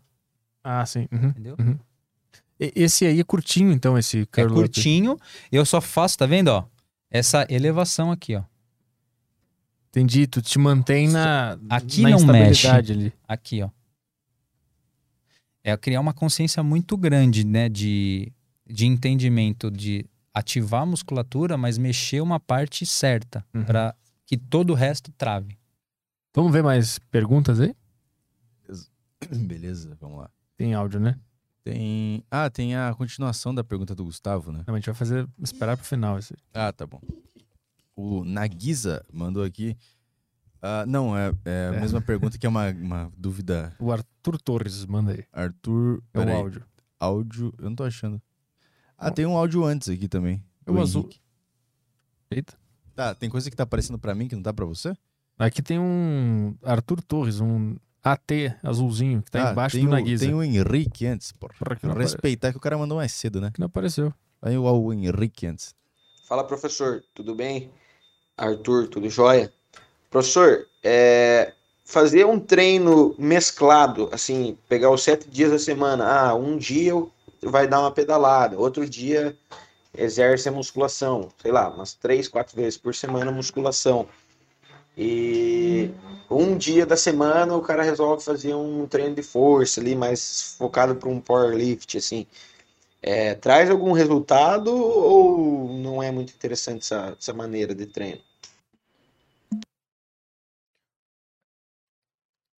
Eu vou, eu vou tentar ser objetivo é, e, e não muito genérico. Vai sempre servir. Mas é como eu falei, tem que, tem que ver qual é o objetivo, certo? A primeira coisa é saber o objetivo. O que, que ele quer? Essa variabilidade de treino é muito interessante, é muito boa. Né? É, eu, isso é periodizar e programar. Quanto mais eu tenho um controle e um entendimento sobre o que está acontecendo com aquela pessoa que vai treinar, melhor. Então, se eu variar o treino, é muito bom para a saúde em geral, para o condicionamento físico. Né? O número de estímulos é muito importante. Então, eu treinar todos os dias vai ser muito melhor do que treinar apenas um, do que treinar só dois. Mas eh, vai depender do que ele quer. Né? Qual é o objetivo dele? É muito difícil não ser genérico, mas é, treinar força de- tem que ser uma premissa. Então, escolha um jeito de treinar força.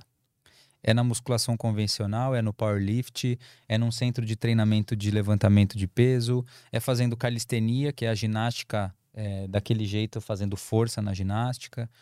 Fazer força é uma premissa importante para a manutenção né, de todo o resto. Você começa com a força.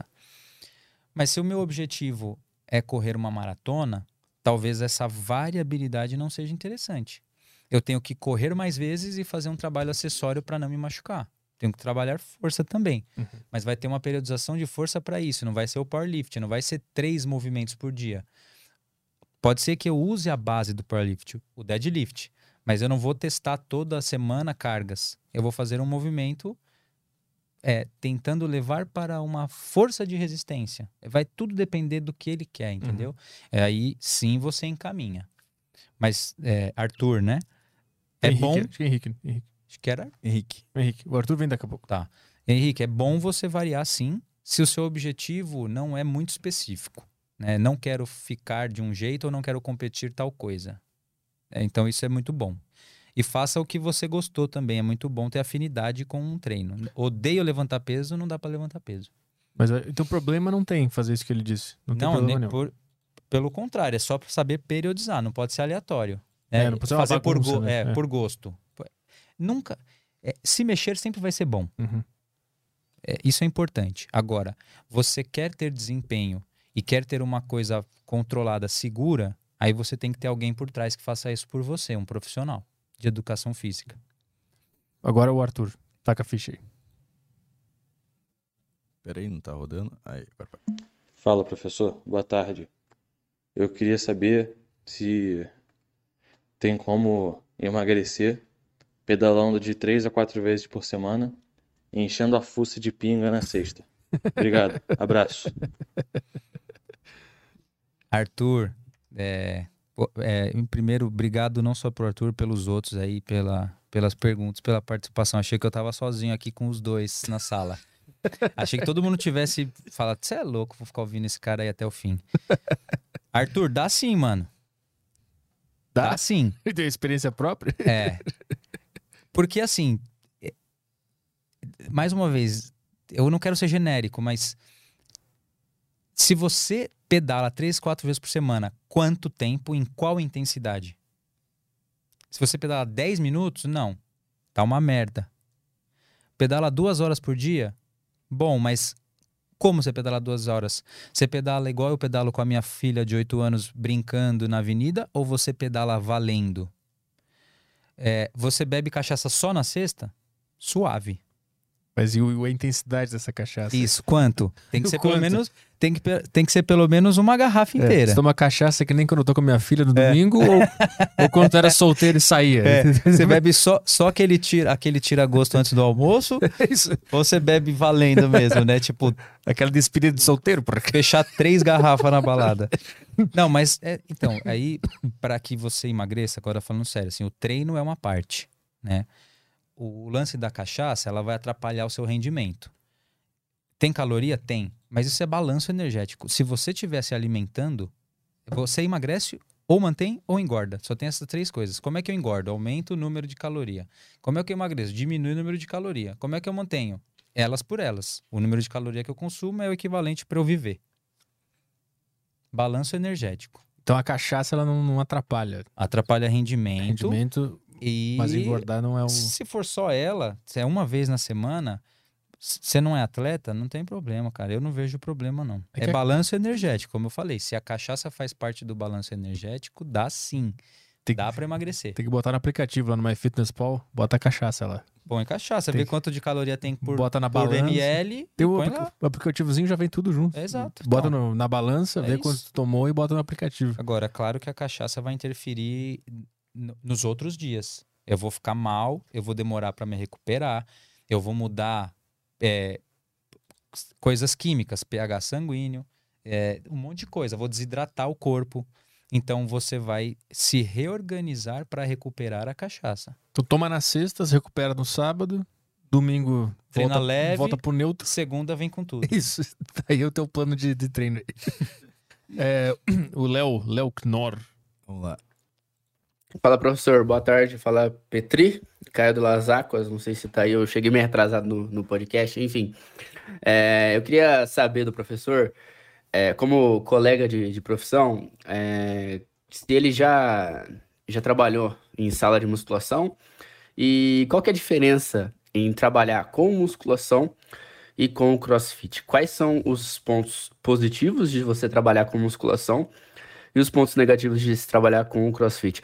Tirando o salário Merlin que recebemos por hora, né? Se você não tiver um trabalho online, você não ganha dinheiro aqui nesta Merlin, porque o pessoal acha que é só ficar vendo o pessoal e falar coluna que você já é professor de educação física. Qual que é o ponto positivo e negativo do CrossFit e qual que é o ponto positivo e negativo da musculação se você já trabalhou com ela? Boa. Boa. É, sim, trabalhei muitos anos com musculação, de 2002 a 2011. É, e aí, quando eu realmente saí totalmente da sala de musculação. Ponto positivo na musculação é talvez é, é onde eu mais aprendi é, sobre atendimento é, com pessoas. É, trabalhar num, num fluxo frenético. A musculação é muito. A, apesar do treino não ser desse jeito, dinâmico, frenético, o trabalho em sala de musculação era muito frenético. Você tem muitas informações, muita gente, muita coisa rolando ao mesmo tempo em lugares diferentes e você tem que fazer coisas diferentes, né, em setores da academia. Aprendi bastante com isso e aprendi muita coisa que eu não gostaria de fazer depois que eu saísse da musculação, né? jeitos de, de trabalhar. É, a, essa coisa de como você é, como ele falou, de salário, mas não era só isso, né? O lado financeiro. A parte da musculação é que paga pior na, na, na educação física, é muito ruim. O jeito com que é tratado né, é, na hierarquia da academia as pessoas que estão na linha de frente trabalhando com o público. Elas não, muitas vezes não são muito respeitadas por quem está mais, mais acima. Hum. Esse é um, um, ponto bem negativo. Né? Até pelos próprios alunos. assim Muitas vezes o, o professor que está ali na sala é, não é muito respeitado, não é muito considerado, porque se enxerga que aquele cara, o, o a pessoa que está ali, o profissional, ele é apenas um passador de ficha. Um passador de ficha, um carregador de carga, um ele está ali para servir, mas não para ensinar, uhum. né? Então, eu acho que você tem que aos poucos se colocando também, né, perante a situação e mostrando o quanto você tem que ser respeitado. Isso vai com conhecimento e com atitude, né, perante aos, aos alunos.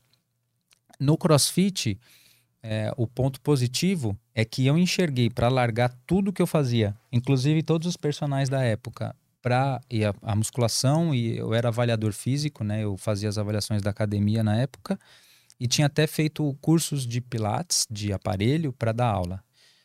E então fazia um pouco disso tudo. Eu larguei tudo para trabalhar com a metodologia do CrossFit.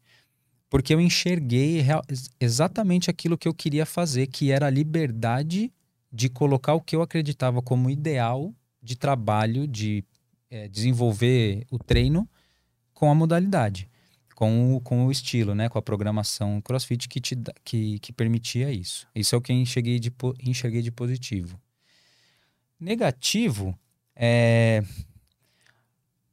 Como eu falei, o CrossFit é uma marca, ele visa lucro como qualquer empresa. E você, para estar tá dentro, você tem que fazer algumas coisas. É... A burocracia, né? De, burocráticos. Investi é um investimento que é, muitas vezes o que acontece é. Não é uma balança equilibrada. Uhum. Né? Dá então, mais do que recebe. É, eu enxergo, eu enxergo um pouco disso. É, que mais? Acho fantástico que isso, que o, que o CrossFit proporcionou as pessoas poderem treinar de maneira um pouco mais é, fortes e competitiva, né? De maneira a se colocar à prova, conhecer coisas novas. Então, dificilmente você treinaria aqueles movimentos todos que a gente foi compartilhando ali numa academia convencional, a não Uhum. ser que fosse um centro específico de treino. Aí Isso. tem. Se tu tentasse É. fazer uma delas, os caras iam te mandar parar de fazer. Né? É, e aconteceu isso na sala de musculação, quando eu comecei a, a, a tentar pôr um pouco. Eu fui conhecendo aos poucos, claro, as coisas do que eu ia aprendendo com o crossfit. E aí eu fui inserindo no meu treino e in- inserindo em treinos de alunos mais íntimos, que eu falei, meu, quer experimentar isso que eu tô conhecendo? Bora. Então fui fazendo. Isso gerou muito desconforto na academia na época, 2010, 2011. Falou, isso aí é tá inventando moda, você quer aparecer, tudo bem, quero Hum. aparecer, beleza? Mas não era isso. Nunca fui bom marqueteiro, nunca fui bom vendedor.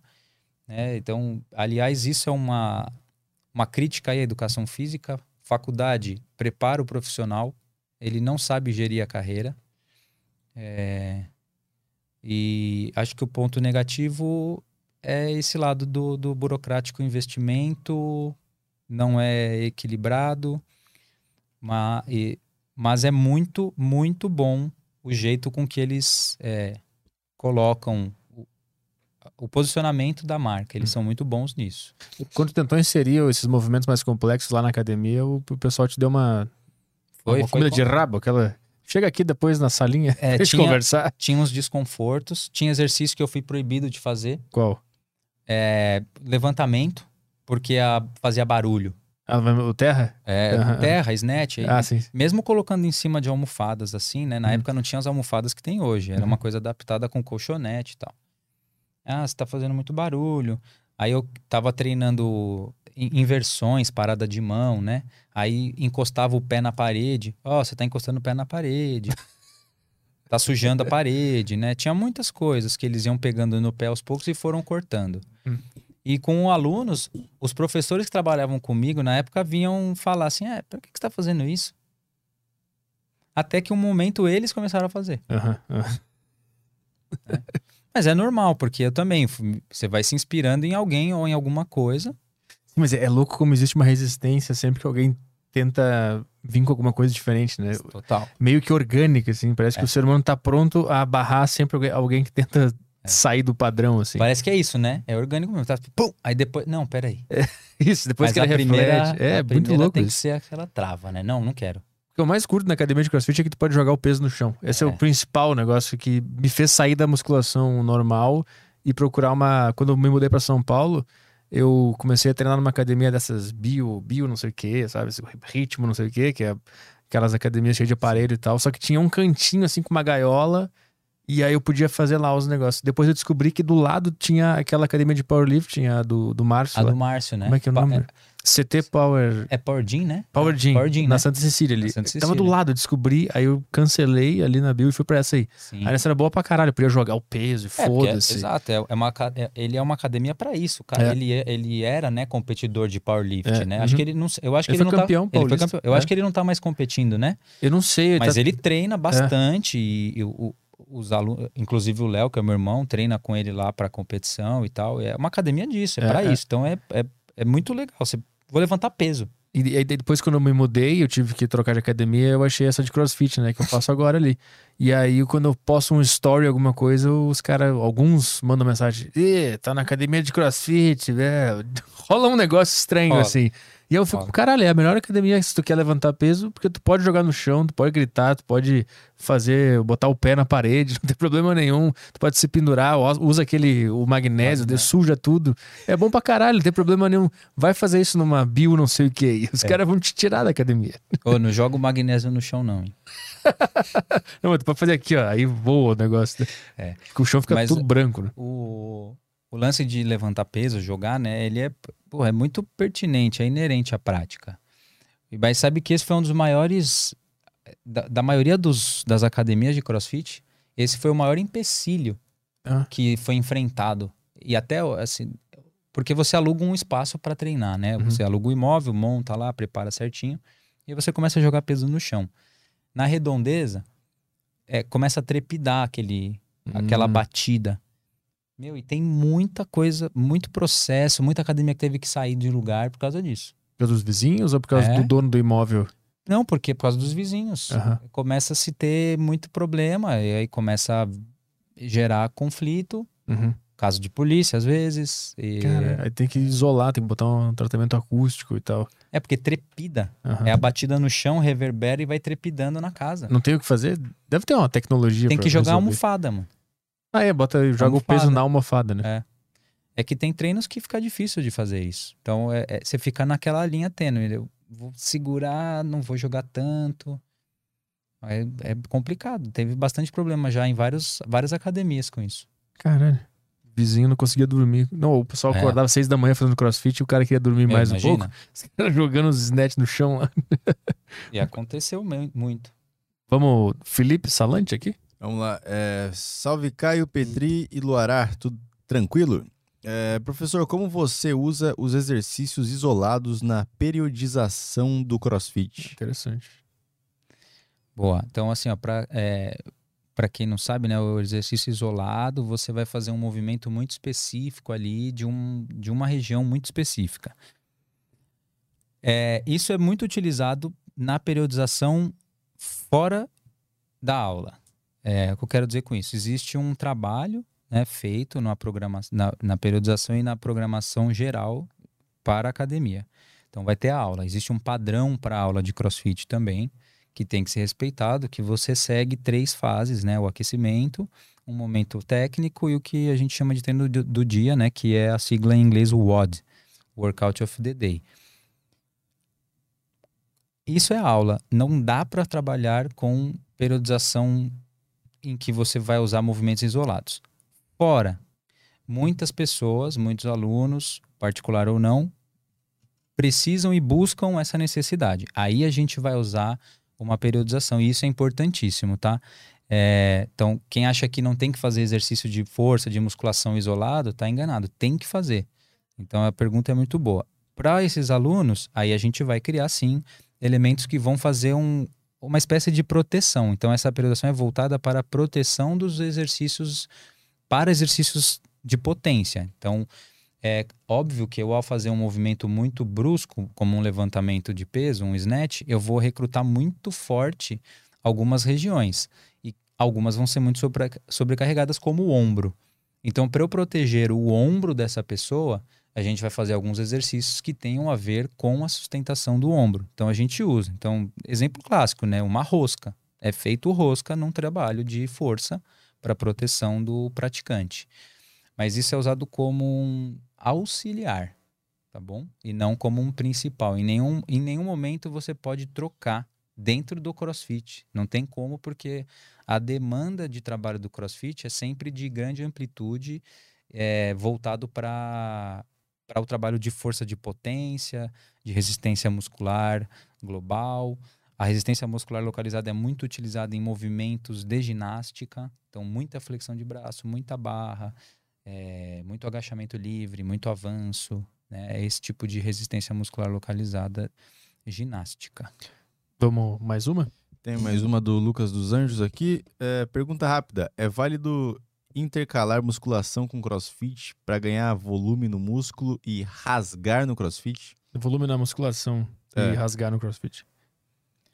Pera, deixa eu entender a pergunta. O volume na musculação ele quer dizer o volume do corpo É, ou o volume ficar de treino? Ele quer ficar grande é, na musculação e Grande e depois, rasgado. e depois Os rasgar sonhos fazendo de crossfit. todos É, os de os todo mundo que que, não tá assim ainda. todos que treinam.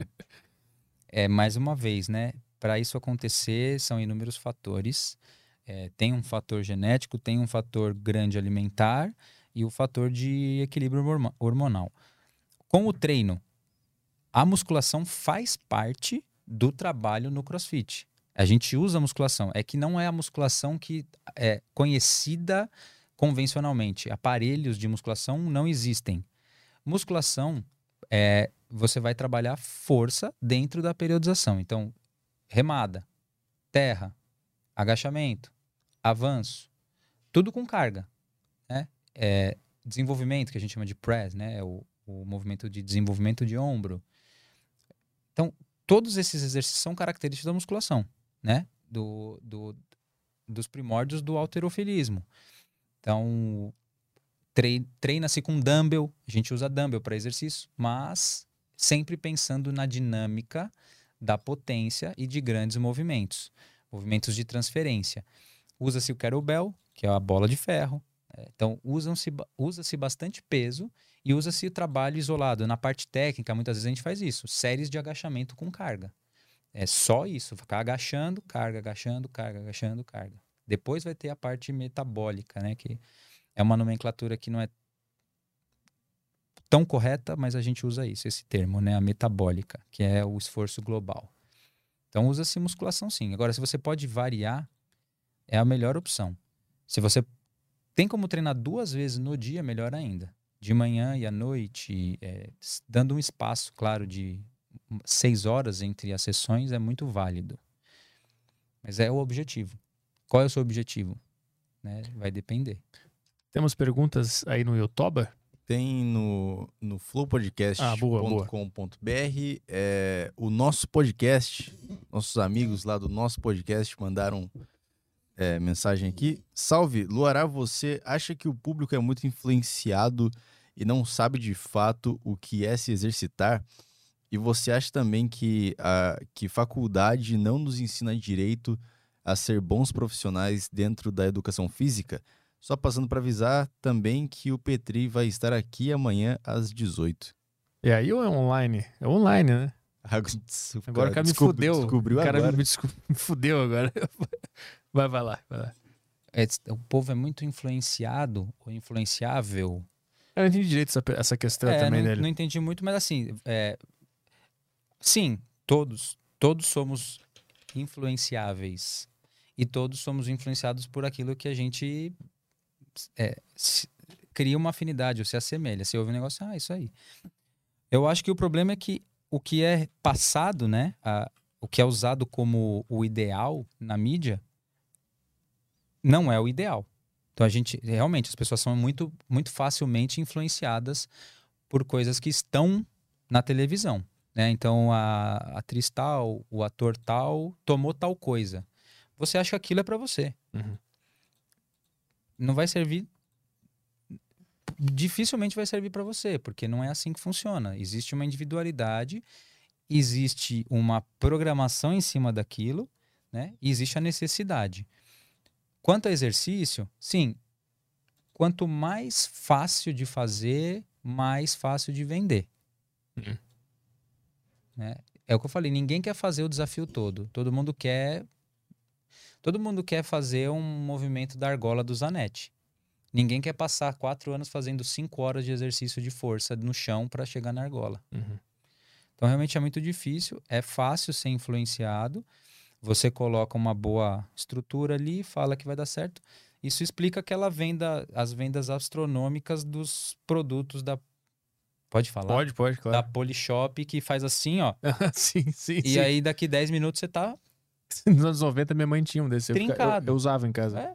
Ficava dando um choquezinho, assim. Então, assim, é, é- sim. E eu- qual que é a outra parte? É, Caio? tinha uma outra que era boa, uma pergunta A, boa. a segunda parte é a do, da Dos educação profissionais, física. né? Como é que era? Caralho, eu tenho que achar a pergunta aqui, peraí. É, segunda etapa da pergunta, né? Aqui. Nós É, profissionais. e você acha que também e você acha que você acha também que a faculdade não nos ensina Sim. direito a ser É. bons profissionais? Isso é muito bom. Bom, é, eu acho que sim. Por que eu falo acho? Porque eu fiz a faculdade faz muito tempo. Eu não. A, a graduação, né? Eu não sei como tá hoje, mas o que eu, o que eu enxerguei, né, depois de todo esse tempo de formado, é que a gente não é bem preparado para enfrentar a carreira de ser profissional de educação física. né? Tem muitas coisas que você aprende que são muito boas, óbvio, como qualquer faculdade, mas outras totalmente desnecessárias e, e falta exatamente isso, te preparar. Você vai sair e vai aplicar como essas coisas. Todos os conceitos que você usou são aplicáveis? Tudo que você me ensinou aqui é aplicável para uma carreira da educação física? Uhum. Tá, e quando eu aplicar, como eu vou gerenciar isso? Né? Como eu vou entregar isso? Para qual desfecho, qual modalidade? Não- Não te direciona, não tem especificidade, não tem sai daqui fazendo alguma coisa. Então eu acho que isso sim. Mas você aprende do suficiente para sair dali. E depois se vira. É, tem que, isso. tem que correr. Assim, ó, é, talvez a faculdade de educação física não seja a mais exigente. A faculdade. A carreira é uma das mais. Uhum. Se você não correr, se você não fizer, se você não estudar, não tiver atento, não se posicionar, não mudar posicionamento também, A galera não vem. afoga. Temos mais questões aí no YouTube? Alguma coisa interessante? Tem mais uma última aqui, que é do Caio. É, Luará é meu primo preferido. Esperando a pandemia acabar pra ele me ajudar a me mexer. Ó, o Caio tá aí. Ah, que legal. É isso aí, fechou. Pô, faz um. Que da hora. Faz pelo Zoom, pô. Ele tá esperando a pandemia acabar pra se mexer, pô. Faz ah, pelo sim, Zoom. é, exato. É, eu Cara- aprendi a trabalhar. É muito louco, né? Eu, eu sou, era muito desligado com a tecnologia, é, muito ignorante tecnologicamente falando. E realmente a gente tem que correr, teve que correr, né? É, a gente foi obrigado a fazer isso. Da online e tal. Correr, correr muito para aprender a trabalhar de uma forma diferente, porque você se imaginava, você imaginava ser treinado por alguém que não estivesse ali? É. Muito difícil. Monta uma planilha, beleza, mas você não está sendo treinado, você só está fazendo as- o treino. Treinar alguém não estando lá. né? E saber lidar com isso, como você vai agora interferir na aula que você está dando à distância, como programar isso, Tu deu bastante aula online né, nessa. muita. E, é- mas e aí, mano? Perde alguma coisa? Ou, ou deu pra fazer direitinho? Ah, é, perde o mais importante, que para mim é o contato. Uhum. Mas não perde estar em movimento. Né? Não dá para exigir performance, porque também, por treinar online, muitos treinaram em casa e não na academia. Uhum. Aí então a performance diminuiu. Você muda o padrão da periodização. Você vai começar a periodizar voltado para um programa que tem a ver com ginástica, Uhum. peso corporal. Então, coisas mais de resistência muscular localizada, coisas mais é, apropriadas para a funcionalidade da casa, esse, esse tipo de coisa. Então, perdeu um pouquinho de, de performance. Eu lembro quando bateu o primeiro lockdown lá, eu usei uma mala que eu tinha. Eu enchi de coisa na Põe mala. peso na mala, é. Fazia aqui. A gente criava esses recursos para aula da academia, né? Eu dei aula tanto online para academia quanto as particulares e, e trabalho fora, né? Criava muito esses recursos. Pega uma mochila, põe coisa, livro, Mochila pra arroz, cara, é, Hum, Puta, eu usei muita garrafa de água. garrafa de água, Enchia a mochila. tinha. É. Enchia a mochila de garrafa de água e fazia agachamento. Exato, E fazia, ou fazia costas também, pegava ela pela alça aqui, fazia costas. exato. Eu te falar que quando deu o primeiro lockdown lá, é, tudo. o primeiro lockdown eu fiquei muito bem no, no, no exercício. Eu Comecei a treinar em casa, assim, me deu um ânimo diferente, que eu tava na academia, peso normal. Eu fiquei super bem, mas passou rápido, assim. Deu dois meses eu já não tava mais. Mas nos primeiros meses eu tava treinando muito bem em casa. É, o meu bateu assim também. A primeira fase, para mim, não. é- é- eu não fui influenciado pela pandemia. Eu consegui me manter bem, assim, com a cabeça. E com a vontade de fazer.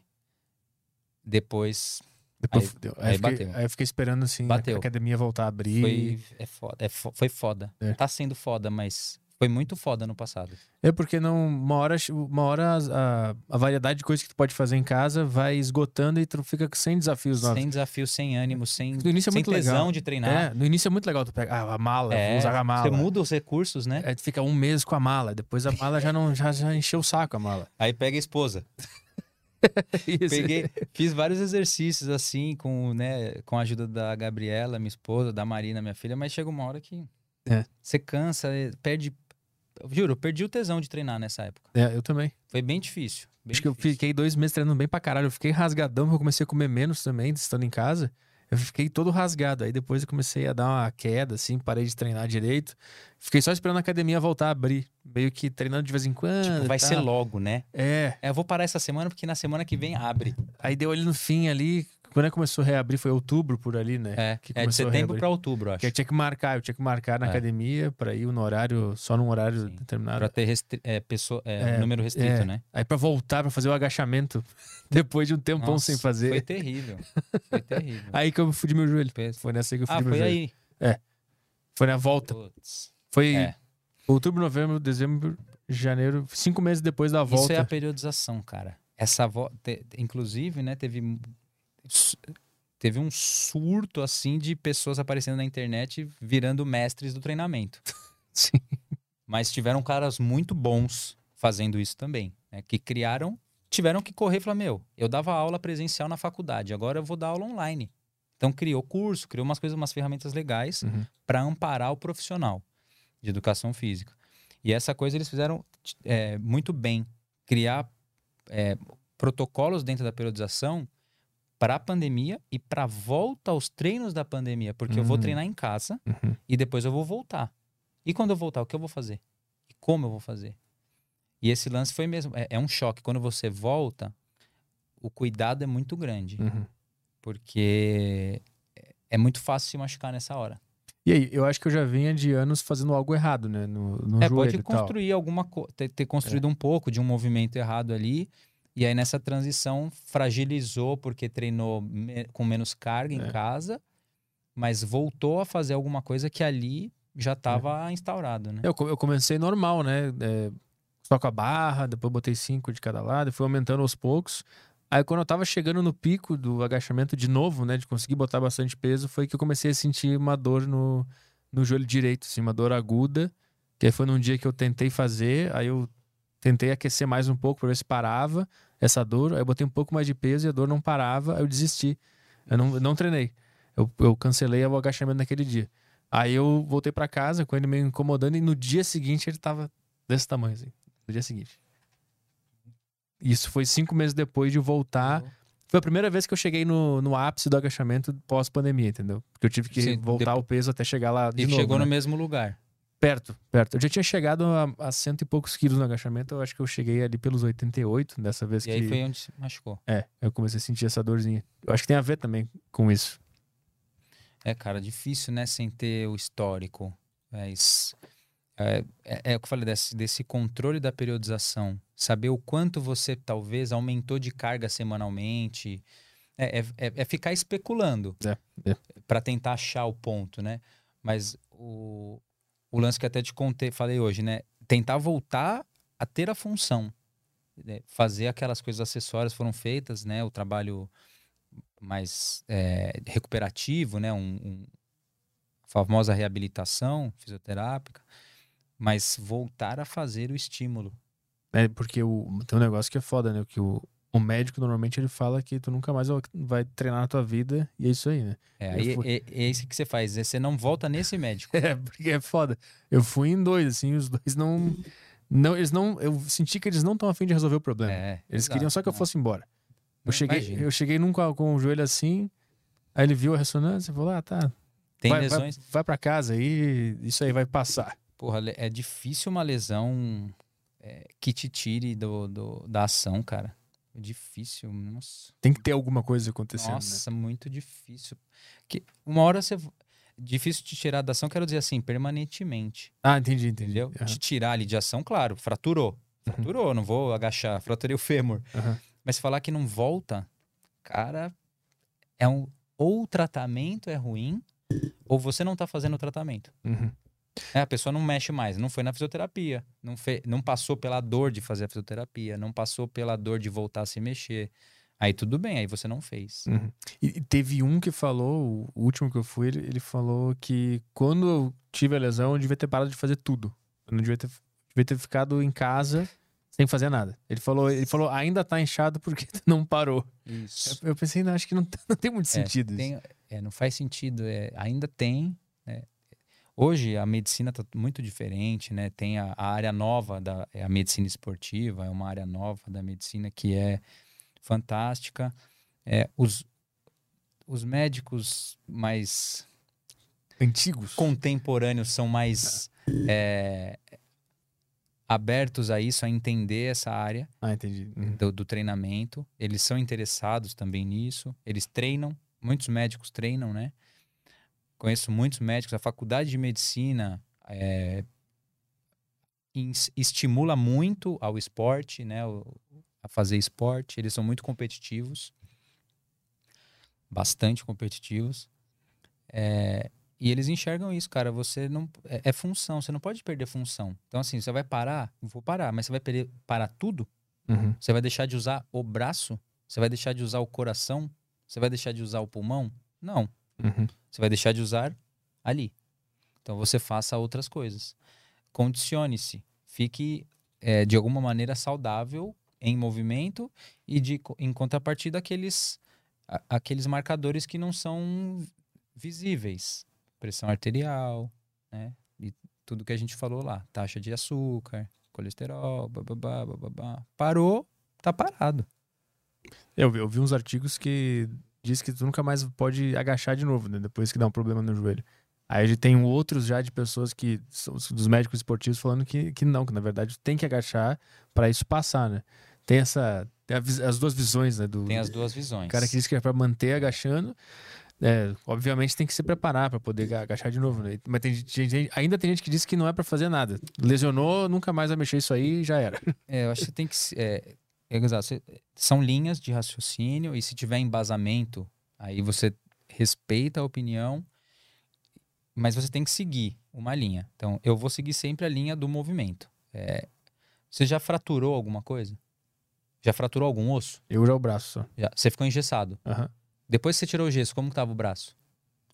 Não lembro de, mas tava funcionando. Você mexia o braço? Aham, aham. Bem pouco. Sim. Muito pouco, certo? Porque ele vai parando de ter função. Se eu paro de mexer, não vai ter mais função naquele lugar. Eu vou parar de mexer. né? Quando eu começo a mexer, eu começo a dar função. O que, que é função? É, é, é vitalidade. Você vai mandar sangue, esse sangue vai mandar um monte de coisas: nutrientes, sais, proteínas, oxigênio. E aí você vai começar a mexer.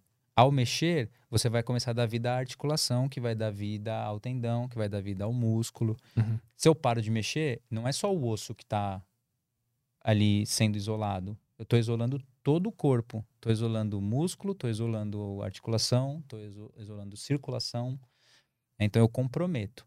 Dá para voltar a mexer sempre, sempre, por mais difícil que seja. Eu já tive bastante lesão, fraturas espalhadas pelo corpo.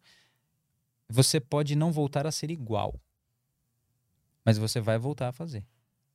Se você romper um tendão, vai ter que reconstruir. Talvez ele não volte a ser com a mesma condição elástica que ele tinha antes, mas ele não vai mais fazer, não vai mais mexer. Não, vai mexer. Vamos lá, tem mais alguma pergunta ou podemos ir? Não entrou nada aí? Telegram nada, é, Flow também não e Super Bagos também não. Então tá, foi isso aí. Foi, foi muito difícil? Não, acabou. acabou. Mando, posso mandar um beijo? Claro, manda aí. Não sei se está assistindo aí, um beijo especial para os meus parentes, é, em especial aí Estela, minha mãe, Léo, meu irmão, Gabriela, minha esposa, Marina, minha filha, o Caio, meu primo, falou que está assistindo, e para todos os alunos aí que me mandaram mensagem e que se estão aí acompanhando, obrigado aí, gente. Foi muito da hora. E as redes sociais dele estão na nossa descrição, né? Aham. E eu- sigam ele lá, quem gosta de esporte, quem quer um professor, então siga o cara lá, porque eu te chamei aqui porque eu vi que tu entende muito do negócio e eu acho que tu tem que ser mais conhecido. De verdade mesmo. Boa, é, tô muito, realmente, eu fiquei muito nervoso, você viu, né, Arthur, antes, eu tava nervoso mesmo porque não, nunca tive essa vivência e antes de tudo, né, eu queria ter começado agradecendo, mas não deu, a gente já começou a milhão. Obrigado pelo convite mesmo, cara. É, se você me chamou é realmente porque você viu Aham. né, que, eu, que eu sou profissional, sou bem, bem focado no meu trabalho. E eu fico muito grato aí pela oportunidade, que eu sei que é o seu trabalho também, é o seu negócio. Obrigado. Boa. Valeu mesmo. E tu dá personal pro pessoal, se alguém quiser algum, entrar em contato Sim, contigo entre em aí, tu dá- contato, é, a gente bate um papo, fala, fala que me viu aqui também, que vai ser legal, porque aí eu já vou saber de onde veio e a gente, a gente troca ideia. É, é sempre isso, é trocar ideia para saber qual é o objetivo e o que você pode fazer. E pode ser de qualquer lugar do Brasil que dá online também, né? Online também. Então a Boa. distância vai ser sempre isso: É, acompanhamento virtual, periodização, é, acompanhamento com blocos de treino e tudo mais que tem a ver com treinamento. Boa. É isso aí. Então amanhã estamos de volta? Hum, amanhã não? não. Amanhã não, Estamos né? de volta na sexta-feira. Sexta-feira? Vai. Ah, Quem? lá. Agenda. Quem? Ah, já sei quem é. Oi, a voz dos caras é da hora, viu? Ao vivo. Os caras mandam bem na voz. Ah, nossa. É? Ca- Caio Delacqua Caio Delacqua. É. e Arthur Petri. Voz da hora. Só as vozes grossas aqui. Falando no seu ouvido. É a, é a menina. Amanda Rubio. A Amanda Rubio, ela é. Vai, agora eu quero ver. Astrônoma. Astrônoma. Ó, Astróloga. Astróloga. é, são coisas bem diferentes. Ela vai, É. ler, ela vai ler os búzios aqui. Vou É. jogar dado. então, sexta-feira estamos Não, de astrônomo, volta. astrônomo não faz isso, não. Ela vem com as cartinhas aqui. Vê o, É o, o, o código do cupom dela, do emblema dela vai ser tarô. Ah, já tem? Tarô. Tarô. É mesmo? Não é? Qual que vai ser? O dela é astronomia. Puta, você tá mal, né? A criatividade não tá Não, vindo. tem uns que eu não sei, tem uns que não. Mas tem que. É, Não, pesquisa. sugere um bom aí, pesquisa. vai. Eu não sei, isso não é minha profissão. Colocar uma galáxia. O meu um- trabalho. É, bota uma galáxia aí. Bota um nome de uma estrela. É boa. Tem que pesquisar, pô. Não, eu fiz no domingão, cara. Então, pô, domingo tem tempo pra pesquisar sobre astronomia. Melhor, é, é, é foda, né? Porque a pessoa ela vem aqui aí depois que. Depois tu descobre qual podia ser o nome do cupom. É, é. Que nem o cara que veio do Congo e tu botou a capital do Congo errado. Tem dois Congos. Tem dois. E o cara nasceu num Congo e o Não. cara botou o cupom do outro Congo. E eu fiquei no medo de ter treta entre os países e sei lá. É, os se tiver, caras esse- são meio malucos do lado do outro lado. É. Não, mas pelo menos são países irmãos, eles se gostam. É, sim, não é tipo Coreia do Norte, Coreia do Sul. É. Então, sexta-feira estamos de volta aí pra falar sobre o espaço. O espaço, isso aí, sexta-feira. Tchau, galera. Até sexta-feira.